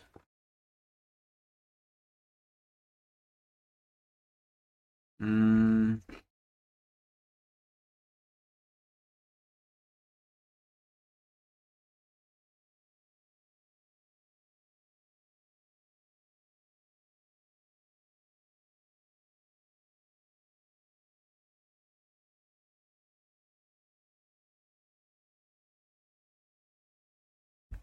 Ok. Mm.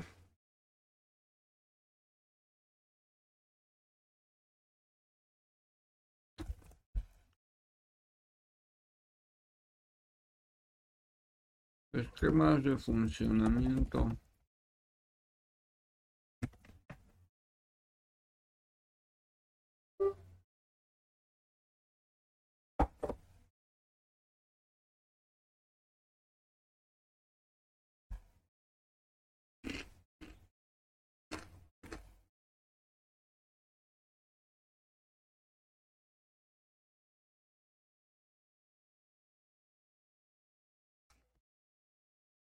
Mm.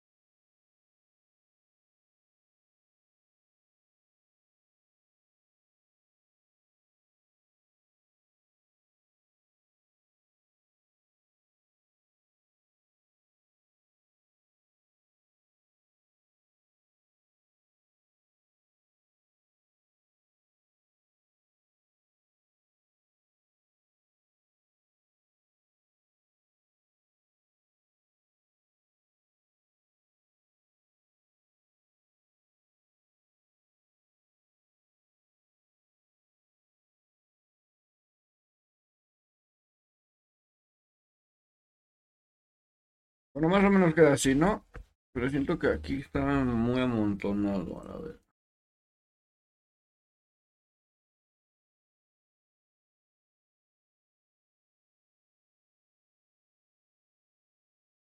A ver este.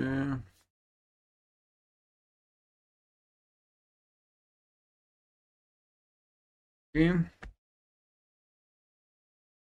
Eh.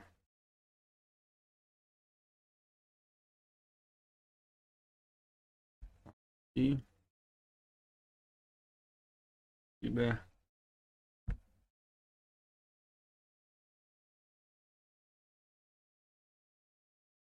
Aguanta, eh, yo digo que aguanta. Este. Um, poquito y se nos fue a la verga, por poquito se nos fue a la verga. Qué verga. Qué verga estoy abriendo. Ahí.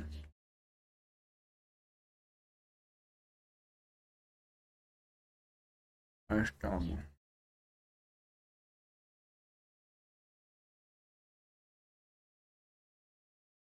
También así.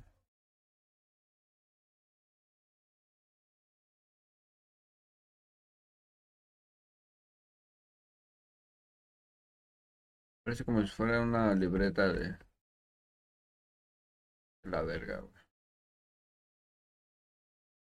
Siempre, no sé, quiero recortar ahí, güey.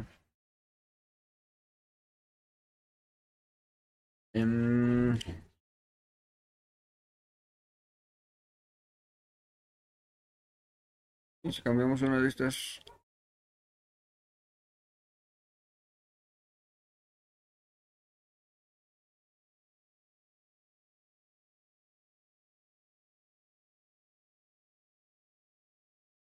A ver. Um, eh, tup, tup, tup. ¿Qué pasa si yo hago... Oh, no, este no se puede voltear. No, entonces este no es, es este.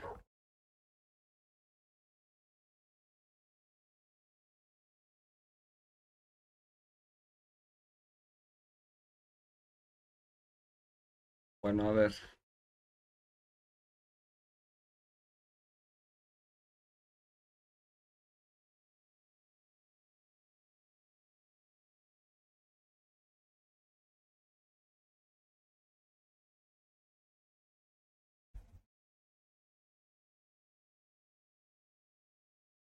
Ahí está, no mames.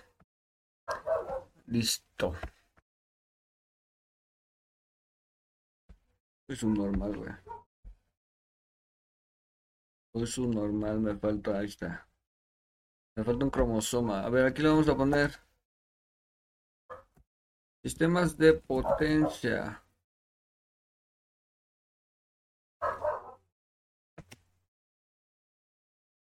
Va. Ay, ay, ay, ay, la verga. Queremos una PNJ ahí. Ah, no, es PNG. No, es PNJ, es PNG.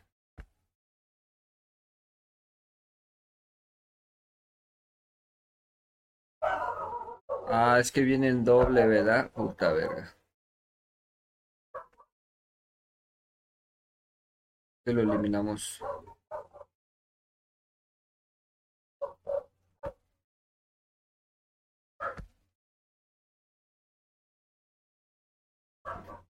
Creo que ahora sí déjalo.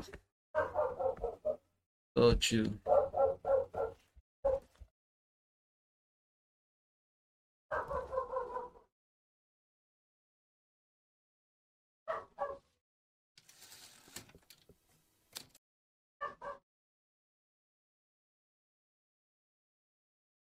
Bueno, ¿qué dice el otro? Este. A ver. Es un mapa mental y el otro...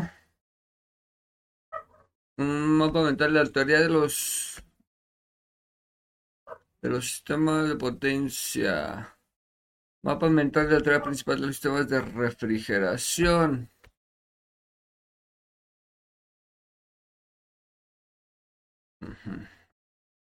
A ver, otro que esté bien verga.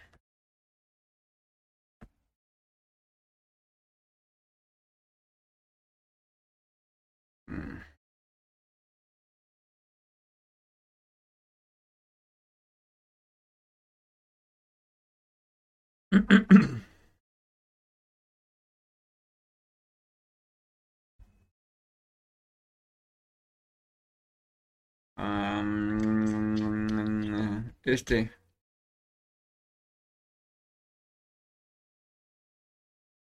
Ah, consejos para la vuelta al cole. Pues, no mames.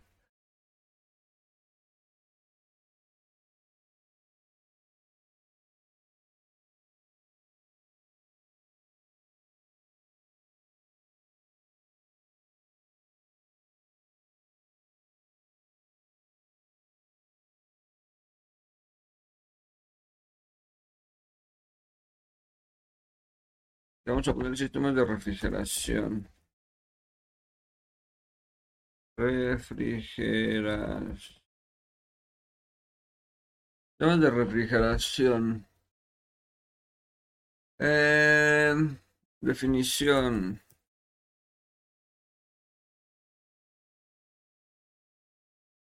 Ah, son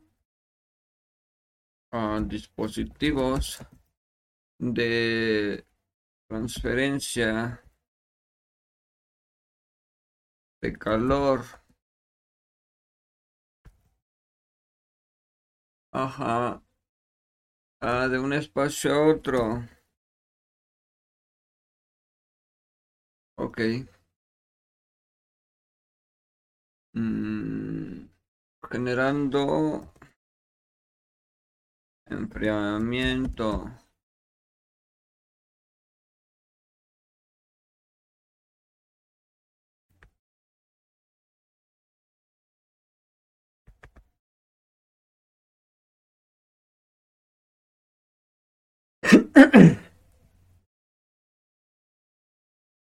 Definición, propiedades.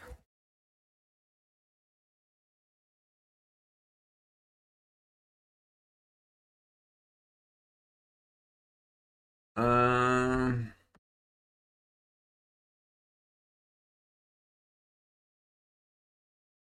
eficiencia energética, capacidad de enfriamiento,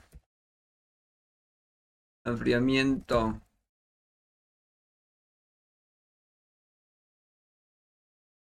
habilidad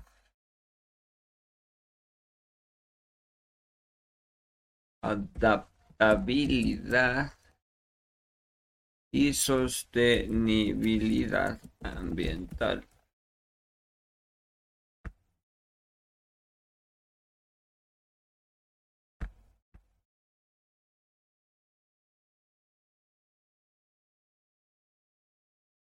Está, propiedades, eficiencia energética, capacidad de enfriamiento, fiabilidad adaptabilidad y sostenibilidad ambiental.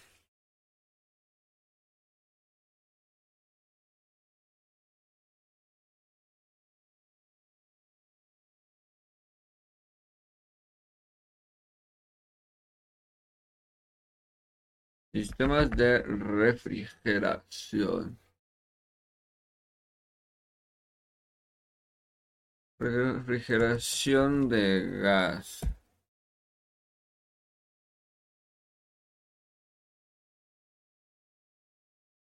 Ajá.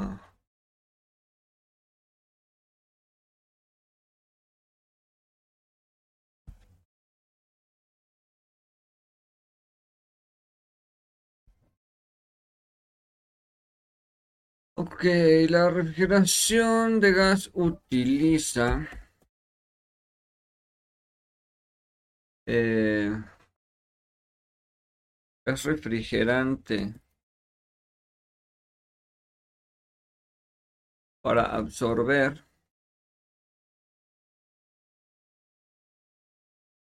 y disipar calor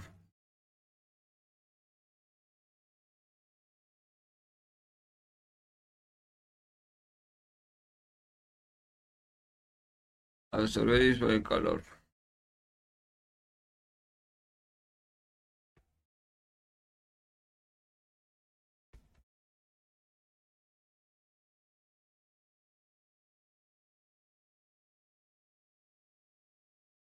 Refrigeración de vapor. Emplea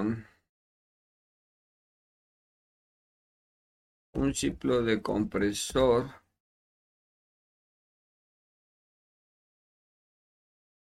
de compresión de vapor para extraer el calor y proporcionar refrigeración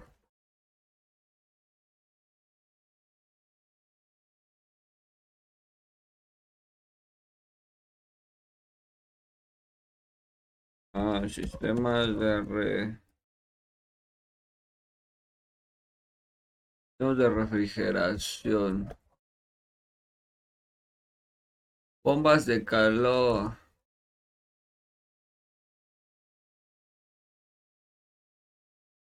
Transfieren calor de un lugar a otro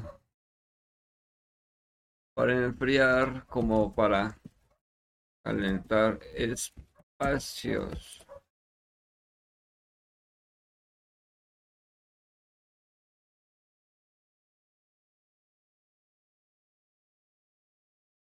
A ver, ¿cómo habíamos hecho esta?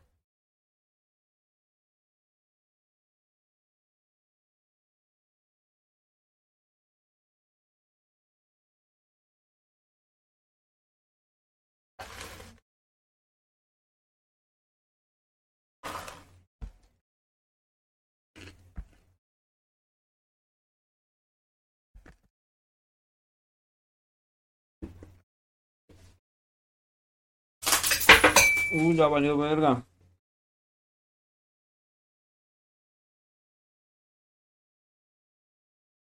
Se cayó bolo a la verga. ¿En qué consiste y por qué son útiles?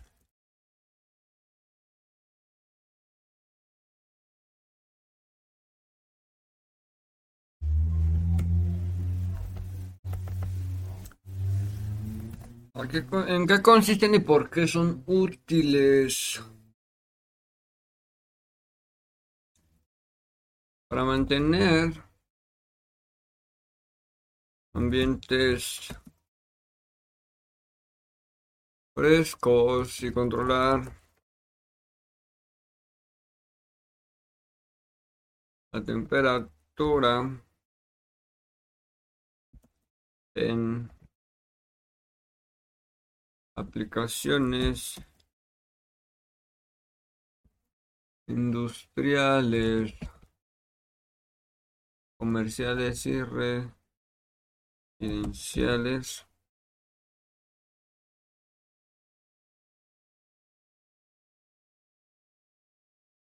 Además, de proporcionar confort confort térmico, conservar alimentos,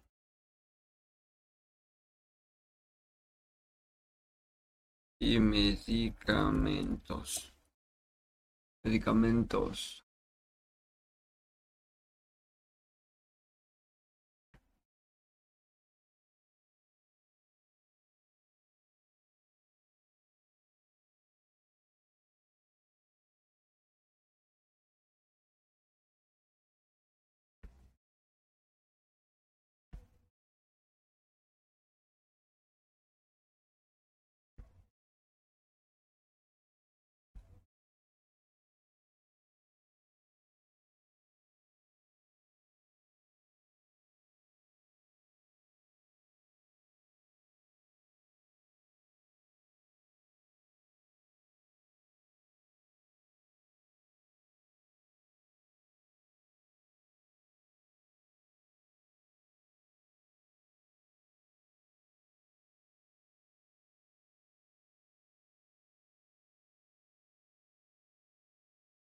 Funcionamiento.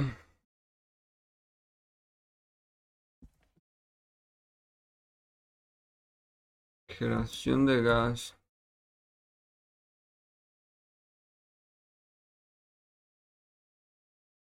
Absorción y desorción del gas refrigerante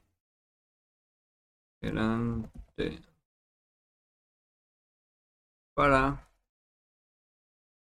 absorber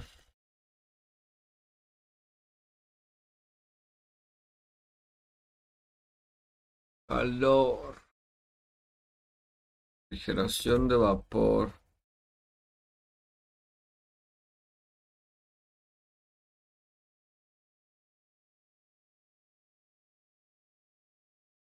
compresión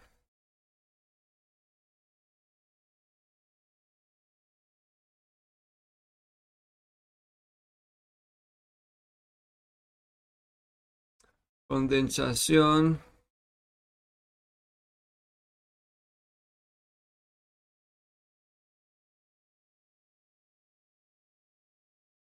expansión y evaporación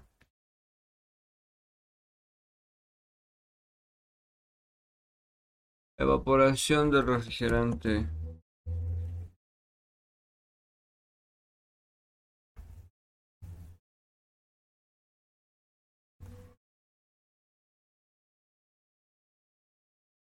Mm-hmm.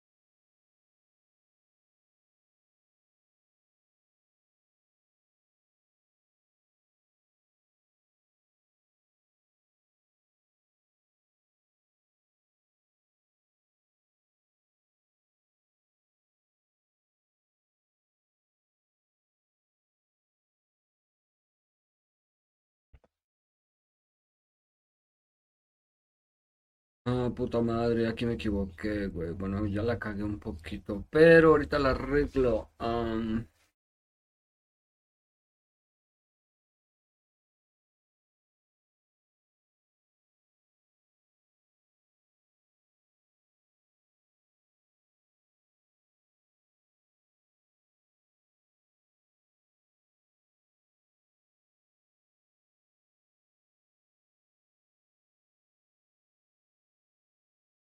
Este se más chido, ¿no? no sé cómo le voy a hacer, vaya, vale, verga. Mm. Pero bueno, aquí en funcionamiento.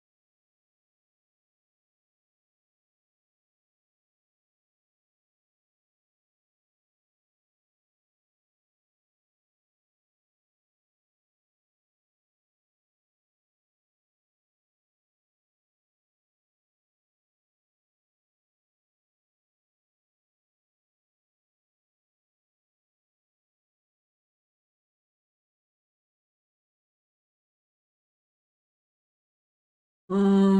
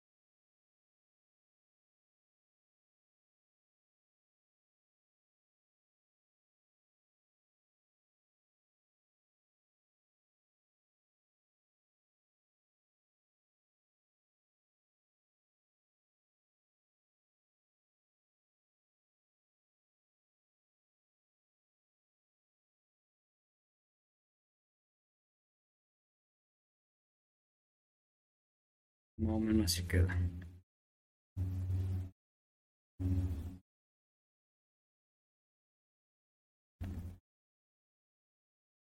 A ver, hay que subir todo esto. Así. Se ve bien perro este. No estoy. Espérate.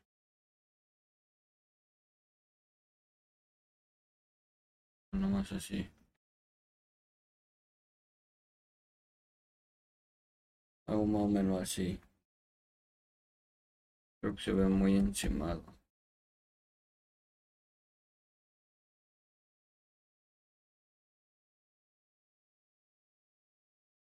A ver, vamos a quitar las tijeras no tienen nada que ver. Este, bye. Y este, chao. Así. De puta madre, viejo, no mames. Bueno, aquí nada más falta... em,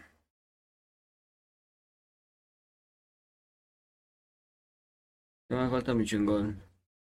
Un mapa, dos mapas.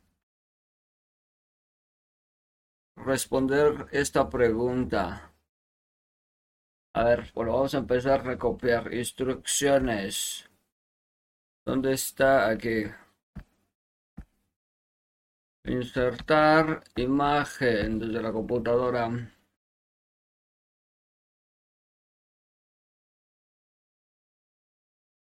Este no era sistema de potencia, el otro era sistema de refrigeración, güey.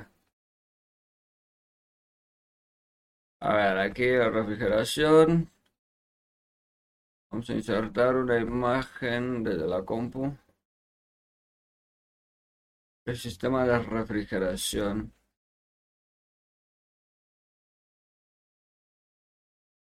Ahí está, verá, perfecto.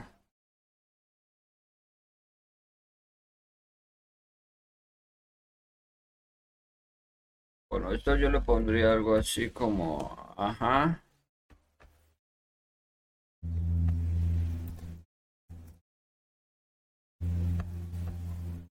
Puta madre, güey. Bueno. Toca componer todo, arreglar toda esta mierda, güey.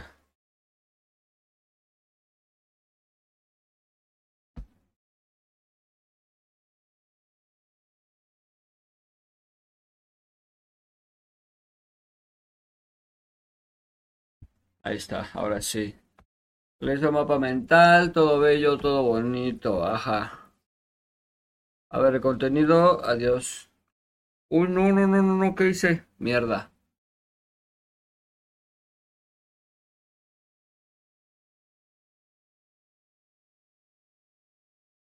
Un mapa mental, ahí está, ajá. Este...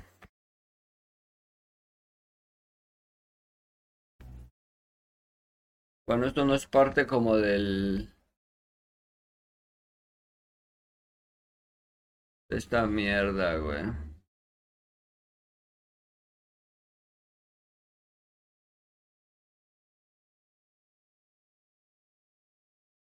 A ver, aquí.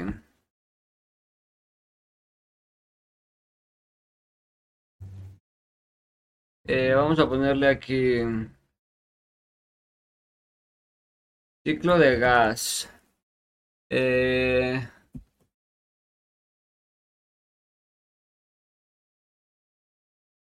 una central eléctrica de ciclo combinado que, que utiliza un ciclo de gas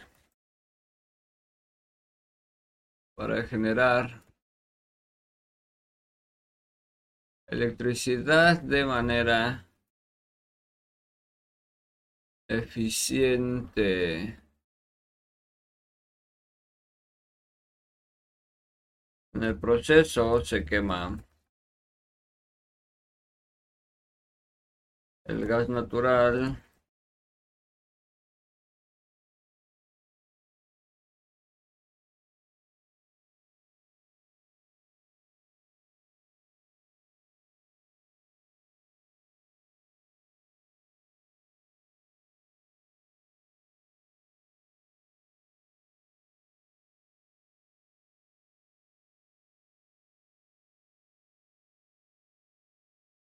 Se quema el gas en una turbina para producir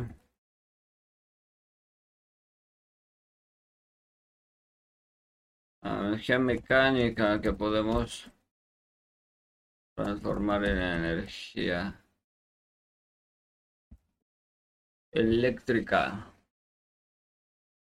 Muy bien. Ajá.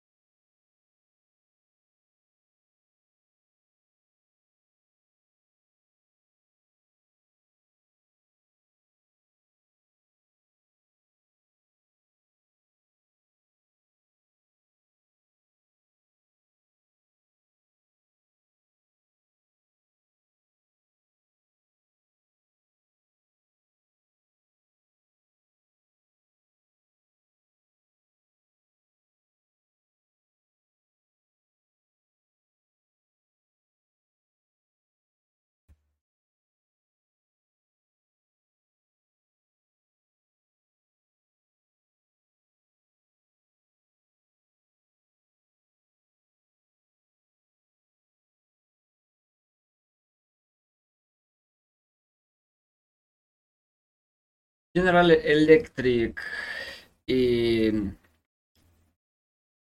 otra cosa, pues un funcionamiento en una central eléctrica más eficiente del mundo, pues en ciencia. A ver, dice, han puesto un funcionamiento en Beauchain, Francia, la central eléctrica de ciclo combinado más eficiente del mundo, al alcanzar un radio eficiente de hasta el 62.22%, informó el conglomerado Gringo.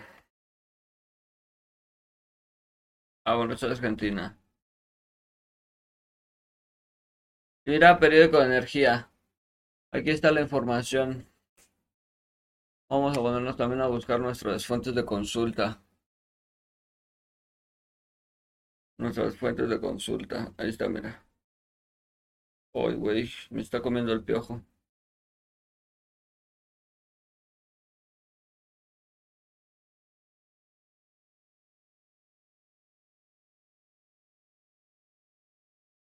Este es el 2016.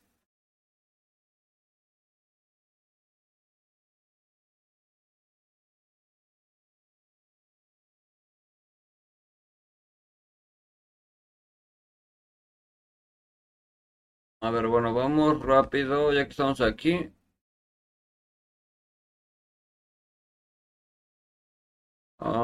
para acá. Citas, formato APA, de un sitio web.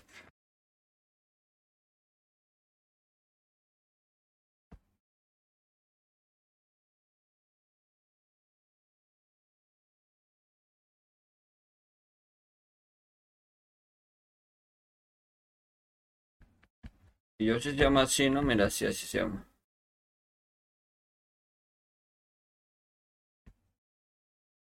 Ahí está.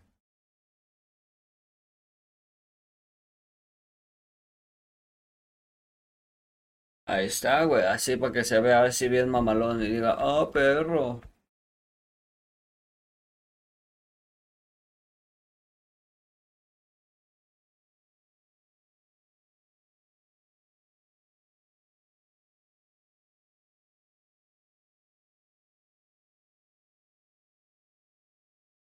Eh, ciclo de vapor.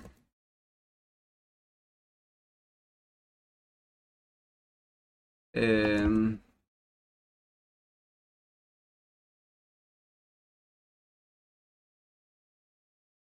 las centrales eléctricas nucleares utilizan un ciclo de vapor para generar electricidad. En este caso, la energía térmica liberada por la fusión nuclear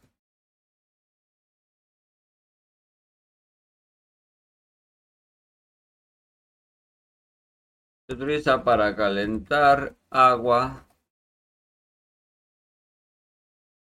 y producir vapor.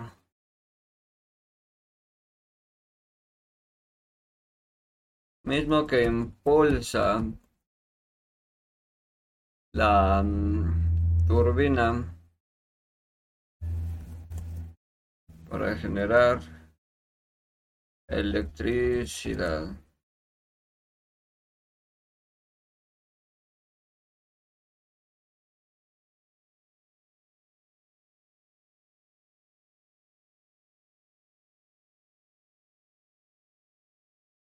Eh, central nuclear de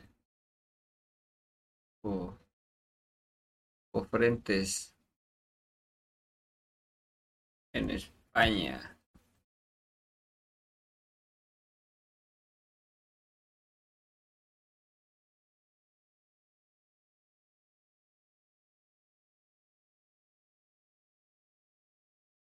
cualquier cosa.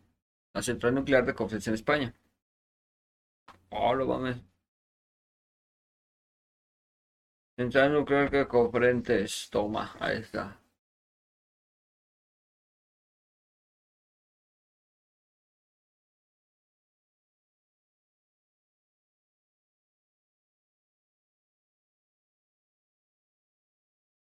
Ahora vamos a aceptar las cookies. ¿no? Esto está de puta madre. ¿Dónde está? En citas, formato APA, en sitio web. Año de publicación, su puta madre.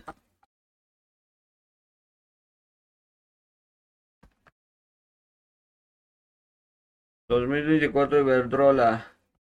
Iberdrola, me suena Iberdrola de algún lugar, ¿eh?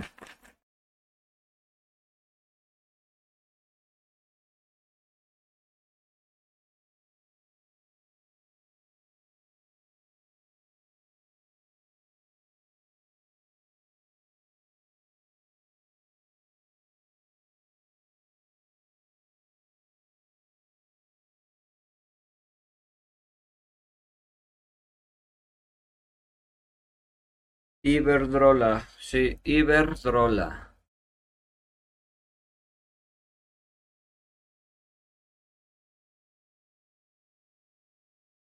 Iberdrola, ahí está.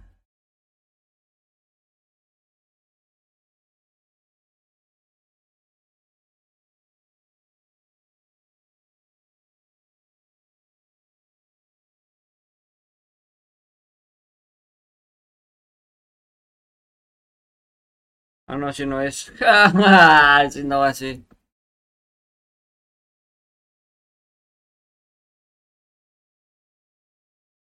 Ahí está, el ciclo de vapor. Y me falta el ciclo combinado acá.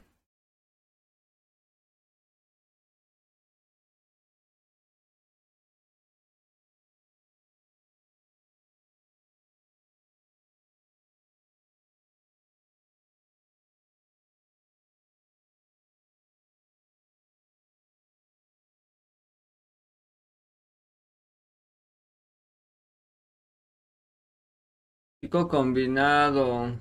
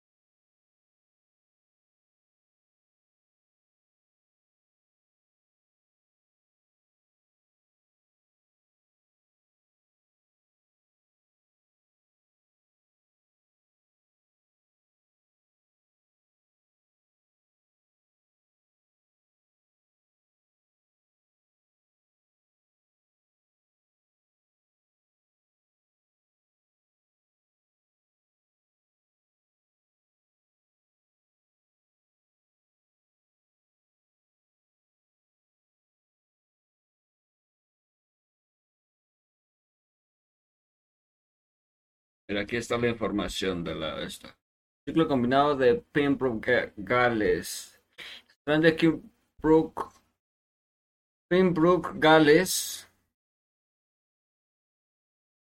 De ciclo combinado de 2000 megawatts. Creo que, o no sé qué es, MW. Está ubicada en Pembroke Gales, en el emplazamiento de una eh, desmantelada central de fuel el gas proviene del gran licuado GNL en Haven. Está compuesta por cinco módulos de 400 MW cada uno, equipados por una turbina de gas Alstom 288 MW GT26B una caldera de recuperación de calor y una turbina de vapor. La planta emplea generadores eléctricos refrigerados con hidrógeno y produce electricidad suficiente para alimentar a dos y medio millones de hogares. Alsom ha contratado a IDOM como Architect, con Architect Engineers desarrollado la ingeniería básica, detalle de la obra civil y las estructuras metálicas. Me sirve. Me sirve.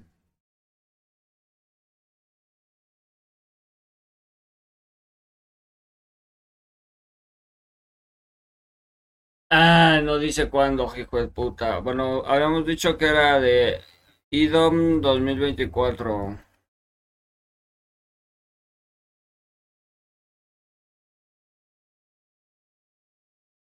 IDOM 2024. Ahí estamos. Ciclo combinado.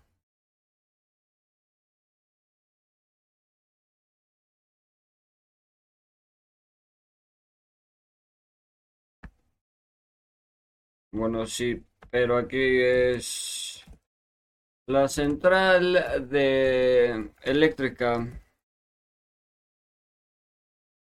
de ciclo combinado Pembroke. En Gales es un ejemplo de aplicación de un ciclo combinado.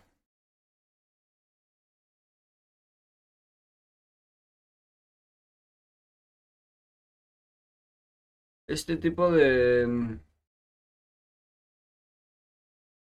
de planta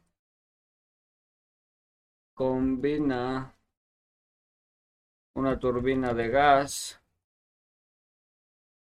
y una de vapor para aprovechar más eficientemente el calor residual de la primera etapa y aumentar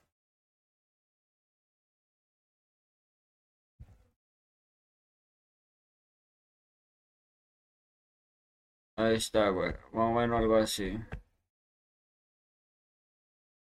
Ahí está el otro mapa.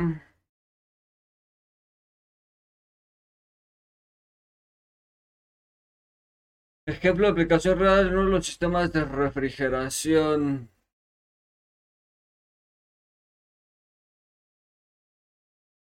Aquí vamos a poner... Em,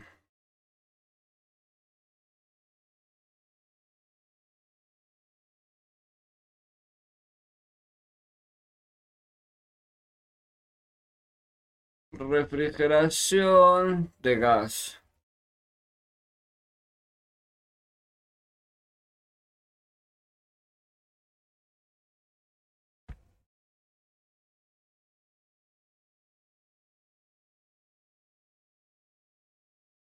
La refrigeración de gas.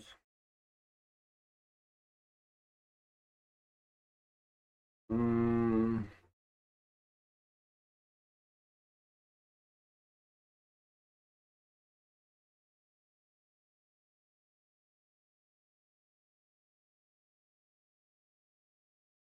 Refrigeración de gas.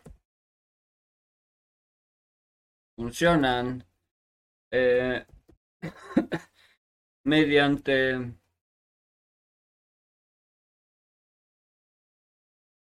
un proceso de absorción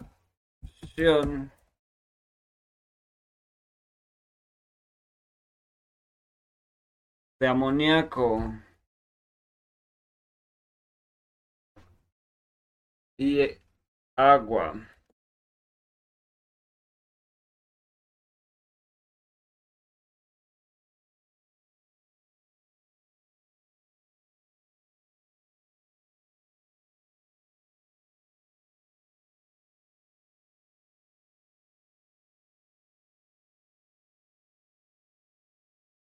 Em,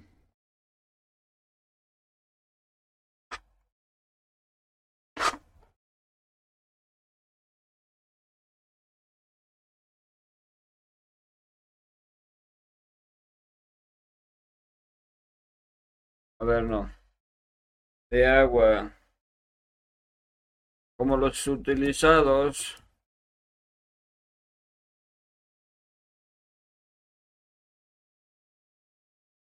en almacenes. Refrigeración.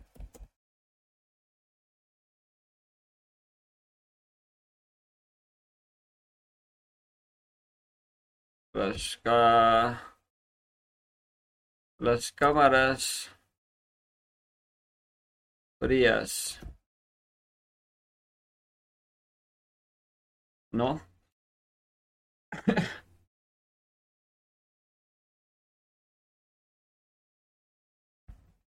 para alimentos, para lácteos, carne y perecederos, ¿no? A la verga, yo, mami, me estoy sacando unos pinches Lenguaje bien acá, güey. Sofisticado. Ah. Refrigeración de gas, refrigeración de vapor.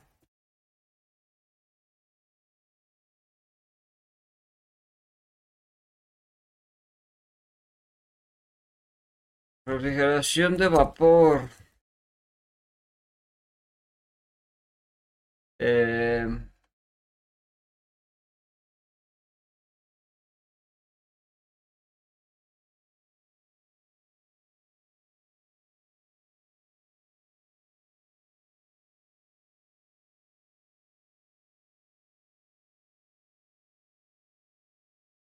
refrigeración de vapor.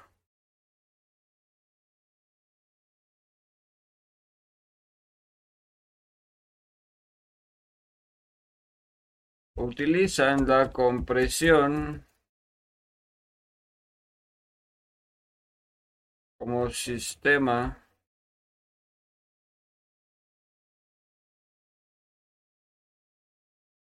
para enfriar o calentar el aire. Para enfriar o calentar el, el ambiente. ¿no? Como los utilizados en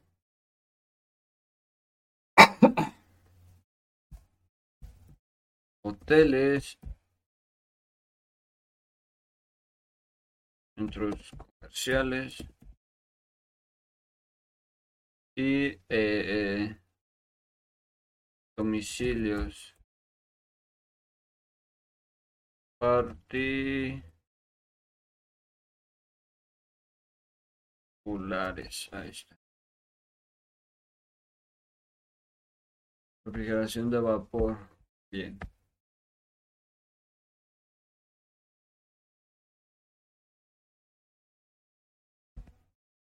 Eh, bombas de calor. Sí. Bombas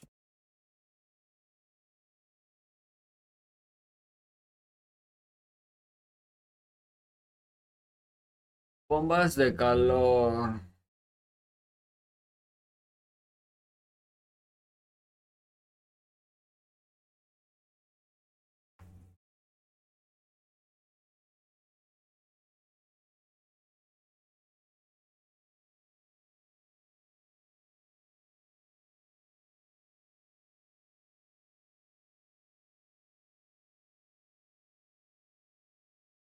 Verga, güey, este está más cabrón, güey. ¿Cómo lo explico, güey?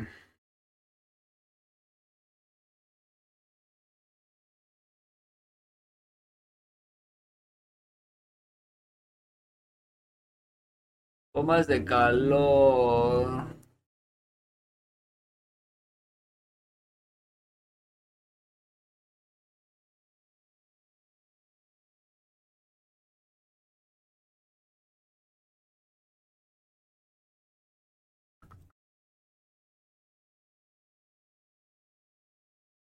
Se utilizan para la calefacción y refrigeración.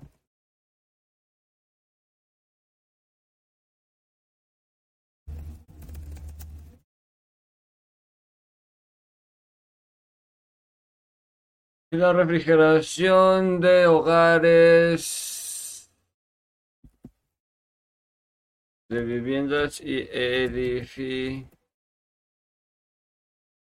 y edificios.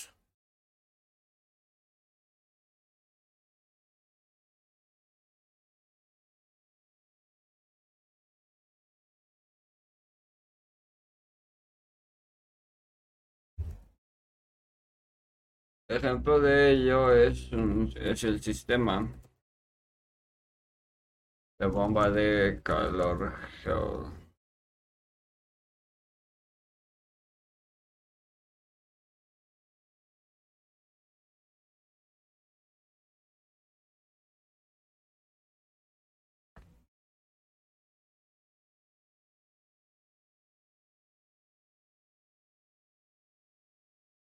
Uy, no, ese de IDOM sí lo había puesto. Sí, ¿verdad? Ya está, aquí está IDOM. ¿Cómo que qué de qué? estoy pidiendo la información.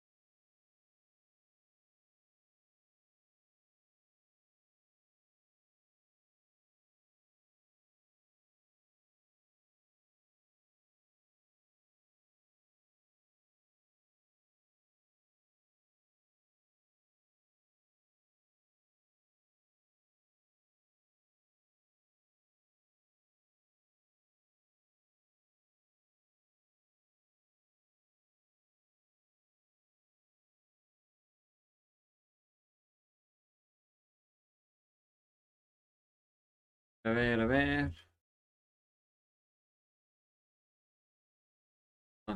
A ingresar una fuente de información más.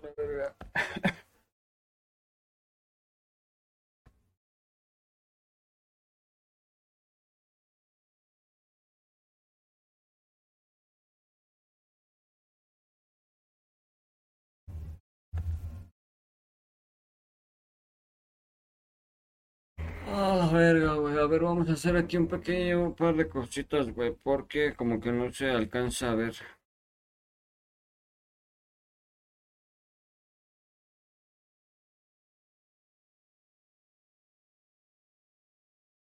Aquí se va a apreciar más, mira.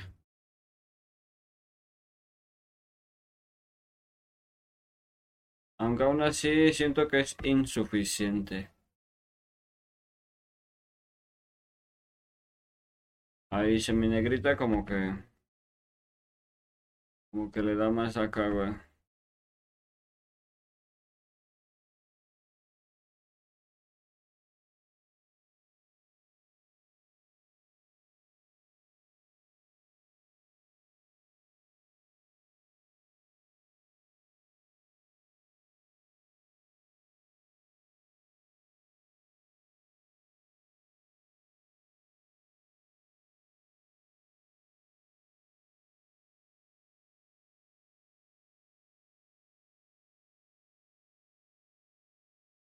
Un ejemplo de una máquina real que funcione a través de un ciclo de 10 y le explico la diferencia con el ciclo de Carnot. Okidoki.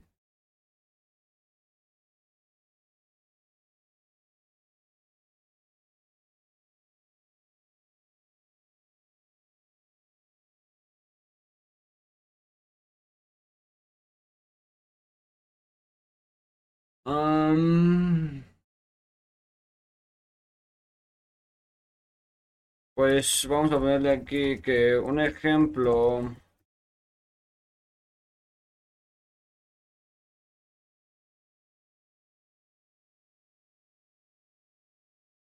Un ejemplo.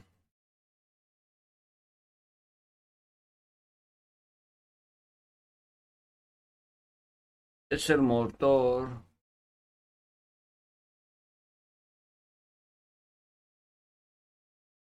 Eh, de los vehículos.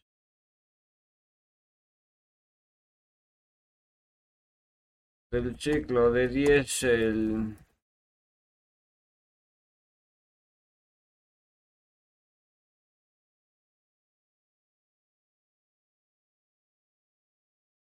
Que usan los vehículos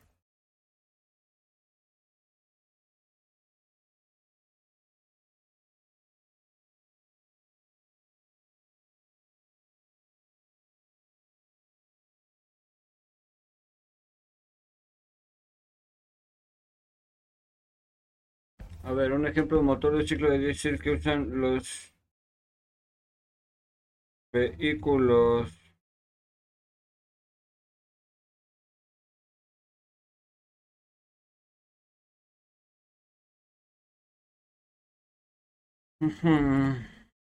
Vamos a ponerle aquí.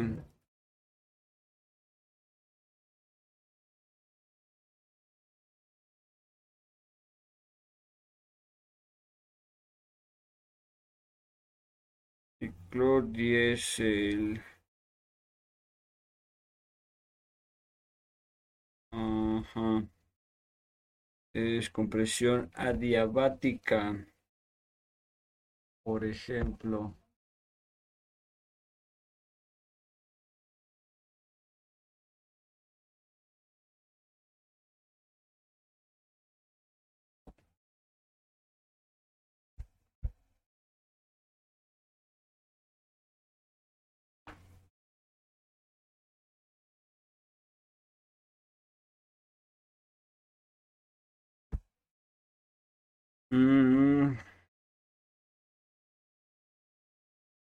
Compresión adiabática.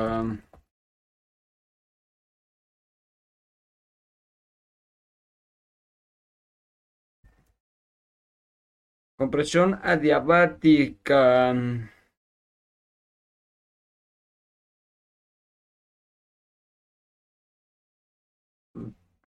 El aire se comprime.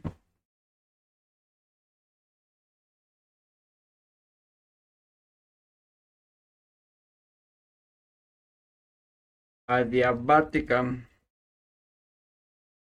en el cilindro.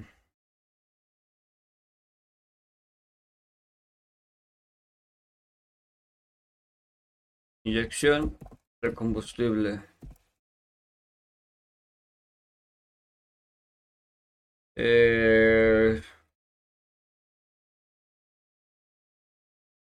se inyecta desde el cilindro, en el cilindro.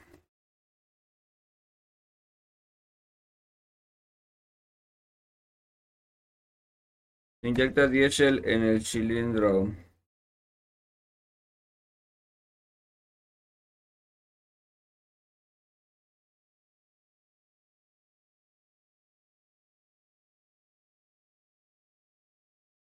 Expansón adiabática.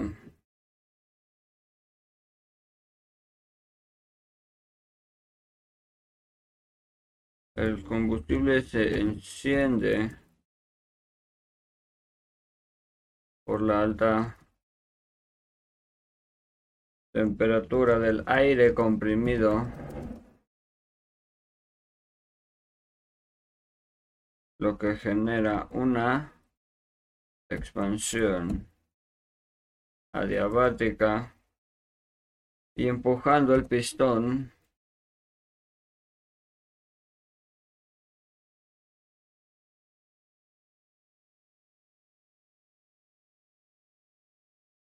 hacia abajo.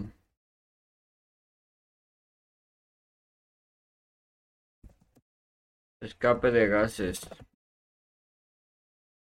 se expulsan los gases de combustión.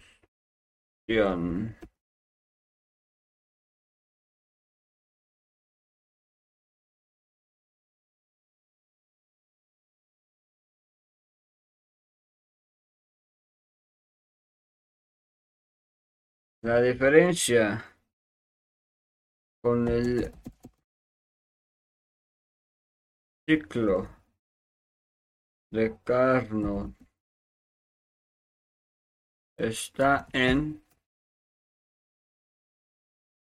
la eficiencia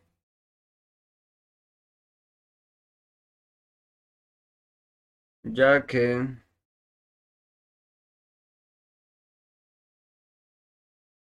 este es más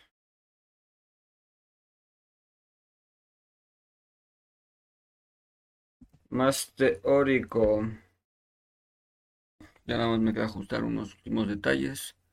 que le like, suscríbete y si tienes la oportunidad de apoyarme, aquí abajo te dejo mi link de donaciones. Gracias, nos vemos la próxima.